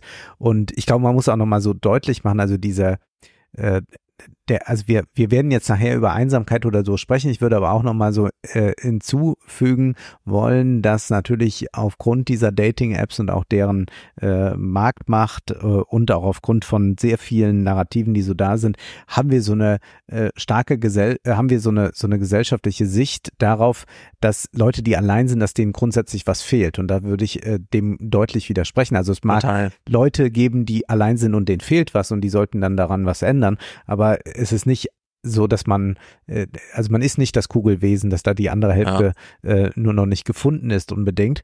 Aber äh, vor allen Dingen sollte man sich vielleicht doch davor hüten, allzu viel Geld auszugeben. Wir hören jetzt nochmal diesen CFO, äh, glaube ich, ist das dann, also wir hören jetzt mal von diesen highly motivated Datas. Match Group will start offering a subscription to Hinge users that will cost as much as $60 a month and is meant to attract, quote, highly motivated daters.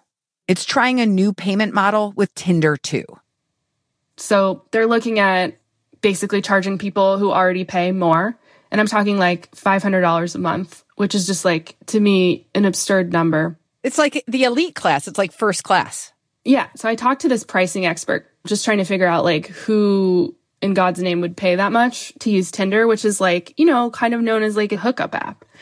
And he was saying that like basically there's a certain number of people in the world who like would pay for anything just for the status, like in credit cards, like Amex. You introduce the platinum card and everyone wants it, or the, the black card and everyone wants it. And then there's like a status associated with that.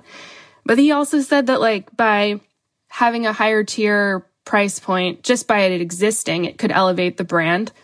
So it gives it more clout. Die Amex Kreditkarte, ja. die ich nicht habe, über die ich mich trotzdem informiert habe, aus Recherchegründen, gibt dir Zugang zu allen Flughafen- und DB-Lounges, Ja. Ermäßigung bei allem möglichen Kram, den du so kaufst, Reiseversicherung und alles mögliche. Aber schon dann so eine teure wahrscheinlich. Naja, ne? die deckt sehr viel ab. Es gibt, sie hat jetzt die Platinum genannt, die hat nur einen Standardpreis und das sind 60 Euro im Monat. 60, nicht 600.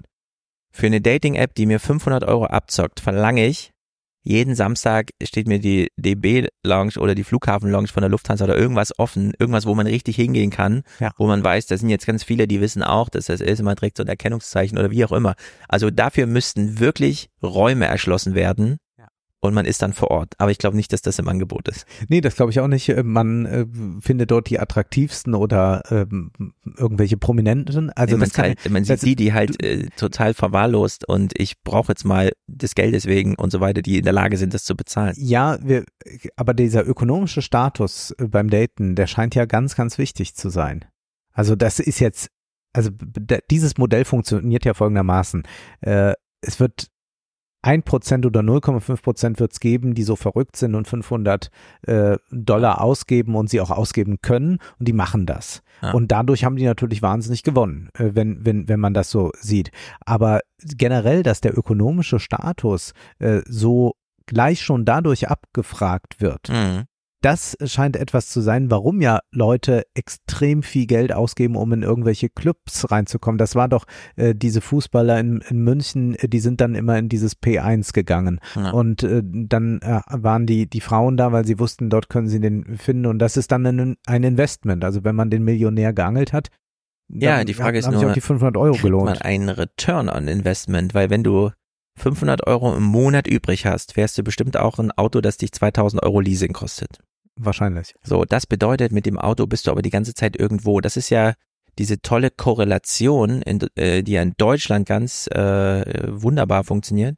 Du hast eine riesige flächendeckende Vereinsamung, so dass dieser eine Erfurter äh, Einsamkeitsbeauftragte von dieser einen Genossenschaft, äh, ich hatte diesen Clip bei äh, Twitter, ich reformuliere jetzt nur, gefragt wird vom Deutschlandfunk, was sind denn so ihre Erfahrungen? Und er sagt in dem allerersten Satz, mich rufen Leute an, die so einsam sind, dass sie Angst haben, die Sprache zu verlieren. Ja. So, das ist der Ausgangspunkt, der ist, der korreliert ganz hart mit Armut.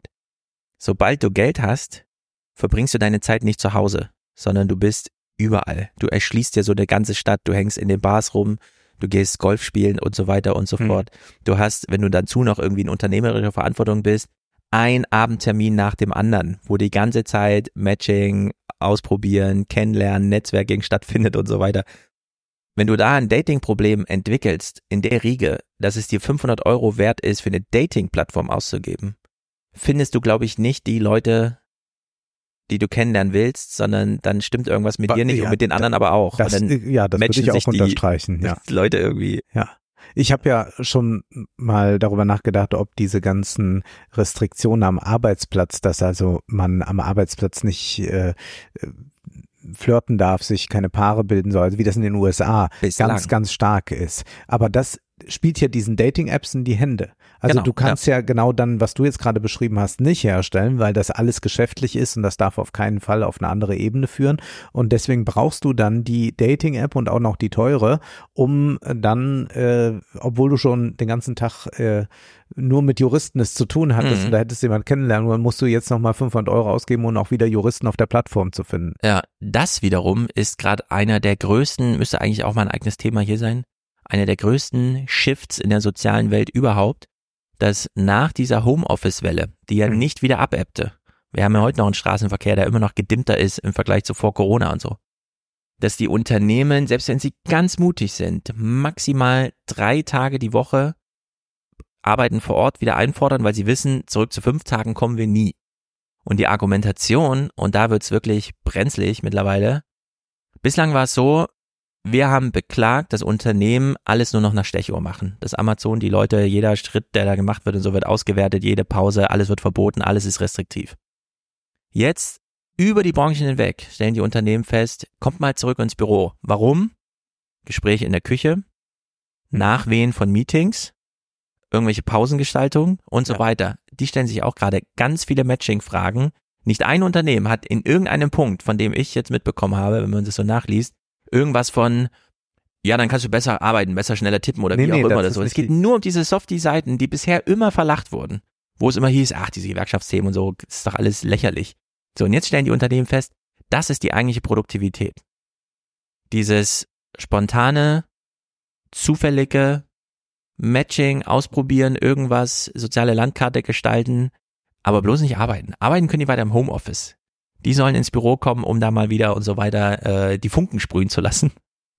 So, und das äh, ist, äh, das ist ganz nah an diesem Thema, was hier verhandelt wird. Du hast jetzt schon Optimierungsvorschläge gemacht. Wie müssten Dating-Apps sein? Es gibt schon Innovationen. Wir hören hier mal uns eine an. But can your past romantic relationships aid in your future ones? A new AI powered program called Texts from My Ex claims to help newly single people figure out what went wrong by analyzing their chat history for compatibility. The app launched in July, and it lets users upload their first conversation for free. Then it charges $5 to analyze additional chats. According to its founder, within a week of launching, 30,000 people gave the app access to their iMessage history. So, um das zu erklären, ich habe mir die Seite auch da angesehen. Mhm. Du lädst dann diesen Chat da komplett hoch und Ja. dann werten die den aus und dann glaubt man darauf hin, ein Persönlichkeitsprofil zu erstellen. Wir hatten hier mal diesen Sex 16 Personality Test, Ja. der sowohl beim Dating als auch beim Recruiting von Arbeitskräften eine Rolle spielt und nach einem ähnlichen Schema läuft das dort auch. Also meine Freundin und ich, wir haben uns die WhatsApp-Chats, die wir hatten, die lassen sich ja sehr leicht exportieren für Ja. solche Analysen, auch exportieren lassen und sie hatte mich dann überrascht mit, äh, das in Bücher zu binden. Und das sind 20 Bände. Das sind zwei etwas umfangreichere Bände geworden. Also viel. Ungefähr so wie die alten Republik, nur halt nicht so eng gesetzt. Und in, Das wäre schon interessant, das mal äh, an so eine AI-App zu geben, damit die einem irgendwas sagt dazu. Und hast du es deinem Verlag schon angeboten? Nein, das ist natürlich, wir haben darüber gescherzt, dass wir das natürlich nur als Buch machen, das ähm, eine Auflage hat, aber da halt 10.000 Euro kostet. Also wer wissen will, wie Stefan Schulz äh, ein Matching hinkriegt, äh, könnte das dann danach lesen für den locker flockigen Preis von 10.000 Euro. Äh, Das hat, glaube ich, doch Wolf Wondraschek mal gemacht. Er Ja, so hat eine einen, individuelle Kunst. Ja, er hat einen Roman geschrieben Ja, und genau. hat den für 50.000 Euro, glaube ja ich. weil du das erwähnt hattest, kam ich drauf und da haben wir so ein bisschen darüber rumgescherzt. Ja. Und wenn ist ich natürlich jetzt, nicht zu kaufen für 10.000 Euro, ihr müsst eigene Angebote machen. hast du gut gegen Nordwind gelesen? Ja, ja, ja, ja. Da, weißt du warum? Weil mir das ein Tinder-Match damals empfohlen hatte, das zu lesen. Hm. Hab Ja. ich's gelesen. Nun haben wir es ja da mit einem Autor zu tun, der die Intention hat, jetzt so einen Roman zu schreiben, aber hier gab es jetzt keine Intention, ein Buch draus zu machen. Richtig. Insofern ist das das interessantere Buch. Also ich würde Ja, fast ganz genau, kaufen. ganz genau, ganz genau. Es ist sozusagen live im Stehen. Es ist nicht ein Autor, der sich beides und es passt dann schon am Ende, sondern es ist äh, tatsächlich, es stehen ja auch die Daten noch drin. Also man kann richtig sehen, auch wie lange war denn Pause zwischen einzelnen Texten und so.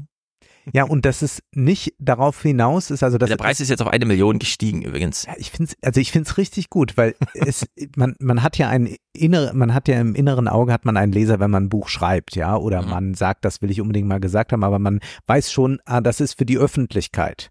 Und jedes ist nur für das Gegenüber. Und wenn man aber diesen Text zu lesen bekäme, das wäre interessant, wie, äh, ja, dann so ein Schreiben ist. Oder ob man da vielleicht doch erkennt, da ist schon was intendiert, gibt es noch einen größeren anderen, den man da auch mit adressiert oder so. Das müsste man, da gehen wir Literaturwissenschaftler dann wieder Das ran. ist besser als True Crime. Ja. Also jetzt hast du uns richtig, naja. Wir gehen mal weiter. Was kann man noch machen jetzt in Zukunft? So users can take either a downloaded WhatsApp file or connect it to their iCloud and then pick a contact name. And the AI analyzes the entire conversation. I mean, that could be long and it could include a lot of things. What about maybe audio files or pictures that you've sent? According to the founder, Alex Weitzman, the analysis is text only. So the only thing that enters their servers and subsequently gets removed from their servers is the text in each of the conversations. From there, a very sassy AI readout comes out and you'll get on a scale of 1 to 100% your compatibility with your ex and then broken down into categories rated 1 to 10 it will rate your attachment styles and how they align your communication sexiness and then like highlights and lowlights of the relationship which is realistically just the conversation Man glaubt, man könnte die Liebe in der Art Ja. äh, berechenbar machen. Also das kann man in dem Fall selber machen. Äh, wir haben jetzt hier das nächste große Jahrhundertproblem. Damals, Google ist ja noch letztes Jahr 198 gegründet. Egal, was man im Internet benutzt, es gibt nur zwei Search Indexes. Den von Google und den von Microsoft. Ja gut, und den von DuckDuckGo, aber der spielt jetzt keine Rolle. Das ist hier auch. Hm. Man kann einfach selber für 20 Euro im Monat sich Gemini oder GPT buchen und dann kann man den einfach beauftragen, machen wir eine Psychoanalyse dazu. Hier vermarktet einfach einer einen Wrapper oder ein GPT, wie wir heute sagen, weil da stehen ja nur ein paar äh, sozusagen Paradigma-Prompts drinne. Steht Also- auch auf der Homepage so, dass es ein GPT ist. Ah ja, siehste. Also dann ist es ein Geschäftsmodell, das jetzt gerade mal gut funktioniert für drei Wochen Fernsehberichterstattung und 10.000 Kunden, die das buchen. Aber das ist die große Gefahr. Wer das AI-Race jetzt gewinnt, der wird alles inklusive sowas. Äh, und ich bin mal gespannt, wie Apple damit umgeht, weil äh, die äh, grinsen ja immer schon so, wenn sie auf AI angesprochen werden. Nur äh, da erwarte ich ja irgendwie, dass das wirklich mittendrin ist. Also die Notiz-App, die Mail-App, äh, Kalender-App und so weiter, die haben Zugriff auf alles, versprechen dann das große Privacy-Versprechen, so wie immer, und sagen dir dann noch, ja, frag einfach nach deiner psychischen Gesundheit. Bin mal sehr gespannt. Und wir haben ja von Alena Büchs gehört. Die therapeutischen Apps fand sie ja sehr gut. Oh Gott. Die als Dialogpartner, Ja. die ja aus irgendwelchen kleinen Krisen helfen. Also in der Hinsicht, das, das Geschäftsmodell von ihm ist Schrott, aber ich glaube, das ist ein Riesending demnächst, Hm. dass man da so anfängt, sein Profil äh, sich selbst gewahr zu machen und so. Gerade bei der Frage, woran ist es gescheitert? Das drängt ja, das treibt ja alle um in der Lage. Ja, aber zu glauben, man könne das so nachvollziehen, also das ist ja die, das ist ja tatsächlich so ein literaturwissenschaftliches Vorgehen, dass man dann auf sein ganzes Leben anwenden will und will seine Persönlichkeit daraus äh, kristallisieren und auch noch Attraktivitäten sich festmachen. Also wenn ich Ja, aber du hast ja eben äh, kritisiert, dass da Einsamkeit vermarktet wird. Hier geht's ja nicht nur um Einsamkeit, sondern die absolute Hilflosigkeit Ja. wird ja hier zu Geld Ja, ja. gemacht. Und in der Hinsicht ist das natürlich klar für die Leute, die buchen das dann einfach. Aber dass, dass, dass man glaubt, auch noch dabei Hilfe zu haben. Also man, man, Mhm. also dass man noch jemanden braucht, also noch, noch eine Assistenzfunktion braucht, die einem dann sagt, ja, ihr findet euch attraktiv. Also wenn es ja etwas gibt, was man sofort weiß, dann Mhm. ob man jemanden attraktiv findet, vielleicht stellt sich manches schon mal später ein durch ein längeres Gespräch oder so oder äh, lässt dann auch wieder nach. Aber diese Sachen muss ich ja nicht nochmal mir von einer App erzählen lassen. Das sagst du so in deinem, mein Alltag läuft smooth dahin und so weiter. Du hast ja halt gerade keine Lebenskrise und sowas. Ja, ja. Leute sind anders drauf, wenn sie anderes Mhm. erleben. Wir hören mal weiter. app reassures everyone that they're not keeping the conversations and that they're only analyzing text from those conversations And presumably, your sensitive images and audio notes are completely overlooked by the AI. Ja, das kommt dann auch noch. Da kann man also dann noch Bilder rein äh, einspielen. Also da wird noch vieles kommen. Äh, eine andere Sache ist ein äh, Dating Coach, eine App, eine Dating App, die noch so einen Coach anbietet. Denn es ist ja so, man hat sich geschrieben, man denkt jetzt an eine Verabredung und sagt sich jetzt, hm, soll man ins Restaurant gehen oder lieber in die Kneipe oder spazieren? Und ja. das kann man auch für sich auf keinen Fall alleine beantworten. Da braucht man Hilfe. Additionally, there's a dating app, Elate, that just launched their dating coach, Dara. This dating coach AI can get to know you and you're like tell it what is going on in your dating life and ask it questions. You can ask things like, what what does being left unread mean? What when should I introduce this person to my friends? But on the other hand, I talked to an AI expert who is the CEO of a company who created AI tools for both recruitment and dating. He said a lot of apps out there that are saying they've already integrated AI tools, but they're not being clear about how is realistically just a more advanced algorithm. Ja, also wenn du richtig scheitern willst, dann verkopfe dein Dating, indem du noch eine AI zur Hilfe nimmst. Ja. es geht noch weiter. Das ist wirklich. There's Riz and Your Move. Both can be used for flirty banter to be used over text message or dating app. It's really kind of like a chat GBT type. Du brauchst dann nicht mehr selbst tippen. Ja. Type of output for talking to the object of your desire. Riz, you can upload either the person's dating app or an already started chat, and it'll generate a conversation that's aligned with your already existing conversation. Where your move, you can set what type of conversation or response you want to have from formal to flirty. And it's going to give you uh, options of where to go from there. Und das ist ja das, was wir in Hör haben, dass ja. wir dort einen Mann haben, der ist einsam, der hat die künstliche Intelligenz, die Stimme von Scarlett Johansson und dann stellt sich nachher heraus, ah, die datet tausend Männer, das ist ja nur eine KI und hier kannst du aber jetzt als Mensch sagen, Men, äh, es gibt ja so viele, ich kann ja nicht die ganze Zeit mit denen äh, Bücher vollschreiben, wie Stefan das gemacht hat, weil ich ja noch gerade zehn verschiedene naja. Optionen habe. Ich äh, lass das mal die KI übernehmen, bis sich da irgendwas Konkretes einstellt und dann komme ich nochmal selbst dazu. Ja, umso mehr Kalküle man reinbaut, umso weniger Platz ist für Gefühl. Und ja. ohne Gefühl ist überhaupt keine Orientierung da, sondern dann wird knallhart abgerechnet und im Strich zähle ich, was hat mir der Chat gebracht. Das ist der falsche Weg und diese Verkopfung, klar, bietet sich total an, mit Hilfe von KI noch irgendwie die Chats flirtiger zu machen.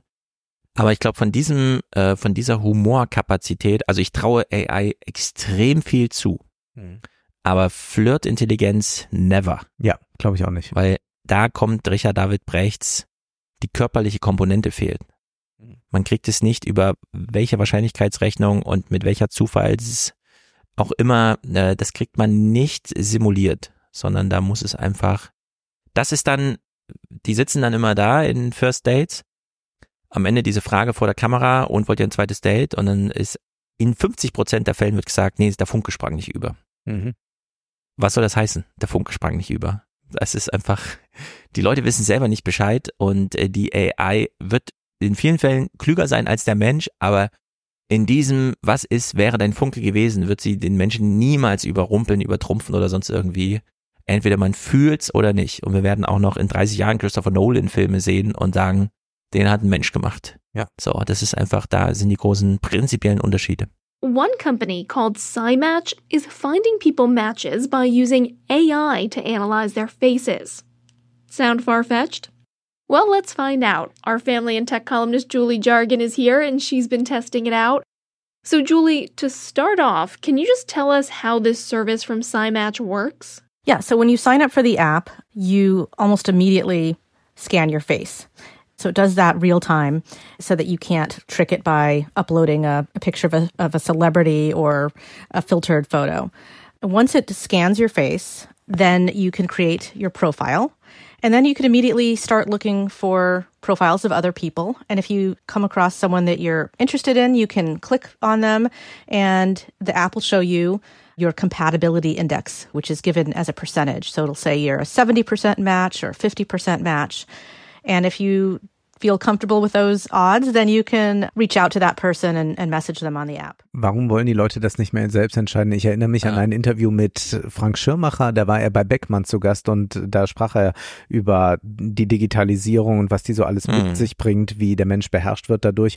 Und er machte damals so klar, ja, wir sollten mal wieder mehr auch so etwas wie die menschliche Intuition nach vorne stellen. Und das ja. ist ja das, was wir äh, beim Daten die ganze Zeit tun oder auch generell, wenn wir mit mhm. Menschen zusammen sind. Wir agieren intuitiv und da brauche ich nichts dazwischen zu schalten. Ja, wenn man das so hört, denkt man eh, äh, ja, das wird so die nächste Publikationsphase für Podcaster werden, die aus der Bitcoin Pro Finance Tech irgendwas Bubble dann sagen, wir reden jetzt mal über, äh, über, über das Dating. Und es dann kommt dieses Psyop-mäßige irgendwie und so weiter. Gibt unendlich wie. Ich habe das jetzt nicht mitgebracht. Ich habe äh, gesehen, weil man jetzt diese Gesichtsscans hat und auch überlegt, wie muss ein Gesicht aussehen, hm. gibt es jetzt schon äh, ganz viele Tutorials, wie du so ein Dating-Gesicht bekommst mit einer Dating-Frisur, also was wirklich funktioniert. Ich habe zum Beispiel auch äh, gelernt, es gibt das Heart-Shaped Face. Weißt du, was das ist?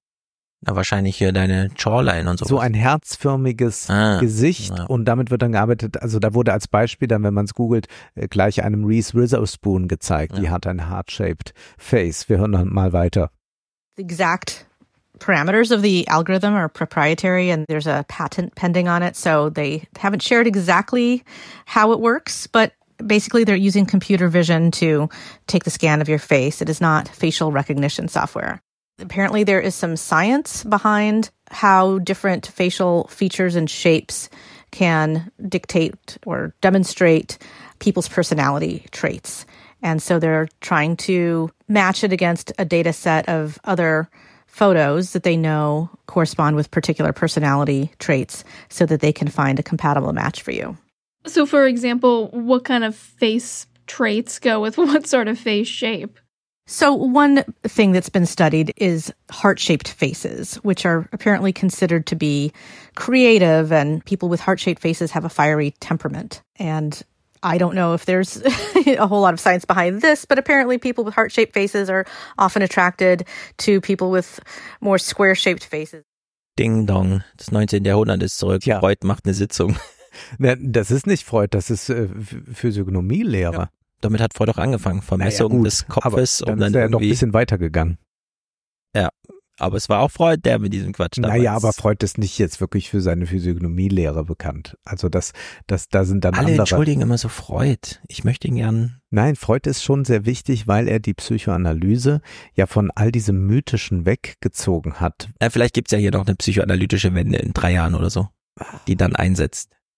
Ja, ja, also Wenn ihr immer Moden nee, das ist, ja, das, das Ding bei der richtigen freudschen äh, Psychoanalyse ist ja nicht, dass man so eine Lösung serviert bekommt und man sagt, so findest du jetzt den perfekten Partner ja. oder so etwas, sondern man soll ja eher erkennen, äh, dass der Widerspruch in unserem Begehren selbst liegt und solche Sachen, ja. Also das ist ja nichts, was einen eigentlich nur zurückführt auf die Erfolgsbahn, ja, mhm. auch wenn heute Therapien, Psychotherapien oft so geformt sind, aber bei Freud, bei, de, bei dieser Psychoanalyse äh, geht's ja äh, um, um sehr, sehr Grundsätzliches. Und hier, das ist ja so ein ganz reduktionistisches Bild. Äh, ja, Menschen ticken so, dann müssen wir die nur so miteinander verbinden. Also eigentlich werden hier Menschen ja schon wie Computer betrachtet.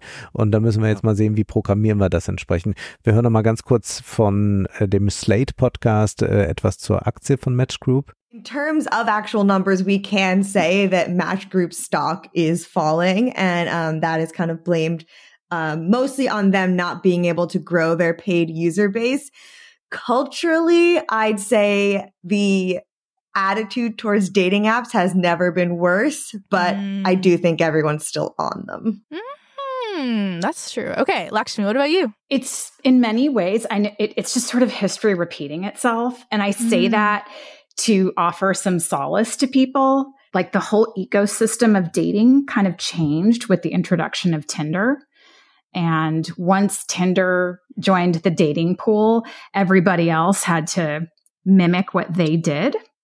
So it really changed everything. And so, like right now, what I'm seeing is a frustration. I think a, a, very serious frustration, but it's also not unprecedented. Die Frustration ist groß, die Sorgen offenbar auch, wenn man sich ansieht, wann Eheschließungen stattfinden. Hier mal Zahlen. 2002 war eine Frau durchschnittlich 28,8 Jahre alt äh, bei ihrer ersten Eheschließung. Nun 20 Jahre später ist sie 32,6 Jahre alt. Bei den Männern ah. war es 2002 so, dass sie 31,8 Jahre alt waren im Schnitt und jetzt 20 Jahre später 35,1. Ja, innerhalb der letzten 50 Jahre ist das Alter um 50 Prozent gestiegen. Aus diesem Anfang mhm. 20er in den Mitte 30er Bereich. Mhm. Also es ist wirklich eine substanzielle Veränderung, die klar, man lebt länger und so, aber biografisch dann doch, weil bis die Kinder dann und so weiter und dann hat man dieses Bild, dass die Eltern und die Kinder gleichzeitig Windeln brauchen. Ja. Als Rush Hour des Lebens. ja, ein sehr, ein sehr schönes Bild. Aber es ist ja doch so, dass es eine, also es gibt einen großen Markt für äh, Dating-Apps und all das und jetzt gibt es zugleich diese enorme Frustration und man kann sich vorstellen, woran die, wo, woran das auch liegt. Das liegt an daran, wie diese Apps äh, programmiert sind. Äh, das liegt aber auch an sehr unterschiedlichen Erwartungen, also dass diese Apps für die einen äh, dazu da sind, äh, Sexdates zu realisieren, für die anderen äh, doch eher äh, die langfristige Beziehung im Mittelpunkt steht, aber nicht so ganz klar ist immer, wer jetzt gerade was will. Also klar gibt es Optionen bei manchen Apps, wo man anzeigen kann, suche Sex mhm. und dann darf sich am Ende auch keiner beschweren, dass da, da, dass es nicht die Liebe fürs Leben geworden ist, aber ich glaube, da bleibt auch sehr vieles im Ungewissen, wie ja generell beim, beim Dating vieles im Ungewissen bleibt. Ja. Und hinzu kommen dann ja noch diese ganzen anderen Phänomene von Ghosting und, und, und. Aber also die, das, die, die Leute scheinen relativ unglücklich über das Dating zu sein. Zugleich ist Dating das, wie jetzt hier so eine amerikanische Statistik zeigt vom, äh, von Forbes Health, äh, das, wo am meisten Leute sich kennenlernen, also über Dating-Apps. Und äh, dann kommen erst äh, Konzerte, äh, dann kommt erst die Arbeit oder Social Media oder äh, das Fitnessstudio. Das heißt, die Dating-App ist immer noch das, was am wichtigsten ist, damit sich überhaupt Leute kennenlernen. Aber mhm. die, da, das Leid ist groß darum und wird äh, vielfach thematisiert. Hier bei Slate wird auch mal ein Unterschied gemacht, wie dann diese Dating-Apps uns verändert haben im analogen Leben. Prior to Tinder, the average age of somebody on a dating app was in their 30s. Online dating was something you arrived to, right? You you were formed by the bars, you were formed by your friends, your coworkers. That sort of shaped your world of dating. And then if you didn't like that, then you went to a dating app. Your dating identity was formed offline and then online became a tool.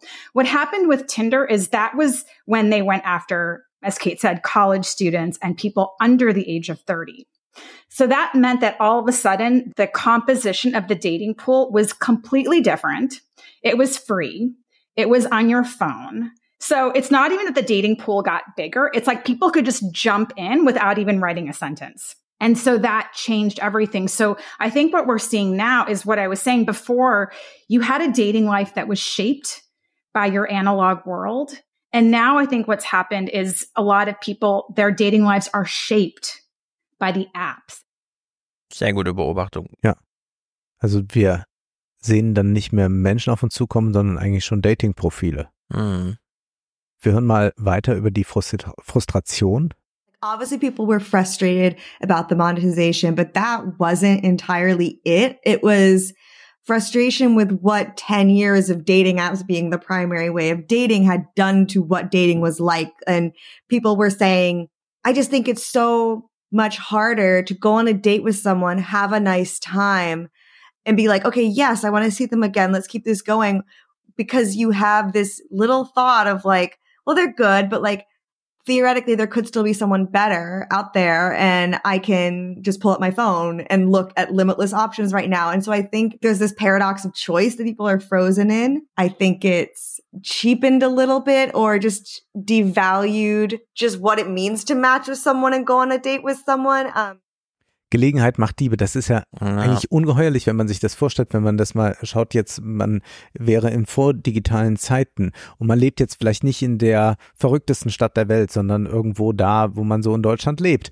Und dort hat man ein festes Umfeld, Dort gibt es auch relativ wenig neue Begegnungen dann. Ja, wir haben vielleicht äh, irgendwelche Feste, Oktoberfest oder so, und dort kann man dann wieder neue Gesichter sehen und da ist dann potenziell auch die äh, Gefahr da, eine alte Beziehung oder eine, eine gerade laufende Beziehung zu verlassen für etwas Neues. Aber sonst ist das nicht gegeben. Jetzt ist also das nur noch ein Klick entfernt und man kann den Radius immer stärker erweitern. Also ich hatte so eine äh, Geschichte hier von äh, jemand, der dann äh, plötzlich so 3000 äh, Kilometer weiter wegschaute. Mhm. Was ist eigentlich da? Und das hat dann auch funktioniert. Also solche Geschichten gibt's natürlich auch schon mal. Aber man hat einen ganz anderen Radius. Und das ist ja erstmal was, wir hatten das irgendwann mal im Live-Salon angesprochen, was auch eine unglaubliche äh, Durchmischung er, ermöglicht. Also ich bin ja sehr, ich will das hier ausdrücklich sagen, also bei der Kritik hier an diesen Dating-Apps im Sinne von dieser, dieser äh, Pay-Modelle und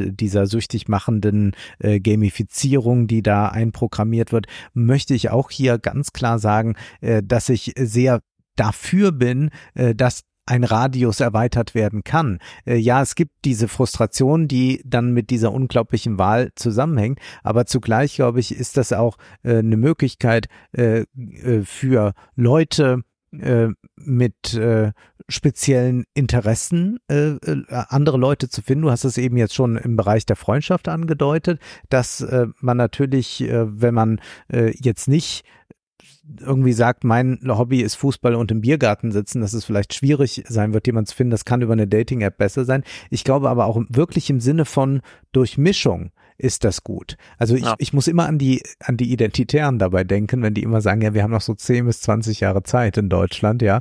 Und, und da würde ich sagen, nee, da müssen wir dagegen arbeiten, damit äh, wir müssen das enthomogenisieren. Äh, durch Mischung, durch Mischung, durch Mischung, dann äh, haben die Identitären gar nichts mehr, worauf sie zurückgreifen können. Mhm. Eins der ganz großen Themen ist ja auch, wie geht man damit um, wo man bis heute immer auf die Scheidungsurkunde schreibt, ist gescheitert oder keine Ahnung, man macht so ein First Date Match im Fernsehen und dann, ja, der Funk ist nicht übergesprungen. Okay, dann sehen wir uns nie wieder. Mhm. So, wie man damit eigentlich umgeht, dass es so halbgare Matches gibt. Ja. Also man will doch noch so ein bisschen Zeit zu verbringen, aber nicht so die ganze Zeit. Also man ist nicht so all in. Äh, ich habe jetzt, als ich fürs Buch darüber schrieb, bin ich selber so ein bisschen aus allen Wolken gefallen, wenn man sich nur mal auf zwei Seiten so aufschreibt. Die Kernfamilie. Also das von uns geschätzte und hier immer noch häufig angestrebte zwei Menschen finden sich, verbringen ihr ganzes Leben miteinander und das Ding trägt sich von selbst, weil sie sich lieben. Mhm. So, dann kommt immer schon, nee, es heißt irgendwie, Arbeit gehört dazu, Kinder machen Arbeit, das ist Erziehungsarbeit, wie auch immer, Care Work und so, und dann kommt schon diese Komponente rein. Und äh, dann wird es aufgebrochen durch, äh, keine Ahnung, Esther Perel sagt dann irgendwie, ja, Monogamie ist ein ganz starkes Ding, aber es ist serielle Monogamie. Also es ist nicht mehr, bis dass der Tod uns scheidet, sondern bis einer keine Lust mehr hat.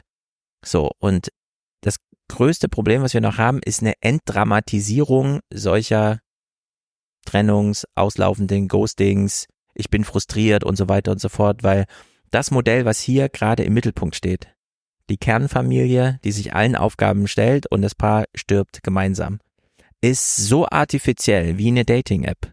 Es wurde damals die Dampfmaschine erfunden und die Dampfmaschine erforderte die Erfindung der Kernfamilie. Als die Menschen Kohle verbrannt haben und die erste quasi Anschubindustrialisierung stattfand, gab es noch keine Kernfamilie. Die kam erst im Erdölzeitalter. Die ist also jetzt 200 Jahre alt oder so. Vorher haben die Menschen nicht so gelebt. Und ich schreibe dann so ein bisschen flapsig rein, die Autoren haben diesen Menschen die Liebe erfunden und die Architekten haben halt die Schlafzimmer gebaut. Und wir denken irgendwie, ja, das ist so, genau so ist es. Das ist die Natur der Sache, das ist Gott gegeben, so leben Menschen. Und dann stellt man so fest, nee, so leben Menschen eigentlich nicht. Die Kernfamilie war die Schwester der Dampfmaschine. Das geht Hand in Hand, das ist eine Koevolution. Man kann nicht das eine ohne das andere. Nur wir stolpern ja jetzt aus dieser Industrialisierung raus. Dieses Matching, okay, wir brauchen den Arbeiter, der steht im Zentrum der Welt und der muss halt irgendwie versorgt werden. Also hat er einen Arbeitgeber und eine Frau, die ihn liebt und so weiter. Und nur den einen Teil machen wir finanziell. Das sind alles ganz artifizielle Sachen. Und wenn man dann immer hört, dass ja der Berliner Datingmarkt so drunter und drüber geht, weil keine Ahnung, da verlässt sich niemand mehr auf irgendwen, keiner ist mehr beziehungsfähig und so weiter, würde ich hart fragen, ist das schlecht? Sind die auf der falschen Spur oder sind die einfach schon in der Zukunft? Wenn die sind auf jeden Fall nicht besonders glücklich darin. Genau, man so wenn sie liest. leiden, worunter leiden sie wirklich? Unter dem Verhalten der anderen oder an ihren eigenen Erwartungen und Vorstellungen? Und dann kann man sich ja fragen, wie kann da ein grundsätzliches neues Matching stattfinden? Nur will ich erstmal zu bedenken geben, dass ich äh, gemeinsame Schlafzimmer keine gute Idee finde, aber zweitens. Immer weniger übrigens sagen, Ah, ja. das ist eine gute, eine gesunde Idee. Aber was für mich wichtiger ist, ist, glaube ich, ein, alles, was du gesagt hast, ist vollkommen richtig. Es gibt nur ein einziges Problem dabei. Gerade bei einer Eheschließung ist es so, dass man ja nicht oder generell, wenn man sich entscheidet, wirklich zusammen zu sein, dann ist das nicht mit einem Ende in Sicht. Mhm. Ja, also man macht das nicht, wie Mit man einem sagt, geplanten Ende in Sicht. ja, na, ich will das, ich will das, nee, ich würde schon, ich würde schon sagen, dass diese ewig, dieser Ewigkeitsanspruch, Mhm. ob das jetzt Industrialisierung, bürgerliche Gesellschaft, sonst irgendetwas ist, der, dass es ewig wird, sich zu verewigen zu zweit. Das ist etwas, was absolut drin ist und das ist nicht nur gesellschaftlich äh, aufgezwungen, sondern ich glaube, das liegt in der Logik der Sache, dass man sich in einem Moment, in dem man sich klar ist, wir sind wir sind alles füreinander, äh, wir können an nichts mehr anderes denken, wir schreiben zwei Bücher voll äh, äh, mit Chats, äh, wie, wie kann das sein, ja? Also so, in, in dieser Situation will man eigentlich zum Augenblicke sagen, verweile doch, du bist so schön und will diesen verewigen. Und das ist auch die Idee von Ehe jenseits jetzt institutioneller Geschichten. Und da glaube ich, kommt man nicht weiter mit etwas Seriellem. Das zeigt sich ja schon daran, dass allein die Vorstellung für Leute äh, schwierig wird zu sagen, wir machen einen Ehevertrag, weil der schließt ja das Ende zumindest Mhm. nicht aus. Ja. Der Ehevertrag ist ja eine artifizielle Angelegenheit in einer artifiziellen Angelegenheit. Denn es gibt ja eh einen Ehevertrag, auch wenn nicht eine Seite sich noch mal bevorteilt der anderen gegenüber, sondern alleine die, also die Ehe erlaubt dir so viele äh, gesellschaftlich eingeräumte Vorteile und so weiter, angefangen bei den Steuern und bei allen anderen Sachen, die so ein bisschen einfacher sind. Das ist eh alles geregelt und man weiß, diese Vorteile gibt es nur so lange, wie es hält. Deswegen wird ja eigentlich eine Gefühlssache gehoben auf so eine formale, wo dann klar ist, naja, das Matching aus formaler Abmachung und Gefühlswelt kann auseinanderlaufen. Also es droht dann sowieso die ganze Zeit, weshalb ja dann Udo Jürgens auch singt, Liebe ohne Leiden, ja. Also wenn selbst auf der Gefühlsebene das Leiden schon da ist, dass das Formale so wegdriftet und man dann irgendwie feststellt, ah ja, man ist ja eh nur, man hat so gemeinsame Aufgaben, vielleicht hat man ein gemeinsames Unternehmen, ein gemeinsames, was auch immer, oder Kinder und so, ja. Das sind ja so verschiedene Sachen, die einen binden. Mhm. Und äh, das Gefühlige läuft aber immer parallel. Und das Neue ist ja, Aber wie kommt man zum Seriellen? Also das Serielle muss, das soll das ausgesprochen werden, weil du kannst ja nicht sagen, ich denke mal für die nächsten Jahre kann ich mir das gut mit dir vorstellen und ja, unter der Voraussetzung macht das ja keiner. So kann ich einen Job beginnen und sagen, ja, so für die nächsten fünf Jahre kann ich mir vorstellen, äh, in der Unternehmensberatung zu sein. Aber ich sage ja nicht, vor für die nächsten fünf Jahre äh, können wir es miteinander aushalten. ja, das, der gefühlige Teil kann ein Eigenleben entwickeln. Eigentlich hat die Natur Vorkehrungen getroffen, also Immunsysteme passen sich an, Verhaltensweisen koordinieren sich über Selbstständige aneinander, man hat, lebt eigentlich auch in so einer gemeinsamen Biosphäre fast. So, und trotzdem hat das Gefühlsleben ein Eigenleben, weil sich kulturell Erwartungen eingespielt haben, die jetzt so einen Katalysator erfahren. Schon bevor es überhaupt losgeht, das Matching, erfährst du schon, es gibt noch andere. Esther Perel sagt jetzt einfach seriell, also Monogamie hintereinander. Was wir durch diese Apps aber erleben, und es geht ja beim Dating los, datest du gerade mehrere, ist ja eigentlich die Parallelisierung von diesen Sachen. Und da würde ich jetzt wieder sagen, alle sind mittlerweile so weit aufgeklärt, dass sie sagen, die Ehe allein, die Partnerschaft kann es nicht auffangen. Mein Mann, meine Frau haben noch andere Bedürfnisse, die gehen da zum Sport ohne mich, die machen diese Filmstudien ohne mich, was auch immer. Aber das ist ja immer so gewesen. Das ist nicht immer so gewesen, das musste auch erkämpft werden. Zum Beispiel, dass die Frau jenseits des Haushalts solche Freiräume hat, sich in der sozialen Sphäre zu bewegen, ohne dass der Mann nochmal, äh, erlaube ich dir und so, sondern nein, es ist die Vorliebe okay. der Frau und dann geht sie zu was auch immer. So, ja. Das sind erkämpfte Sachen in einem ansonsten auch, und mit erkämpft meine ich artifiziellen, hergestellten Prinzip. Nur sprechen wir hier von einer Freizeitaktivität und das ist ja nochmal was anderes, wie zu sagen, und ich habe noch nebenher jemanden oder noch nebenher zwei. Da sind wir dann plötzlich in einem ganz anderen Bereich und ja, ich das will kommt das auch immer häufiger. Diese Diskussion über offene Beziehungen und so weiter, die Leute propagieren es mittlerweile, damit du in deiner Ehe glücklich bist, erlaube dir den Freiraum auch körperlich ja, das ist mittlerweile, das äh, gerade in Großstädten ja, und so mittlerweile und Großstädten und und dann kenne ich so gut wie keine Fälle. Also es ist interessant. Ich kenne ja viele Leute und ich kenne viele Leute in Künstlerkreisen und da weiß man ja, äh, die die sind jetzt nicht alle so schüchtern ja. und ich kann sagen, also ich will nicht das nicht ausschließen, äh, dass es das äh, auch als Phänomen gibt. Natürlich gibt es das als Phänomen und ich will auch nicht darüber richten. Ich kann sagen, ich kenne so gut wie keine Fälle und kann auch noch hinzufügen, die Fälle, die ich kenne, da ist das so krachend gescheitert ja, genau, und genau, hat solche Tragödien produziert. Äh, da waren alle äh, Scheidungen, die ich so mitbekommen habe, wesentlich ja. angenehmer. Da bin ich auch gespannt, wie das weitergeht. Aber es gibt mittlerweile, die Grundbegriffe werden schon etabliert die Ankerperson im Zuge vieler Beziehungen, die man hat und so weiter und so fort. Also ich, ich sehe deine ja, Kritik. Ich will nur sagen, ich bin ja Romantiker, empirisch findet man es heute, also so wie ähm, das Heiratsalter um 50 Prozent angestiegen ist, ist auch der Wunsch nach Alternativen von so Kernfamilie, Ehe zu zweit und so weiter, ist auch um 50 Prozent gestiegen. Es gibt hier so eine Entgrenzung, so ein Abdriften wenn die Semantik da ist, ist auch irgendwo die strukturelle Entsprechung dafür. Auch wenn du jetzt sagst, ich kenne da relativ wenig. Ich würde sagen, es ist ganz schön viel los in dieser Gesellschaft, in der es ja nicht nur Dating-Apps gibt, sondern dann auch mit Joy Club und so weiter ganz explizite, äh, hier geht's zur Sache Apps. Ja gut, aber das, das wiederum, äh, glaube ich, ist ein Phänomen, das sich weiter ausbreiten wird. Also dass Leute sich selbst haben und ihren Weg verfolgen, der für sie relevant und wichtig ist und dass der auch mal Flirts, äh, irgendwelche äh, sexuellen Erlebnisse mit einbezieht, ist vollkommen klar, aber dass man nicht mehr mit jemandem zusammen etwas gemeinsam aufbaut. Das, glaube ich, wird sich eher noch äh, verstärken.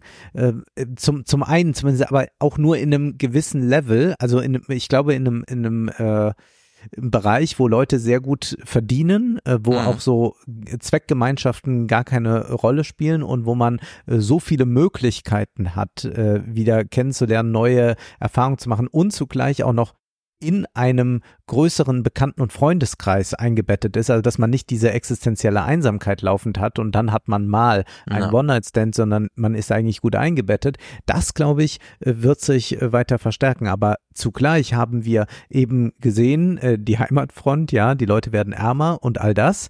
Mhm. Dies sorgt eher dazu, eher dafür, dass wieder Zweckgemeinschaften vielleicht wichtiger werden. Wir haben einen Maximilian Graf von der AfD, der sagt, echte Männer sind rechts und dieser ganze Kram. Ja. Wir werden gleich noch auf, auf Männer so ein bisschen eingehen, aber können ja erstmal festhalten, naja, es gibt all diese neuen Entwicklungen jetzt hin, auch weg vom äh, klassischen Rollenmodell gerade bei Frauen. Wir haben aber diese Studie ja besprochen im Salon, äh, im letzten Salon von äh, der Financial Times vorgestellt, dass also die Männer rechter konservativer werden, ja. die Frauen ja, ja, progressiver.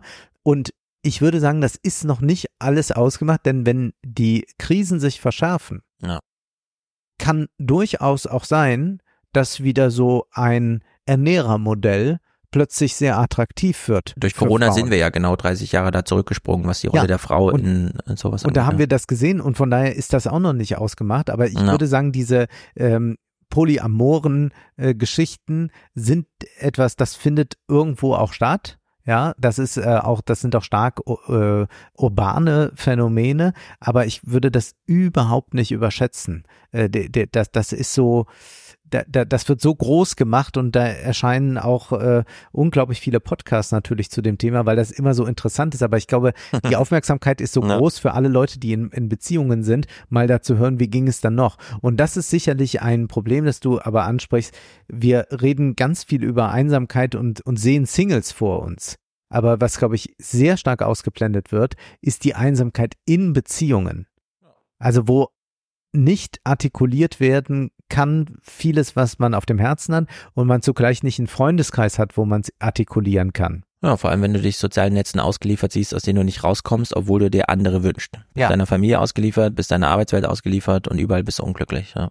Wir hören jetzt mal Scott Galloway, den haben wir ja zu dem Thema schon häufiger gehört. Das ist jetzt ein Interview vom vergangenen Jahr von CNN. The story reported that as of 2022, Pew Research Center found 30% of U.S. adults are neither married, living with a partner, nor engaged in a committed relationship. Nearly half of all young adults are single. Now, look at these numbers 34% of women, twice as many, a whopping 63% of men. What explains that?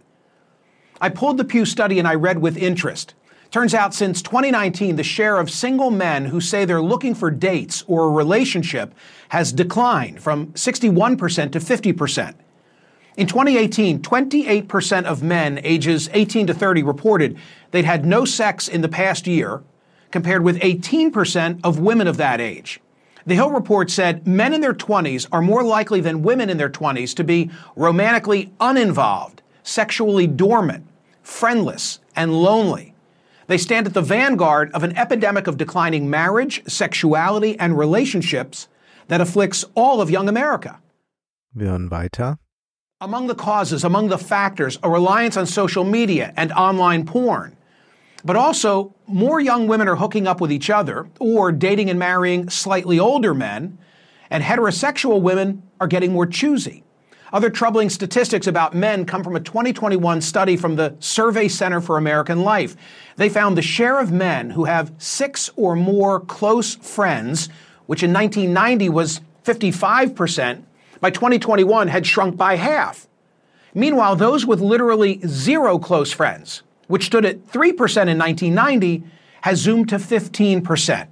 Ja, sehr gut. Übrigens ist mir gerade noch eingefallen, es gab in der FAZ, in der FAS in äh, vergangenem Monat einen größeren Artikel darüber, dass äh, Frauen, die beruflich erfolgreich sind und über 50 sind, jetzt gerade das Dating, vor allem das Dating äh, jüngerer Männer für sich äh, entdecken. Ja. Und das ist eine, äh, also ein großes, großes Thema, handeln wohl auch viele Podcasts von. Wir hören hier mal nochmal zur Ökonomie etwas. This is returning to the natural order of things. For the majority of history, a small percentage of men have had the majority of the mating opportunities. But in America, we decided to make a huge investment in what would probably be the greatest innovation in history, and that is in the middle class. From 1945 to 1947, 7 million men returned from war were discharged from the service, and we decided to give them the GI Bill, uh, subsidized mortgages. Uh, we saw education rates go from 5 to 45 percent. They were valued, and we had such a strong uh, manufacturing base that you had massive uh, marriage and household formation. And some men were seen as more economically and emotionally viable. And you've seen the reverse happen with the offshoring of much of our manufacturing base, with a society that, quite frankly, doesn't value young men. When we talk about problems with people of color or women, we see it as a systemic societal problem. When we see problems or the stats that you just mentioned, we see it as accountability or the men just need to level up. But married households and household formation are better citizens. They vote, they save at twice the rate, they're less likely to commit crimes. And we have fewer and fewer uh, viable men. We have a dearth of economically and emotionally uh, viable men. But the middle class is an accident. Unless you invest in it, it doesn't happen. Eisenhower decided to invest $500 billion in a national highway uh, project that created tons of jobs. We have, uh, and by the way, the tax rate back then was 91%. We raised money and we redistributed in social programs that made young people more economically viable. Also die ökonomische Unsichtbarkeit von jungen Menschen. Mhm sorgt für Vereinsamung, sorgt dann bei den Männern besonders für Vereinsamung, da sie auch immer noch äh, eigentlich sich in der Rolle sehen Ja. des Mannes, der es schafft. Und das ist aber ökonomisch einfach nicht vorgesehen. Also das ist dann nicht die individuelle Schuld, sondern es ist ökonomisch nicht mehr vorgesehen. Da ist nicht äh, ein Eisenhower, der sagt, wir machen jetzt mal Geld locker und dann geht's los. Das ist ja das große Thema von Scott sehr gute Galloway. Kommentare von Scott Galloway in diesen Ja, Angelegenheiten. Ich würde es aber jetzt mal so ein bisschen auch kritisieren wollen. Also wir Mhm. hören mal weiter, was er sagt. Men and women have different mating criteria. One quarter of women, excuse me, one quarter of men saying economic viability is a key criteria in a mate. Three quarters of women say that is important. And when you're on a two dimensional format, where now it's one and two relationships begin online, it used to be one and four just a few years ago, it gets distilled down to a small number of criteria. Specifically for men, it's does she look attractive? And specifically for men, is he, is he able to signal his ability to garner resources in the future?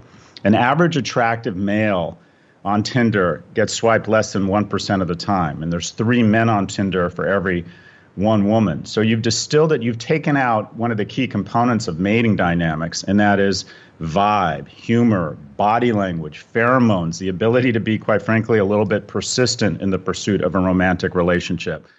Ja, das willst du kritisieren? Nein, das will ich erstmal nicht kritisieren. Das will ich erstmal Ja. nicht kritisieren, sondern will sagen, ja, das, das ist so der Fall und das belegen ja auch ganz viele andere Statistiken noch. Also, dass ähm, Männer es sehr viel schwieriger haben auf diesen Plattformen, während Frauen wiederum äh, das Problem haben mit äh, sich äh, schlecht verhaltenen Männern. Also das Mhm. ist etwas, wo- worunter jetzt, äh, das hat, haben die Männer haben jetzt in der Regel nicht ein Problem, dass die äh, dort äh, beschimpft werden oder irgendwelche äh, Pics Mhm. gesendet bekommen, die sie gar nicht sehen wollen. Das ist eher das, worunter die Frauen auf den Apps zu leiden haben, während die Männer darunter zu leiden haben, dass ihnen kaum Aufmerksamkeit zuteil wird und dann versuchen sie Geld zu investieren, damit ihre Profile gepusht werden, Mhm. damit sie dann möglichst vielen Frauen angezeigt werden. Und er spricht jetzt über den High Heels Effekt. Chris Williams uh, summarized it perfectly. He called it the high heels effect. In the last 40 years, more women have graduated from college than men, and they're not interested in mating with non college grads. They now own more homes, single women than single men. So, what you have is women say they won't date anyone shorter than them, 50% of them. Effectively, what you have metaphorically over the last 40 years is women have been getting taller and taller, and men have been getting shorter and shorter. How many of us have said, I know a ton of great single women. They can't find a date? That's not true. They can't find a date. They can't find a man they find economically or emotionally viable. If we don't make a massive investment in young people and make more economically and emotionally viable men, we're going to see a lack of household formation. We're going to see a decline in the middle class. And we're going to see, quite frankly, just a lot of young men who are terrible citizens. Ja, ich habe nichts dagegen zu sagen, der ökonomische Status muss äh, angehoben werden. Äh, auch jenseits des Datings ist das äh, von Vorteil.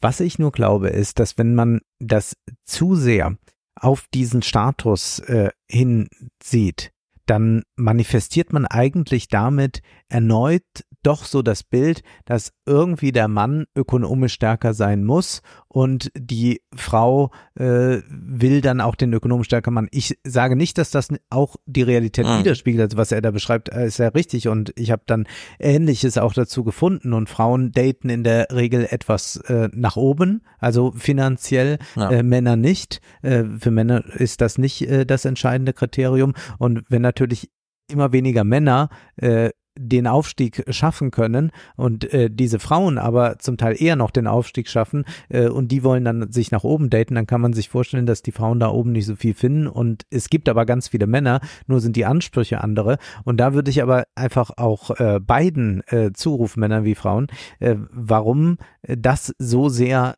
äh, in den Mittelpunkt gerückt werden muss. Also wie viel trägt man da von den alten überholt geglaubten Modellen noch Ja. gerade mit sich. Warum ist das jetzt plötzlich das ausschlaggebende Kriterium wieder? Das hängt mit unsicheren Zeiten und all dem zusammen und dann äh, sind dann doch die Kontoauszüge entscheidend. Aber das ist eine äh, ne- ne ganz vertrackte äh, Situation, was ja auch ähm, dann dazu führt, dass äh, bei YouTube unglaublich viele Videos zu finden sind, wie man so einen Rich Look äh, als Mann äh, oder auch als Frau sich äh, schaffen kann. Ja, also wie Ja. kann ich mich äh, ästhetisch so updaten mit einer entsprechenden Frisur und, und einem entsprechenden Make-up, dass ich reich wirke, auch wenn ich es gar nicht bin. Und wenn wir jetzt mal so eine konservative Einschätzung da hören, das äh, ist eine YouTuberin, die heißt Real Alex Clark, äh, die geht nämlich dann schon so einen Schritt weiter.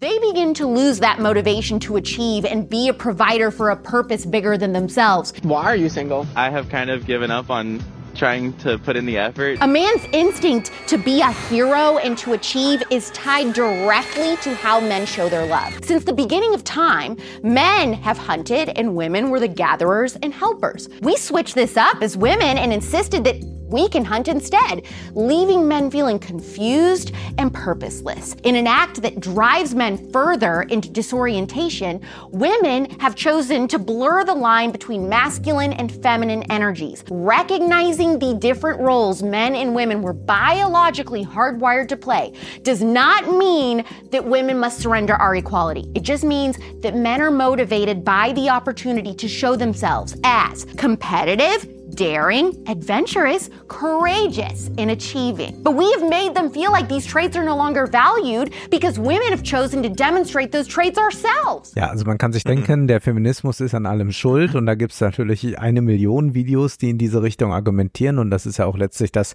was wir bei der AfD dann finden können. Aber was hier ja erstmal gesagt wird, ist, naja, da, da, man, die Frauen finden ja dann eigentlich den Abenteurer attraktiv oder dies und das attraktiv. Und ich habe dann darüber nachgedacht, naja, ähm, offenbar sind solche Bilder so stark äh, verankert, dass sie auch immer wieder neu aufgerufen werden können und dann kann man damit auch äh, Wahlen gewinnen oder so etwas. Aber wenn man jetzt mal sich zum Beispiel äh, das bei Schwulen und Lesben ansieht, dann haben wir ja da eine große Bandbreite von verschiedenen Typen, ja. Mhm. Also da ist ja nicht jetzt irgendwie das eine äh, präferierte Ding. Also hier wird ja immer so getan, also eigentlich muss ein Mann so und so aussehen und dann ja. am Ende kommt, äh, weiß ich nicht, Henry Cavill äh, im, im Maßanzug rein spaziert oder so oder oder bei der Frau ist dann, äh, wer, wer ist Taylor Swift oder oder so, ja. Und das da, das ist, glaube ich, also der, der, so eine so eine ganz klare Verengung, so das so muss er eigentlich oder so muss sie eigentlich sein.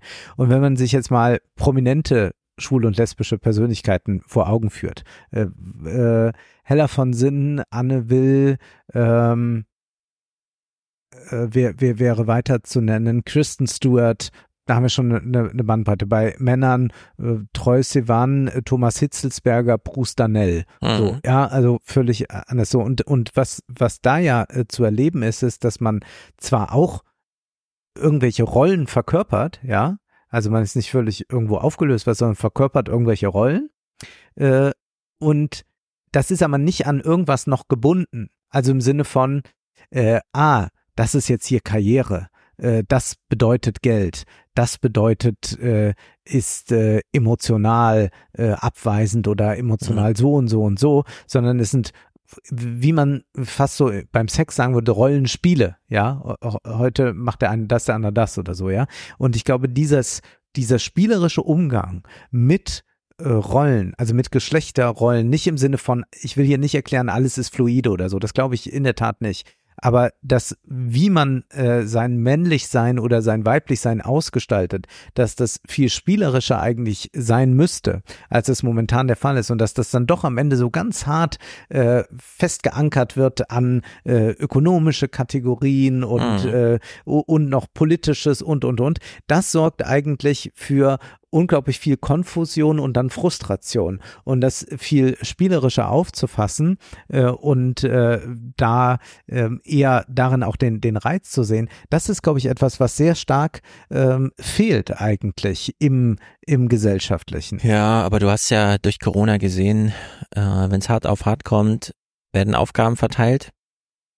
Dann steht derjenige für Homeschooling zurück, der durch äh, Lohnarbeit nicht allzu viel und so weiter. Und dann fällt alles zurück in, ins äh, klassische Muster, das nun mal ökonomisch getrieben ist, so wie Scott Galloway sagte, die Mittelklasse ist eigentlich ein Unfall, sie muss gestaltet werden, wenn man da nicht investiert, passiert sie nicht. Also dann du bist hier ganz marxistisch, das, das, Sein bestimmt das Bewusstsein.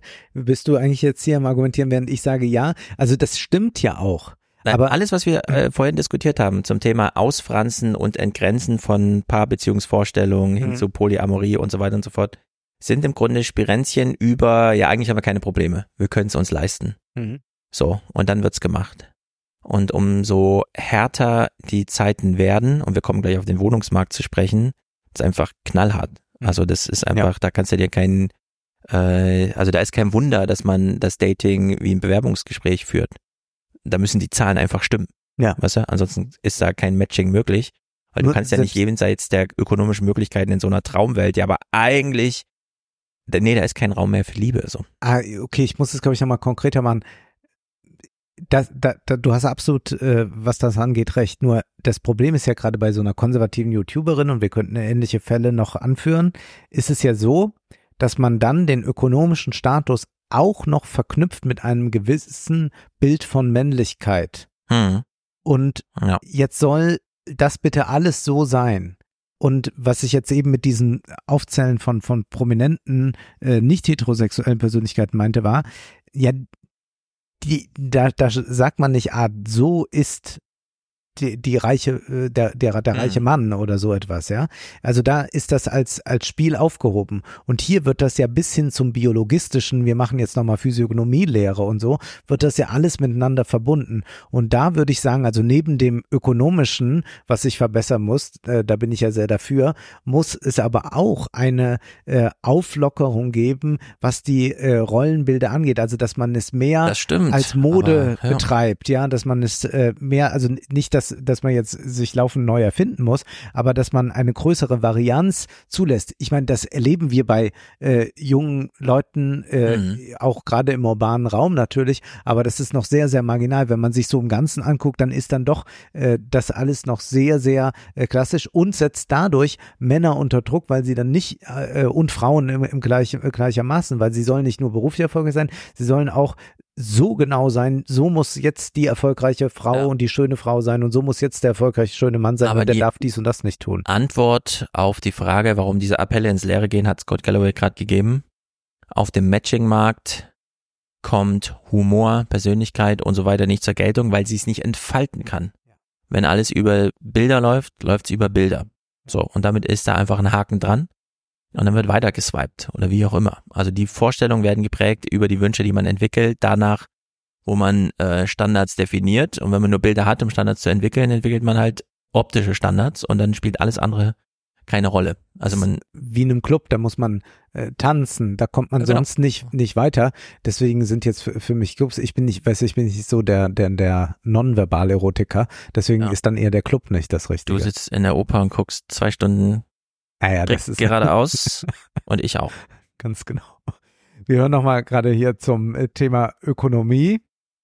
I do feel for Ach so, das ist der der Dateable Podcast. Es gibt natürlich ganz Mm, viel. ja, klar. Alles beschäftigt sich damit. guys though because even let's say you go on one date a week yeah that could be freaking expensive and again it's the logical bl- brain i'll speak as a hetero woman that you're like yeah we should split it but when that bill comes and the guy doesn't like take care of it there is an ick feeling. Yes. at least for me. I don't want to say for every woman. It's a total double standard. I get that.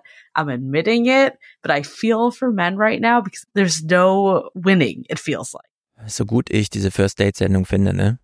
Aber dieses ständige Betonen, da wird ja nicht einfach, wir wollen jetzt gerne die Rechnung haben und gehen oder so, sondern die Rechnung wird in einer Schatztruhe mitten auf den Tisch gestellt, damit möglichst theatralisch und keiner kommt, um die Auslandungsprozesse drum geklärt wird. Wie gehen wir jetzt mit der Rechnung um? Ach wirklich? Ja, ja, ja. Und das äh, finde ich jedes Mal wieder.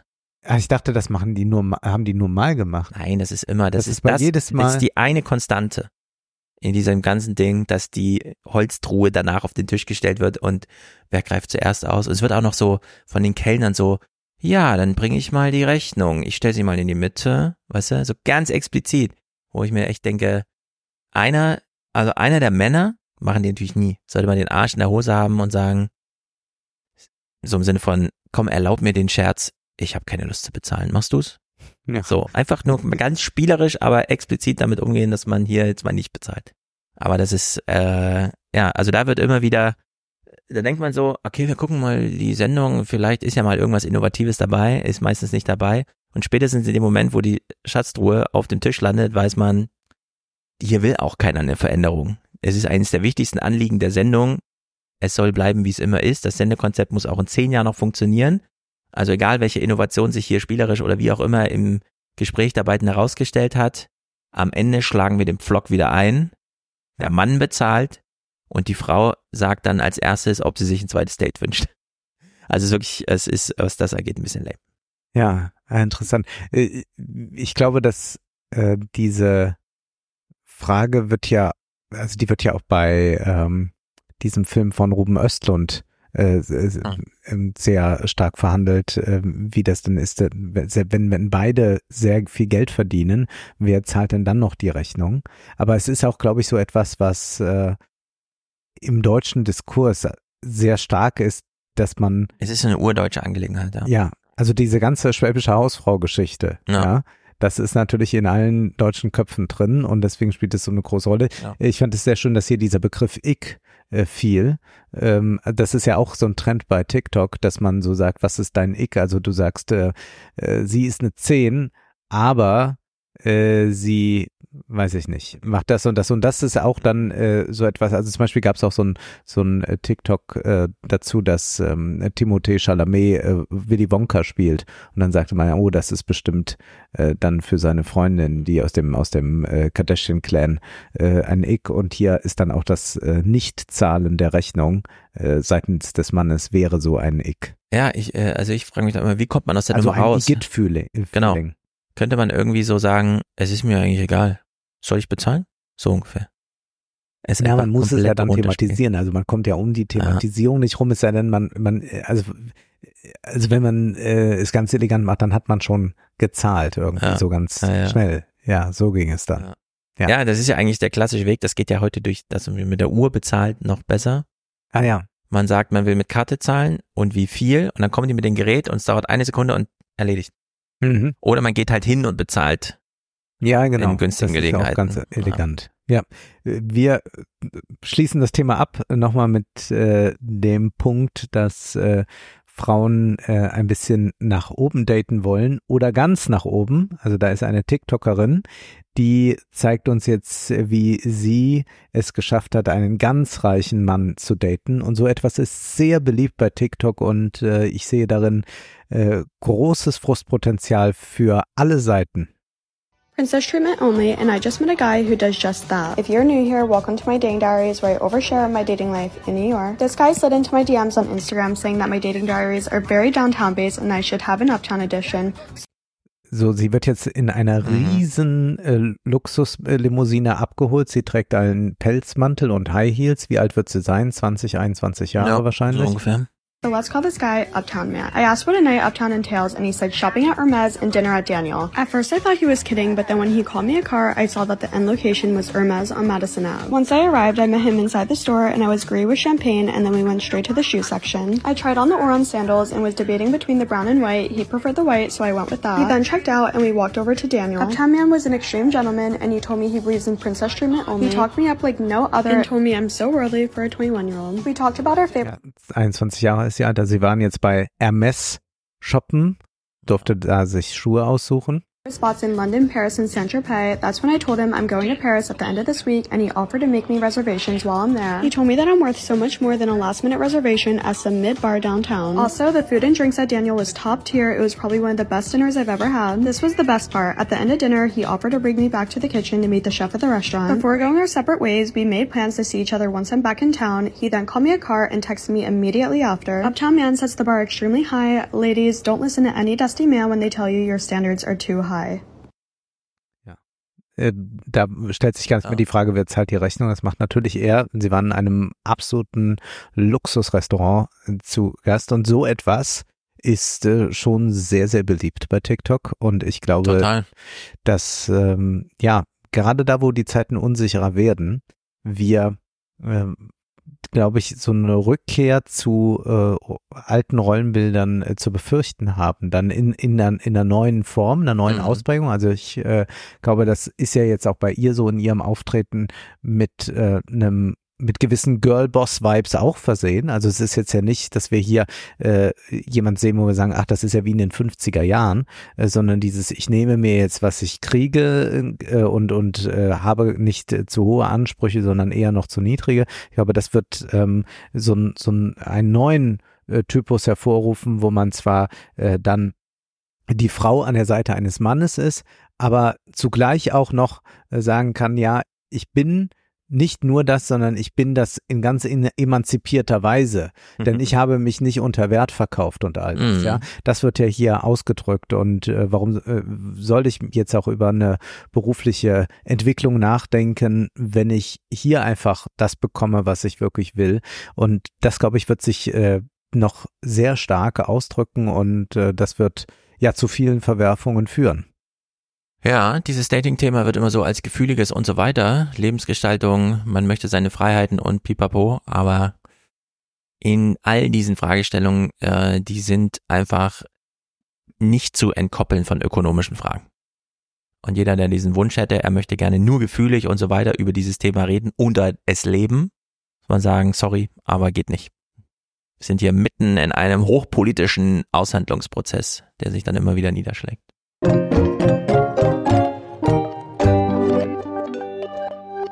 Ich glaube, alle unsere Hörer sind klug genug, um zu verstehen, so dass wir abkürzen können. Wir haben jetzt über das Dating gesprochen. Mhm. Paare finden sich, verlieben sich ineinander, gestalten ihre Leben zusammen und so weiter und so fort.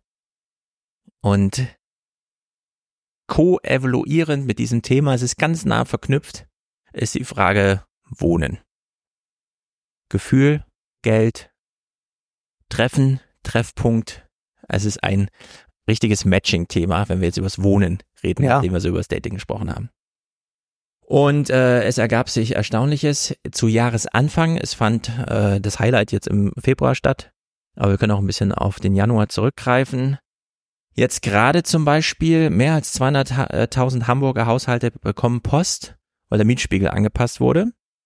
Die Miete darf bis zu 5,8 Prozent angehoben werden. Die städtischen Vermieter sagen, naja, wir sind ein bisschen gnädig, wir machen nur vier oder so. Mhm. Plus Indexmietverträge gibt's in Hamburg auch hunderttausendfach.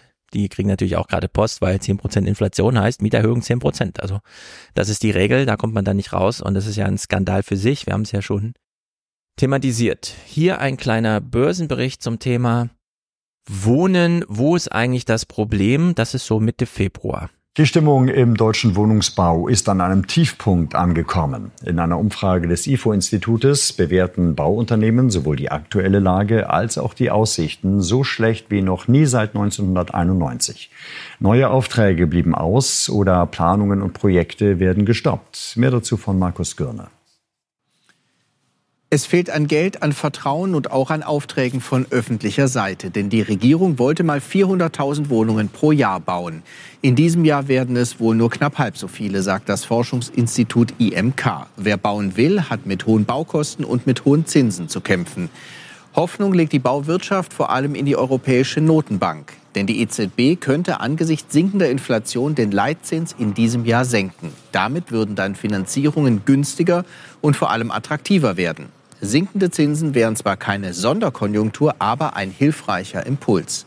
So, nichts davon ist unerwartet. Mhm. Ich war ja letztes Jahr um diese Zeit bei dieser Tagung da in Berlin, wo die ganze Baubranche einmal da war und da stand ja der Immobilienweise da und meinte, das ganze Ding fährt jetzt einmal vor die Wand. Ja. Äh, wir geben gerade nochmal richtig Gas, aber die Zinswende, Baukosten haben sich verdoppelt innerhalb von zehn Jahren und die Kreditkosten quasi verdrei- oder vierfacht. Äh, das ist kein gutes Zeichen. Äh, die größte Angst ist, die ganze Baubranche muss den Baubetrieb für ein, zwei Jahre einstellen. Es gibt gar keine neuen Aufträge. Es ist ja genauso gekommen. Äh, Zinswende und so weiter sorgte dafür. Wir verlieren alle Mitarbeiter, die wir auf der Baustelle haben.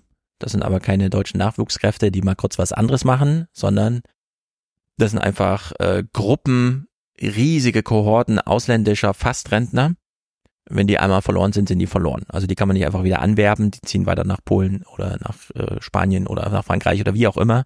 Also da ist einfach ein großer Verlust. Man hat so vom Gastro-Effekt gesprochen. Die Studenten suchen sich einen anderen Nebenjob, die kommen nicht einfach zum Kellner zurück, nur weil es plötzlich heißt, ja, wir könnten jetzt mal wieder zwei Monate irgendwas anbieten oder so. Jetzt Marietta Slomka, die also am 20.02. wie folgt moderiert. Dass einzelne Wirtschaftszweige über ihr Schicksal klagen, ist natürlich nicht neu. Geklagt wird ja eigentlich immer. Aber was sich derzeit in der Baubranche abspielt, ist tatsächlich dramatisch. Das bestätigt auch der heute vorgestellte Bericht der sogenannten Immobilienweisen. Der Einbruch kam praktisch ungebremst und plötzlich und lässt das noch vor zwei Jahren von der Bundesregierung ausgerufene Ziel von jährlich 400.000 neuen Wohnungen geradezu absurd aussehen. Ja, plötzlich? Es kam ganz plötzlich für Marita Slomka. Keiner konnte es vorhersehen. Ungebremst und plötzlich. Ja, ich verstehe sowas nicht. Also das ist mir völlig undenkbar, wie man so, gerade weil äh, wir es hier mit einem grundlegenden Problem zu tun haben, das sich mittlerweile wirklich kulturell niederschlägt. Dass niemand baut. Dass es Ideen gibt, wie man bauen könnte, die aber keiner zieht. Und stattdessen Geiwitz irgendwie da sitzt und meint, ja, wir fördern hier mal noch ein bisschen oder so. Das schlägt sich ja mittlerweile überall nieder. Wir hören mal rein, beispielhaft in den Podcast Feuer und Brot von Alice Hasters und Freundin Maxi. Nachname, keine Ahnung, steht doch nicht auf der Webseite. Wir hören einfach so, äh, die reden über das Manifestieren, das haben wir auch schon gemacht. Und dann gleicht man natürlich ab, was kann man sich wünschen, was ist die Realität und so weiter. Wir hören mal, welche Themen da so eingeflochten werden. Und sage, mhm. nee, warum träumst du von so dusseligen Sachen? Lass es doch. Du hast genug im Hier und Jetzt zu tun. So, ja. und das ist schade. Und deswegen ist so eine Idee von, ich erstelle mir noch in meinem Kopf eine Idee davon, wie ich mal leben möchte oder ne, was ich mir wünsche. Das ist für mich halt was, ein total schöner Aspekt daran. Und sich irgendwie zum Beispiel immer zu sagen, ja, du wirst eh nie wieder umziehen, du musst alles muss so bleiben, wie es ist. So, mhm. das macht mich halt manchmal dann ja traurig oder unzufrieden. Und umso schöner ist es doch zu sagen, hä, aber ich kann mir das doch vorstellen und wünschen. Und wenn ich, und das haben wir ja eigentlich schon in Ansätzen gesagt, aber das auch nur noch mal so klar gesagt, es hat natürlich etwas Motivierendes und kann auch eine eigene Kraft natürlich entfalten, wenn ich etwas ständig vor Augen habe mhm. und mich in diese Richtung auch motiviere. Ist ja klar. Ja, man denkt immer manifestieren. Ja, was manifestieren sich die jungen Leute so? Den Mr. Perfect, die Millioneneinkommen oder was auch immer. Nö, einfach mal wieder umzuziehen. Das verfällt jetzt schon ins Manifestieren, weil mhm. es in der Realität einfach ausgeschlossen ist. Es macht sie traurig, dass sie eigentlich in der Welt lebt, von der sie weiß, du wirst eh nie wieder umziehen. Es gibt diese Wohnung nicht, sie werden nicht bezahlbar sein, du wirst für immer da sein, wo du jetzt bist. Und was nicht im Rahmen dessen, was da ist, für dich, ist kein Leben mehr. Also keine, kannst keine Biografie, Biografie gestalten. Und das finde ich wirklich mega dramatisch. So, jetzt gab's im Januar ein Hinweis, äh, jetzt befassen uns gleich mit den Immobilienweisen, das ist mhm. natürlich mhm. Bundespressekonferenz und so weiter. Es gibt aber auch ein Bündnis aus Mieterbund, Baugewerkschaften, Sozial- und Branchenverbänden, die nennen sich Bündnis Soziales Wohnen und die haben eine Studie in Auftrag gegeben mit folgendem Ergebnis. In Deutschland fehlen laut einer Studie mehr als 910.000 Sozialwohnungen. Die Untersuchung des Pestel-Instituts aus Hannover wurde heute von einem Bündnis aus Mieterbund, Baugewerkschaft und Sozialverbänden vorgestellt. Es wirft der Bundesregierung vor, die Förderung massiv vernachlässigt zu haben. Besonders viele Sozialwohnungen fehlten in Baden-Württemberg, Bayern, Berlin und Niedersachsen. So, ein großes Bündnis verschiedener Verbände und Branchen und so weiter sagt, es fehlen 910.000 Sozialwohnungen. Ja. Vor allem in Bayern, Baden-Württemberg und Berlin. Finden wir das jetzt intuitiv plausibel? Ja oder nein? Ja. Ich würde sagen, ja. Also es fehlen 910.000 bezahlbare und darüber hinaus nochmal in den Ballungsgebieten weitere eine Million Wohnungen. So. Hm. Unsere Bauministerin zum Thema. Das heißt, 910.000 Wohnungen, die fehlen, das ist tatsächlich eine realistische Zahl. Also die äh, Pestel-Studie, auf die Sie anspielen, halte ich persönlich für hochgradig unseriös. Das sind ähm, Zahlen, die die Kollegen sich ausgedacht haben. Ähm, das kommt dann auch zu relativ absurden Ergebnissen. Zum Beispiel ist der Fehlbedarf an Sozialwohnungen in Nordrhein-Westfalen wesentlich kleiner als in äh, Sachsen, wo angeblich zehnmal so viele Sozialwohnungen fehlen würden. Ähm, das ist nicht seriös. Soll ich dir mal sagen, was die SPD in ihrem Europawahlprogramm stehen hat? Ja, dass man sich dafür dafür stark machen wird, dass äh, die Europapolitik so aussieht, dass mehr Sozialwohnungen entstehen. Ja. Und sie schreiben diesen Text in dieses Programm und man denkt so, schick das doch einfach mal an Geiwitz. Ich halte das für unseriös und ausgedachte Zahlen, sowas überhaupt zu fordern. Es fehlt ja gar nichts. Außerdem Irgendwer hat irgendwie da reingeschrieben, dass Nordrhein-Westfalen, also da würde ich eher mal prüfen, ob das wirklich da drin steht. Nun gut, sie nimmt sich da irgend so ein Ding raus und sagt, nee, nee, nee, nee, nee. So. Sie distanziert sich also im Januar von dieser Pestel-Studie, die sagt, 910.000 Sozialwohnungen fehlen, setzt sich aber bei den Immobilienweisen dazu, weil sie weiß, na, mit denen kann ich mich jetzt nicht anlegen. Also da muss ich jetzt double down all in gehen. Das sind meine Freunde und das Problem ist die Vorgängerregierung oder irgendwas. Man braucht jetzt hier eine Strategie. Also es beginnt diese Veranstaltung der Immobilienweisen jetzt am 20. Wenn man alle Einflussfaktoren auf äh, den Bedarf an Wohnungen saldiert, dass uns im nächsten Jahr ungefähr 720.000 Wohnungen fehlen werden. Sie müssen sich das so vorstellen, das ist der gesamte Wohnungsbestand im Saarland und im Bremen zusammen und es wird schlimmer. In 2027 werden es 830.000 Wohnungen sein, immer vorausgesetzt, es wird nicht noch größere Flüchtlingsströme geben. Ja, bei dieser Frage, was ist jetzt der Unterschied zwischen 910.000 Sozialwohnungen und, mhm. ja gut, 800.000 Wohnungen müssen aber nicht Sozialwohnungen sein. Es ist im Grunde dasselbe. Das ganze Land hat mittlerweile Anspruch auf eine soziale Förderung und so. Also es ist in der Hinsicht, äh, da sitzt sie dann plötzlich mit auf der Bühne, so, ne? Finde ich schon mal verlogen. Das Thema so weit wie möglich abstreiten, bis dann, ja gut, die Immobilienweisen, den einen Termin im Jahr muss ich dann halt machen. Gut, er macht natürlich hier so einen äh, besonders flotten Spruch, denn Warum gibt es keine Wohnung, obwohl die ja so hochpreisig nachgefragt werden? Weil irgendwas im Gefüge nicht steht, auf das gehen wir ein. Er setzt folgendes Paradigma. Und um es ganz plakativ zu sagen, wer heute baut, geht bankrott. So, jetzt haben wir ja im Journalismus schon gehört, es kam plötzlich und so weiter ein Einbruch. Hm. Jetzt habe ich gesagt, naja, vor einem Jahr standen die schon auf der Bühne, also diese Immobilienweisen haben gesagt, wir fahren hier vor die Wand können uns das noch nicht ganz vorstellen, aber wir haben einen sogenannten Bauüberhang. Es dauert ja immer eine Weile. Die ersten Verträge werden gemacht, es wird geplant, Gewerke werden beauftragt, Finanzierung ist geklärt, dann gehen Jahre ins Land und irgendwann ist es fertig. So, also wenn die jetzt sagen, okay, wir haben Bauüberhang, nächstes Jahr sieht es schon ganz anders aus. Ja, sind wir jetzt schon an die Wand gefahren oder fahren wir immer noch an die Wand? Also es klang ja schon sehr dramatisch, es fehlen so und so viele Wohnungen und so, aber ist das vielleicht immer noch der Weg zur Katastrophe? Also sind wir noch gar nicht angekommen?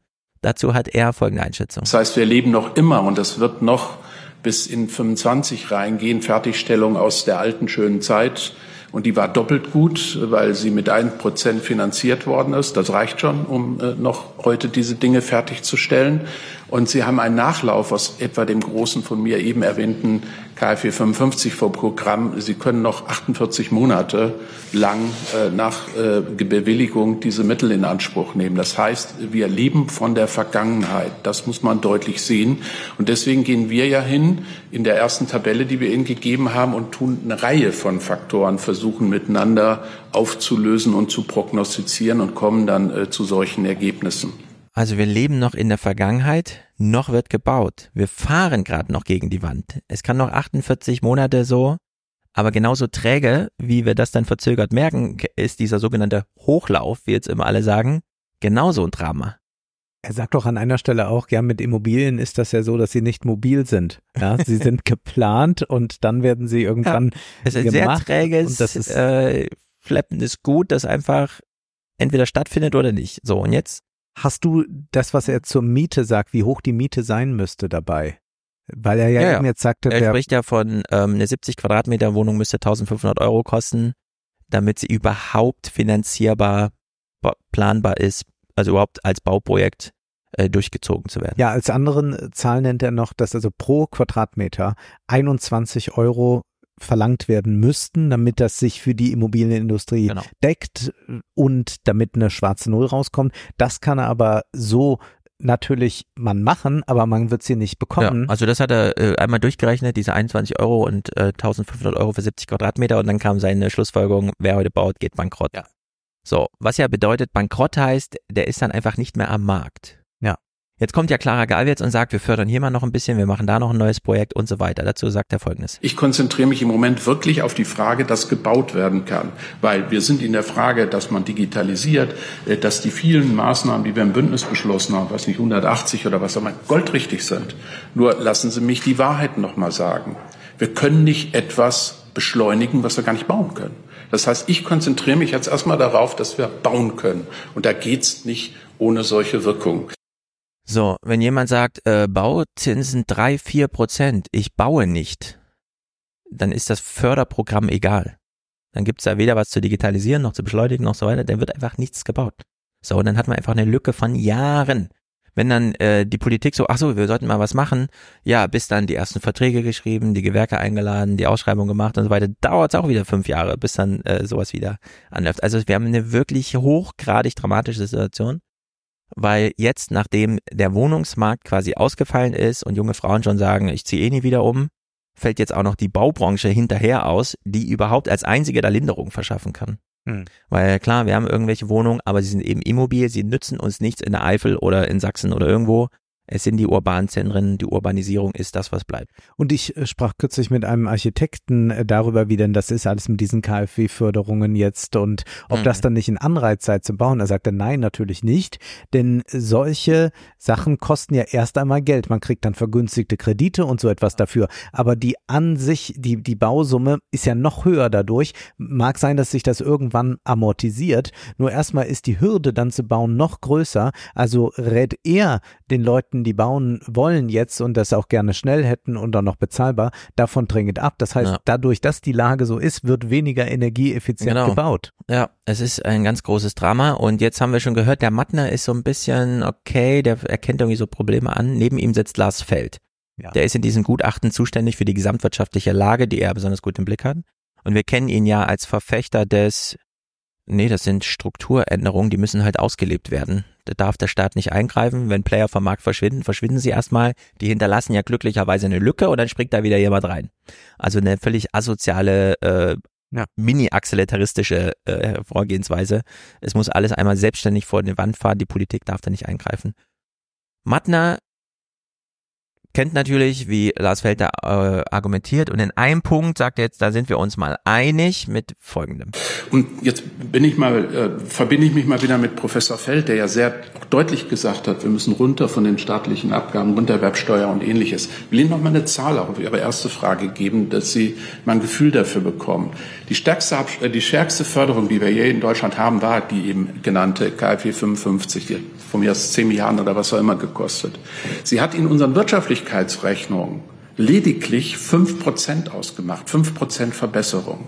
Und wenn Sie jetzt die 37 Prozent Staatsabgaben daneben setzen, dann habe ich eine tolle Idee.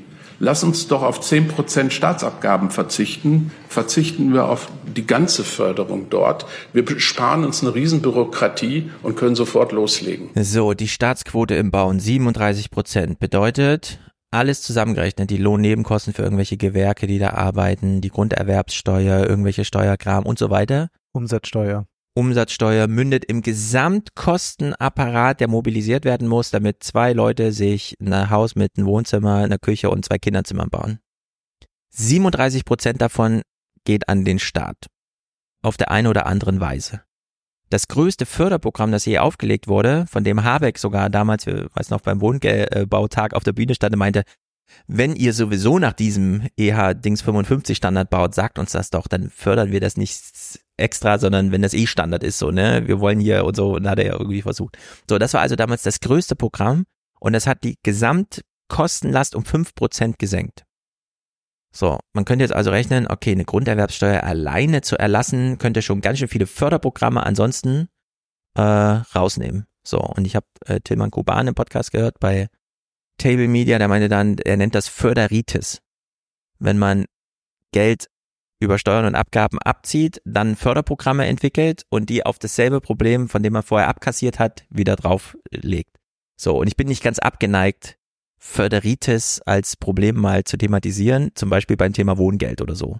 Das ist ja auch so eine Föderitis, die völlig fehlgeleitet einfach äh, den Markt künstlich hochhebt oder wie auch immer. Nur würde ich jetzt mal gerade einhaken wollen bei dieser Staatsquote 37 Prozent. Und dann hast du jetzt gerade gesagt, wovon die sich zusammensetzt. Und wir wissen ja, eine Grunderwerbssteuer äh, beträgt je nach Bundesland irgendwas zwischen 3,5 und 6,5 Prozent. Mhm. Das ist ja gar nicht so viel. Das heißt, würde man die ganz wegstreichen, wäre man immer noch bei einer hohen Quote. Und das ist ja aber auch hier bei dieser Staatsquote das Einzige, was man überhaupt wegstreichen könnte. Denn man müsste ja sonst verminderte Mehrwertsteuer anbieten oder. Äh, genau. Das ist jetzt die Frage. Äh, da gehen wir jetzt drauf ein, wie geht man mit solchen Sachen um. Also ich habe ja schon mal das Modell vorgeschlagen, eine Grunderwerbsteuer streichen, weil sie bei der Größe der Grundstücke und der Häuser, die darauf entstehen, so ziemlich eins zu eins die Kosten einer Solaranlage ersetzt. Mhm. Also man könnte sagen, keine Grunderwerbssteuer, dafür verpflichtende Solaranlage, damit hätten alle was davon, außer der Staatssäckel, Anführungszeichen, wie wir gleich hören, aber dafür haben wir ja ein ziemlich großes Klimaprogramm.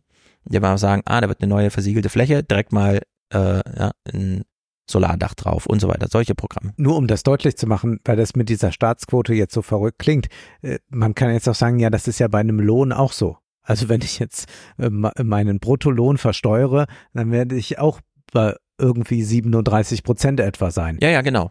Die Frage ist halt, genau, also du hast absolut recht. Haben wir es beim Thema Wohnen mit so einem speziellen Thema Mhm. zu tun, bei dem wir sagen, da brauchen wir spezifische Leitzinsen, spezifische Umsatzsteuerzugriffe und eben bei der Frage, äh, gelten manche Sachen nicht. Ja, also wenn ich zum Osteopathen gehe, bezahle ich keine Umsatzsteuer.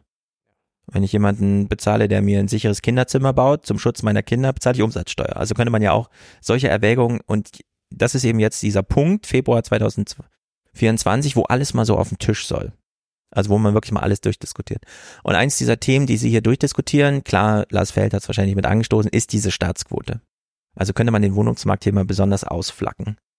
37 Prozent, da setzt sich Mattner jetzt sehr an die Seite von Lars Feld mit einem Spruch. Wenn die Staatsquote nicht 37 Prozent wäre, sondern wie etwa bei unserem Nachbar in Frankreich nur 22 Prozent oder in Schweden äh, so ähnlich, dann würde die Miete schon die 21 Euro Miete sich reduzieren um drei Euro. Oder wenn wir bei den Mieten in der Vorkrisenzeit wären von 15 Euro, könnte man die auf 12 Euro runterbringen, wenn der Staat sich noch nicht mal gänzlich von Abgaben äh, äh, entfernt, sondern wenn er nur von 37 Prozent auf 32 Prozent runtergehen würde.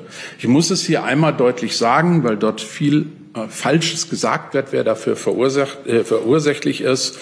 Es ist der Staat, der hier die fette Beute macht. Und ich bin geneigt, dem so ein bisschen zuzustimmen. Denn äh, die, wenn die Baukosten so hoch sind, dass keiner mehr baut und damit ganz viele Biografien nicht in der gewünschten Form zustande kommen, dann macht es keinen Sinn, diese Staatsquote im Sinne von Belastung dieser Biografie, weil man konkret das benennen kann, um was es geht, weiterzutreiben. Es ist ungefähr im Großen wie äh, im Kleinen so eine Rechnung aufgemacht wird, könnte man nicht sagen, ähm, manche Sachen im Supermarkt, die Grundlage sind oder Schulmittel oder Hygieneartikel sind umsatzsteuerbefreit. Hm. Weil man das einfach ausflaggt als ist wünschenswert. Wir haben ja von Scott Galloway gehört, wie wünschenswert es ist, dass man relativ früh in seinem Leben dann doch mal zu einer entweder bezahlbaren Mietwohnung oder vielleicht sogar zu Wohneigentum kommt. Dem steht jetzt hier der Staat im Wege und äh, die Beispiele Frankreich 22 Prozent Staatsquote im Vergleich zu 37 Prozent in Deutschland. Also das heißt ja, Spielräume sind irgendwie da. Und wenn das bedeutet drei Euro Miete im Monat, äh, dann sind wir schon bei 15 Prozent Mietsenkung statt wie jetzt in Hamburg 5,8 Prozent nach oben. Aber so. erheblichen Einnahmeverlusten auf Seiten des Staates. Und jetzt ist ja die Frage der Refinanzierung. Fehlt das Geld volkswirtschaftlich oder ziehen wir es gerade nur aus der falschen Richtung ab? Wir könnten ja genauso gut Erbschaftssteuer, äh, Kapitalertragssteuern und Ah, so weiter. klar. Ne? Also die Aber das typische müsste man dann machen. Also müsste diese- man gemeinsam re rechnen. Hier, Ja, genau. diese verminderte Mehrwertsteuer, die ja auch immer wieder gefordert wird auf äh, lebensnotwendige Produkte, also dass sie dort, da gibt's sie ja äh, zum größten Teil, aber dass sie dort ganz abgeschafft Mhm. wird, das wäre äh, etwas, was man hier tatsächlich überlegen könnte, aber wird da nur mit Umverteilung gehen. Neue Schulden äh, will man ja offenbar nicht machen. Und man kann es natürlich auch nochmal so rechnen, dass das Geld, das da mehr vorhanden ist, äh, dadurch, das geht ja in der Regel wieder in die Wirtschaft rein. Also das wird ja auch dann ausgegeben. Und dadurch, dass jetzt äh, alles so teuer ist und gar nicht gebaut wird, davon hat der Staat ja auch nichts. Also da kassiert er auch noch nicht mal eine Grunderwerbsteuer. Also es ist ein schwieriges Gefüge, bei dem ich aber auch jetzt in der Priorität abwägen würde, ist es wichtiger, jemanden mit Wohnraum zu versorgen oder ist es wichtiger, dass der Staat auch da noch sein, was auch immer, wie man es dann Ja, ja. gerechten Anteil erhält oder sowas, ja. Also manche Sachen kann man ja auch im Sinne von die Investition in Wohneigentum führt zu gesünderen Psychen junger Männer, die dann auch im Erwerbsleben und so weiter, also eine richtige Scott Galloway mega Nur Theorie drüber bauen. will ich mal noch einhaken. Er tut das jetzt natürlich auch so ein bisschen, also heute spielen alle so ein bisschen, äh, bei Fuß haben wir es auch schon erlebt, äh, Sozialismus und sagt, ja, es gibt so einen Bedarf und den würden wir eigentlich gerne befriedigen, aber es ist so teuer mit dem Bauen. Und nun ist es ja so, dass äh, er nicht nur Leute vertritt, die mal ein Eigenheim für sich bauen und dann ein Leben lang da drin wohnen, sondern er vertritt ja die Immobilienindustrie.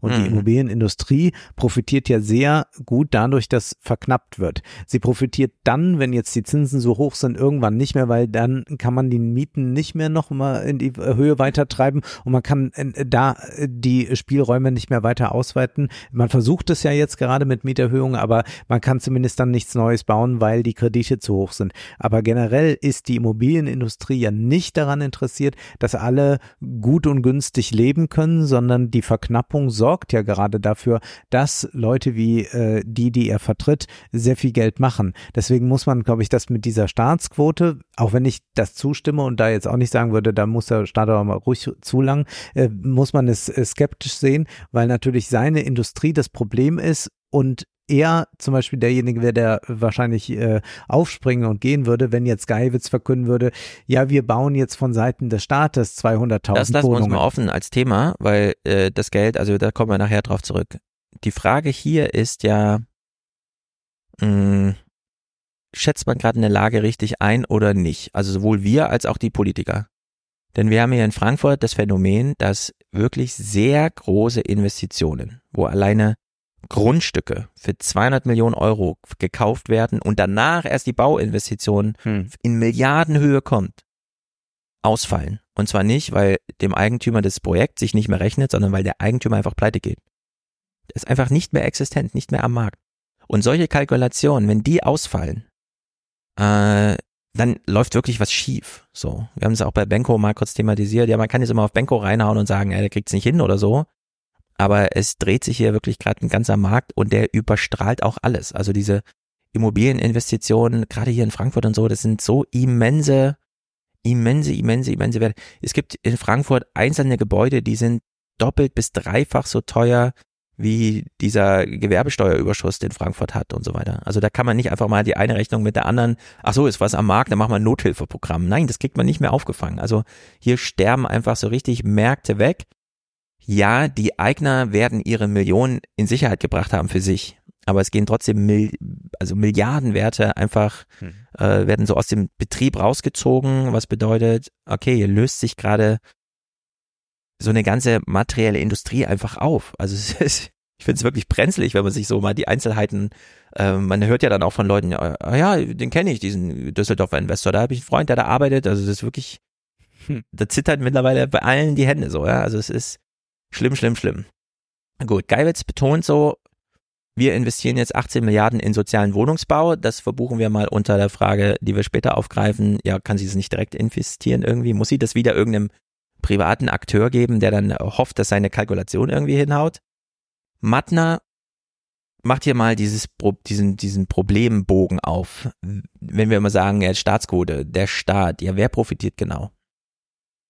Das mag man doch bitte jetzt mal aussetzen für zwei Jahre. Diese beiden Sachen würden reichen, um auf zehn Prozent.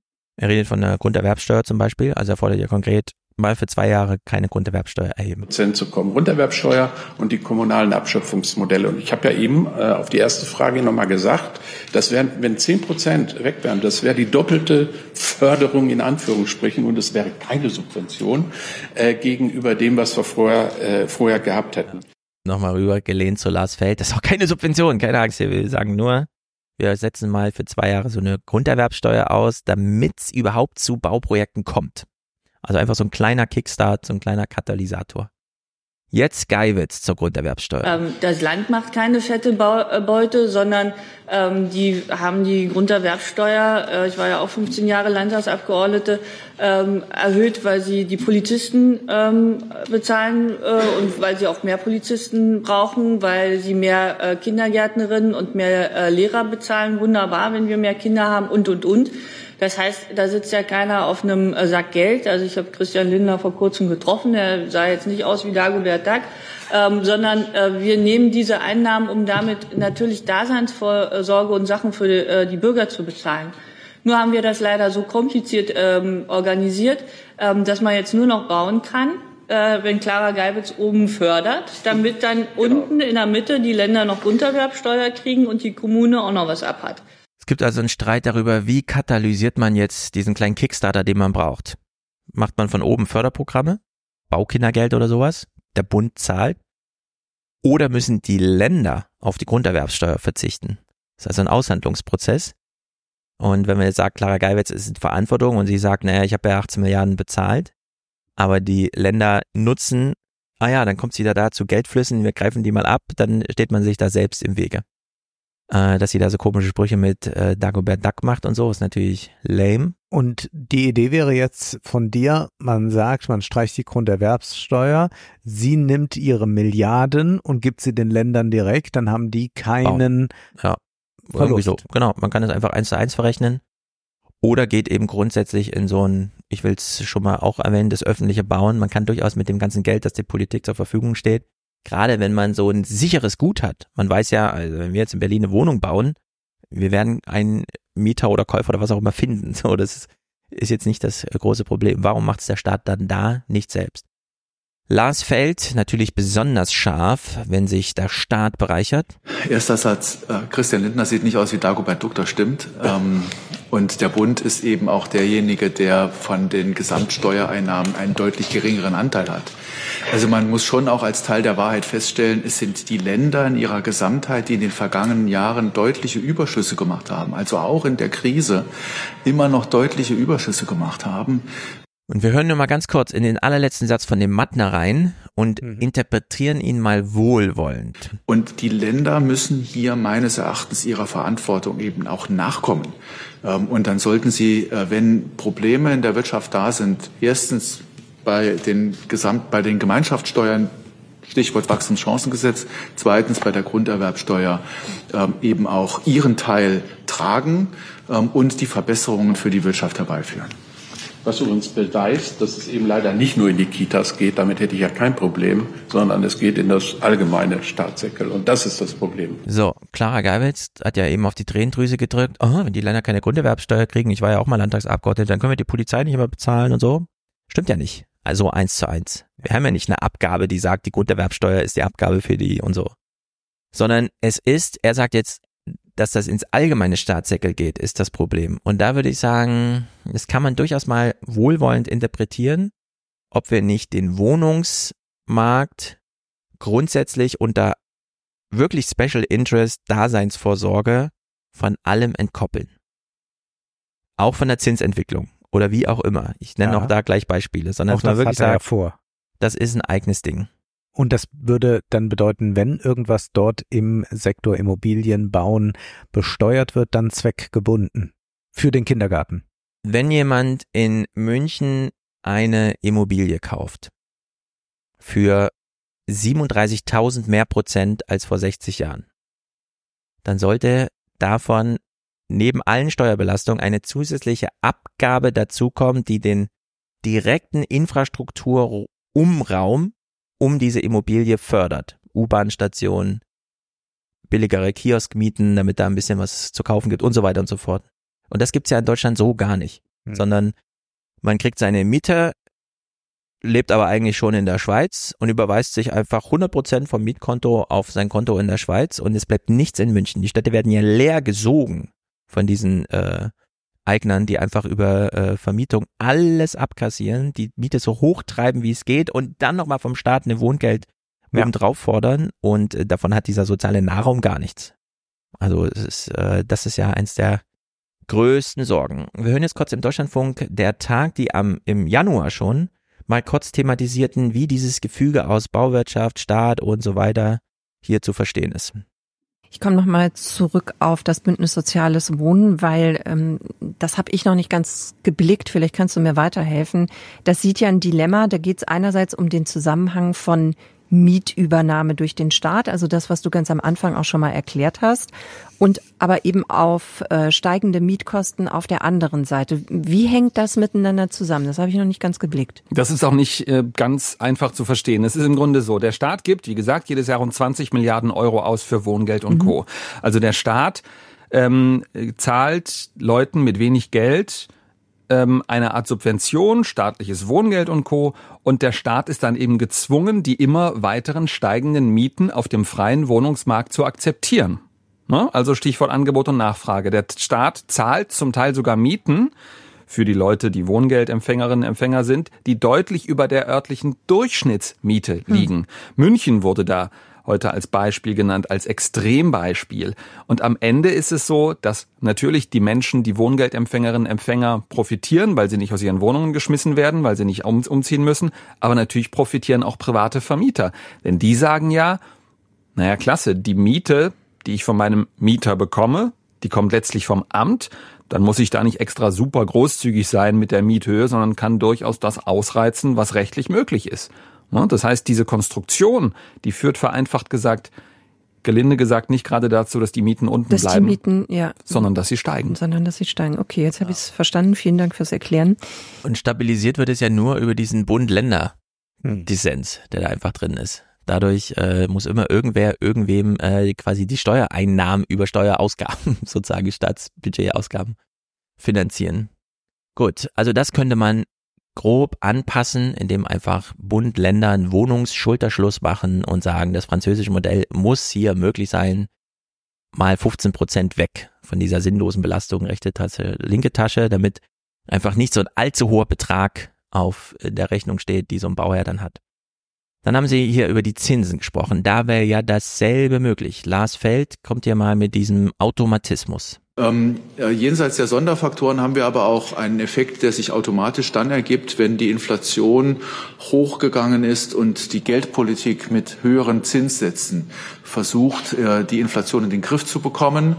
Ähm, das hat sie gemacht. Das sind diese, äh, wie Herr Mattner sagt, schlagartig oder plötzlich angestiegenen Zinsen. Es war ein schneller Zinsanstieg ähm, den man verkraften muss. Und das bedeutet für alle Investoren, aber vor allen Dingen für die zinsreagible Bauwirtschaft, dass sie in die Bredouille gerät. Und insofern muss man sich nicht wundern, dass die Investitionen hier äh, nicht in gleichem Umfang äh, zustande kommen. So, er sagt jetzt, das ist ein Zinsanstieg, den man verkraften muss. Da muss sich auch keiner wundern. Das waren mhm. seine Worte. Und der Mattner hat das wahrscheinlich mit ihm sehr viel diskutiert. Im Gutachten kann man das vielleicht ja. nachlesen. In der Pressekonferenz spielte das dann so eine kleine Rolle, aber hier macht er mal ganz deutlich, man kann durchaus einen eigenen Bauzins einführen. Ja. Also, dass der Leitzins bleibt, aber der Bauzins einfach ein anderer ist. Aber so richtig wirksam sind nur die beiden Dinge, die ich angesprochen habe. Zum einen die degressive AFA würde viel bewegen und äh, unser Zinsprogramm, weil man, wie gesagt, mit drei Milliarden äh, äh, plötzlich 100.000 Wohnungen äh, fördern kann. Programme, die es früher gab, große Programme in der Vergangenheit hatten Volumina von bis zu 10 Milliarden, nur dass Sie da mal ein Gefühl haben, die sehr große EH 55, also die klimatisch bedingte Förderung war eine solche. Und deswegen glauben wir auch, dass mit dem geringen Beitrag, den man für Zinsprogramme braucht, im höchsten Maße effizient äh, etwas äh, bewegt werden kann. Sie haben den kleinen Unterschied zwischen Professor Feld und mir bemerkt. Daraus machen wir beide kein Geheimnis, weil wir bei allen anderen Punkten einer Meinung sind. Ich habe da eine andere Auffassung. Ich glaube nicht, dass es gegen die EZB-Wirkung läuft, weil Sie müssen sich vorstellen, dass wenn Sie das gesamte Kreditvolumen in Deutschland mal zusammennehmen und daran mal, ich sag mal ganz groß 9 Milliarden messen, die wir ja vorschlagen, dann sind das mal gerade 0,3 Prozent. Und das ist für mich eine Nussschale, die gegen Tanker knallt. Das ist egal.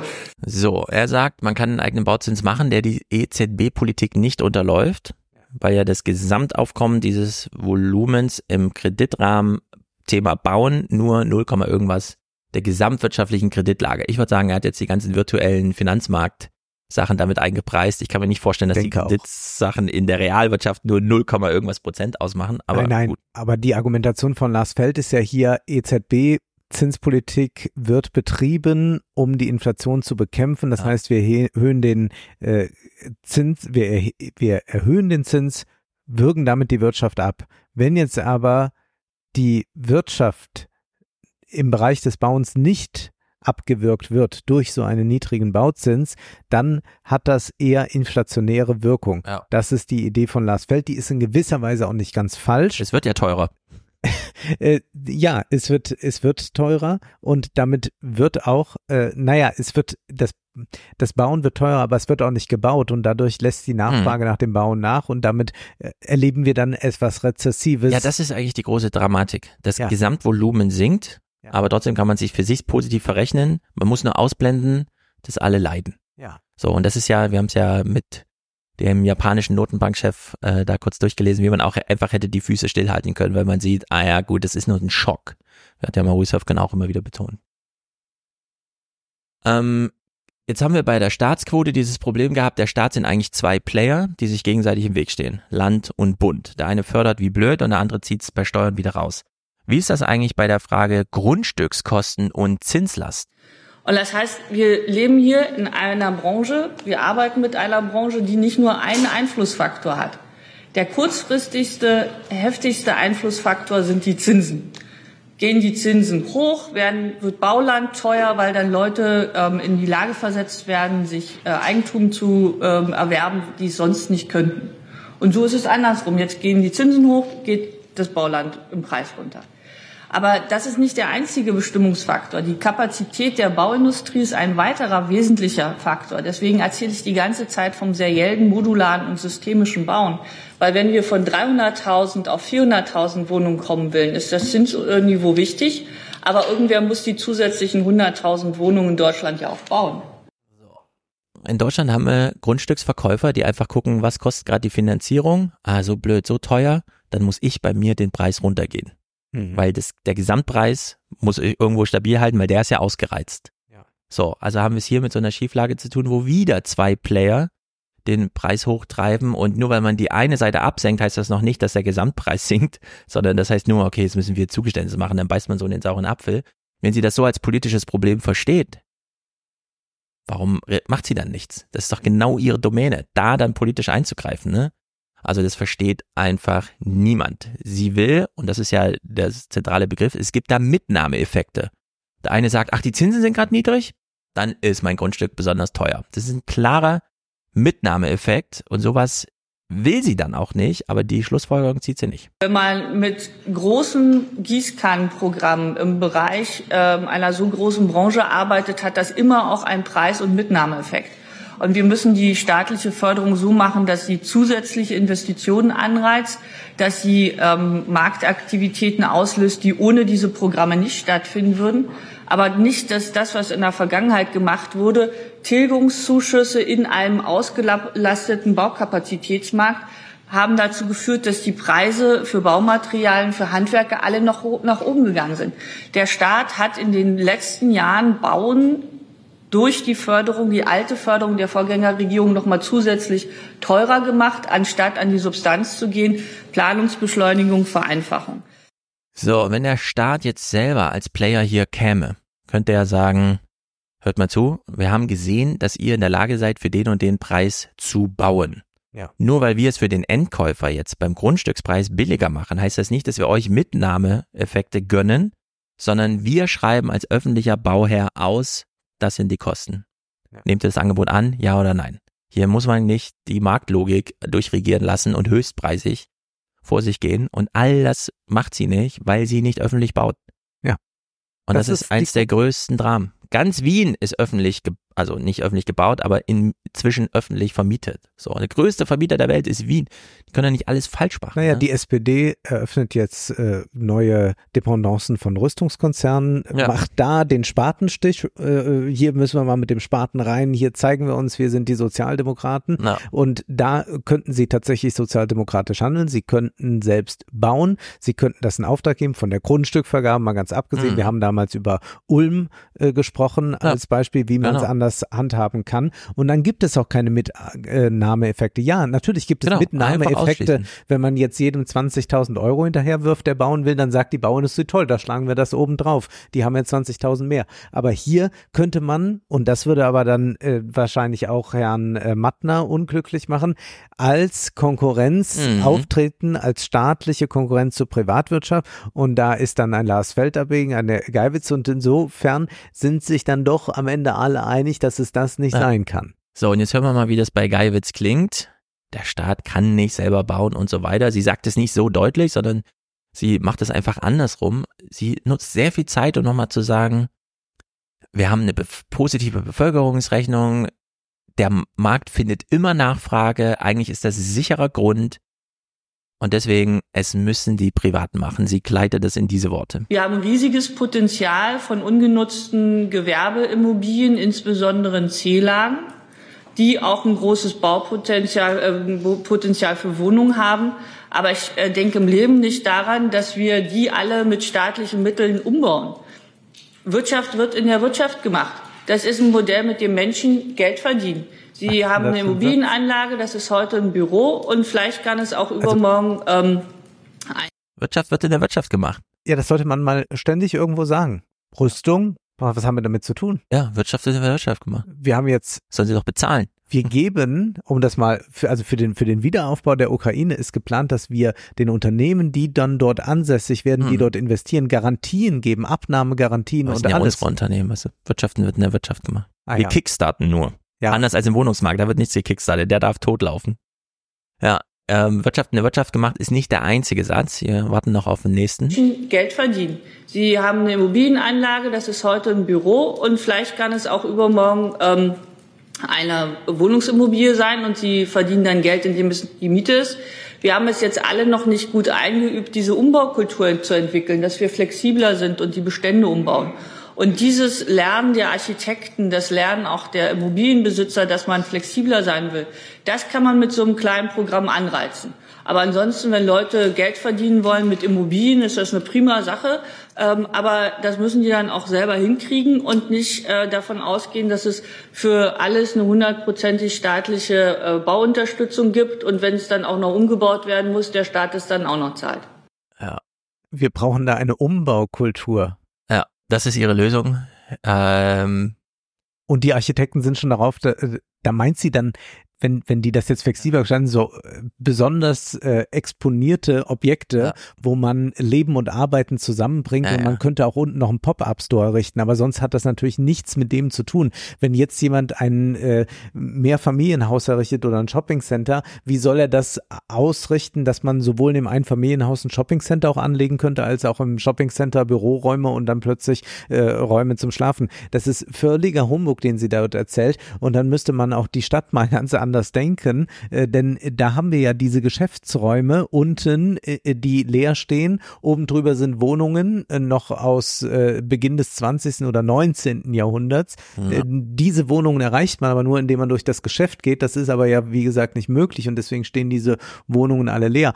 Da geht es ja nur, dass der Staat auch gezielt Sachen aufkauft und dann müsste er das machen, weil das kann sich für, das, da, da muss man ja dem Matten auch wirklich glauben, das kann sich ja niemals rechnen, dass man das macht und dann kann man sagen, ja, ich nehme jetzt 30 Euro für die Mhm. Miete oder so, wer soll das am Ende zahlen? Und dass sie das völlig äh, so jetzt nur dreht wie, ja, wir fördern ihnen nicht die Gewinne, das ist jetzt zum einen richtig, zum anderen vergisst sie aber, dass es nicht nur darum geht, sondern dass Menschen an gute Wohnungen rankommen. Das wäre Ja. ihre Aufgabe und die sieht sie überhaupt nicht und sagt, ja, das soll äh, der Markt machen und wenn der Markt das nicht schafft, dann hat der Markt Pech gehabt. Das bedeutet aber im Immobilienwesen eben, dass ganz viele Leute keine ja, Wohnung finden die ganze Gesellschaft einmal zusammenknickt. bei den anderen Sachen, ich bin ja auch nicht äh, jemand, der sagt, man muss alles planen. Ja, also der, der Markt hat auch seine Mechanismen und ich bin auch sehr dagegen, dass äh, alles, was untergeht, irgendwie gerettet wird. Äh, ist es kein Problem, wenn es keinen Schlecker mehr gibt. Man wird dann nicht äh, Mhm. verhungern oder sonst irgendetwas.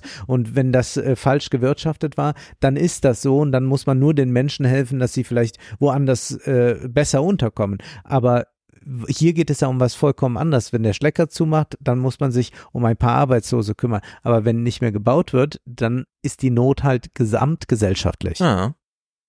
Sie macht jetzt so eine Rechnung auf, sie nennt die Zahlen und wir sagen, naja, aber Frau Geibitz, 1 plus 1 ist doch 2. Und das heißt, wir haben die Gleichzeitigkeit von einem ähm, strukturellen, problematischen Zusammenkommen von ganz vielen Planungs- und ähm, auch natürlich steuerlichen Regelungen, die bauen in Deutschland und natürlich unsere schönen DIN-Normen, die bauen in Deutschland langsam und teuer machen. Das gilt immer unabhängig vom Zinsniveau. Und daran müssen wir arbeiten. Und zu diesem strukturellen Problem ist jetzt noch die kurzfristige Zinsentwicklung gekommen. Und deswegen ist es nicht so einfach zu sagen, schütte oben 10 Milliarden rein, kommen unten 400.000 Wohnungen raus. Ich finde, das sollte der Anspruch sein. Ja. Den Markt so in den Griff nehmen, auch unter der Maßgabe, ansonsten gibt's die Bauwirtschaft nicht mehr. Wir können sie jetzt beschäftigen, aber wir machen das mal zu kontrollierten Preisen. Einfach nur so fast planwirtschaftliche Beschäftigungstherapie. Die Hauptsache, der, die Branche bleibt sozusagen. dass man sagt, mit, also wie viel Wohnung können wir denn bauen für 10 Milliarden, wenn wir sagen, das ist nur unsere ähm, Garantie und Anschubfinanzierung. Wir sichern damit Kredite ab, so dass dann so und so viele Menschen über 20 Jahre zu einem gesicherten Zinssatz wie eine Mietzahlung das abzahlen. Hm. Und ich glaube, da kommst du mit 10 Milliarden super weit. Wenn du da einmal als Staat sagst, das ist unser Projekt für die nächsten 30 Jahre, 400.000 Wohnungen. Ich glaube, müsst ihr jetzt durchrechnen, aber 10 Milliarden und der Rest über abgesicherte Kredite, bei denen jeder weiß, äh, ist hier Immobilienmarkt, ja, also Hm. die Nachfrage ist da, müsste eigentlich funktionieren. So, ich will zur Pointe dieses Themas zwei Clips spielen und ein was vorlesen, denn wir haben es nicht nur mit Wohnen zu tun, sondern eben auch mit diesem nahen Umfeld um das Wohnen herum. Mhm. Und da gibt's hier zwei Beispiele, wo das gelingt, wenn so ein Schulterschluss stattfindet. Also wenn nicht die Kommune eigentlich gegen den Bund kämpft oder gegen das Land und nicht äh, der äh, Eigentümer, der irgendwas verkaufen will, gegen die Bank kämpft und dann da Mitnahmeeffekte, sondern wenn alle mal beieinander sind. Äh, mittlerweile fallen ja in den Innenstädten die Kaufhäuser aus. Also gibt es jetzt Versuche, und wir hören hier zwei, Innenstädte zu retten.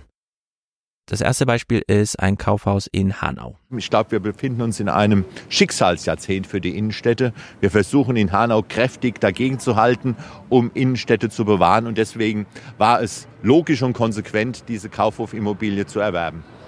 Noch ist das Gebäude nicht übergeben. Gezahlt hat Hanau mit Nebenkosten 27 Millionen Euro.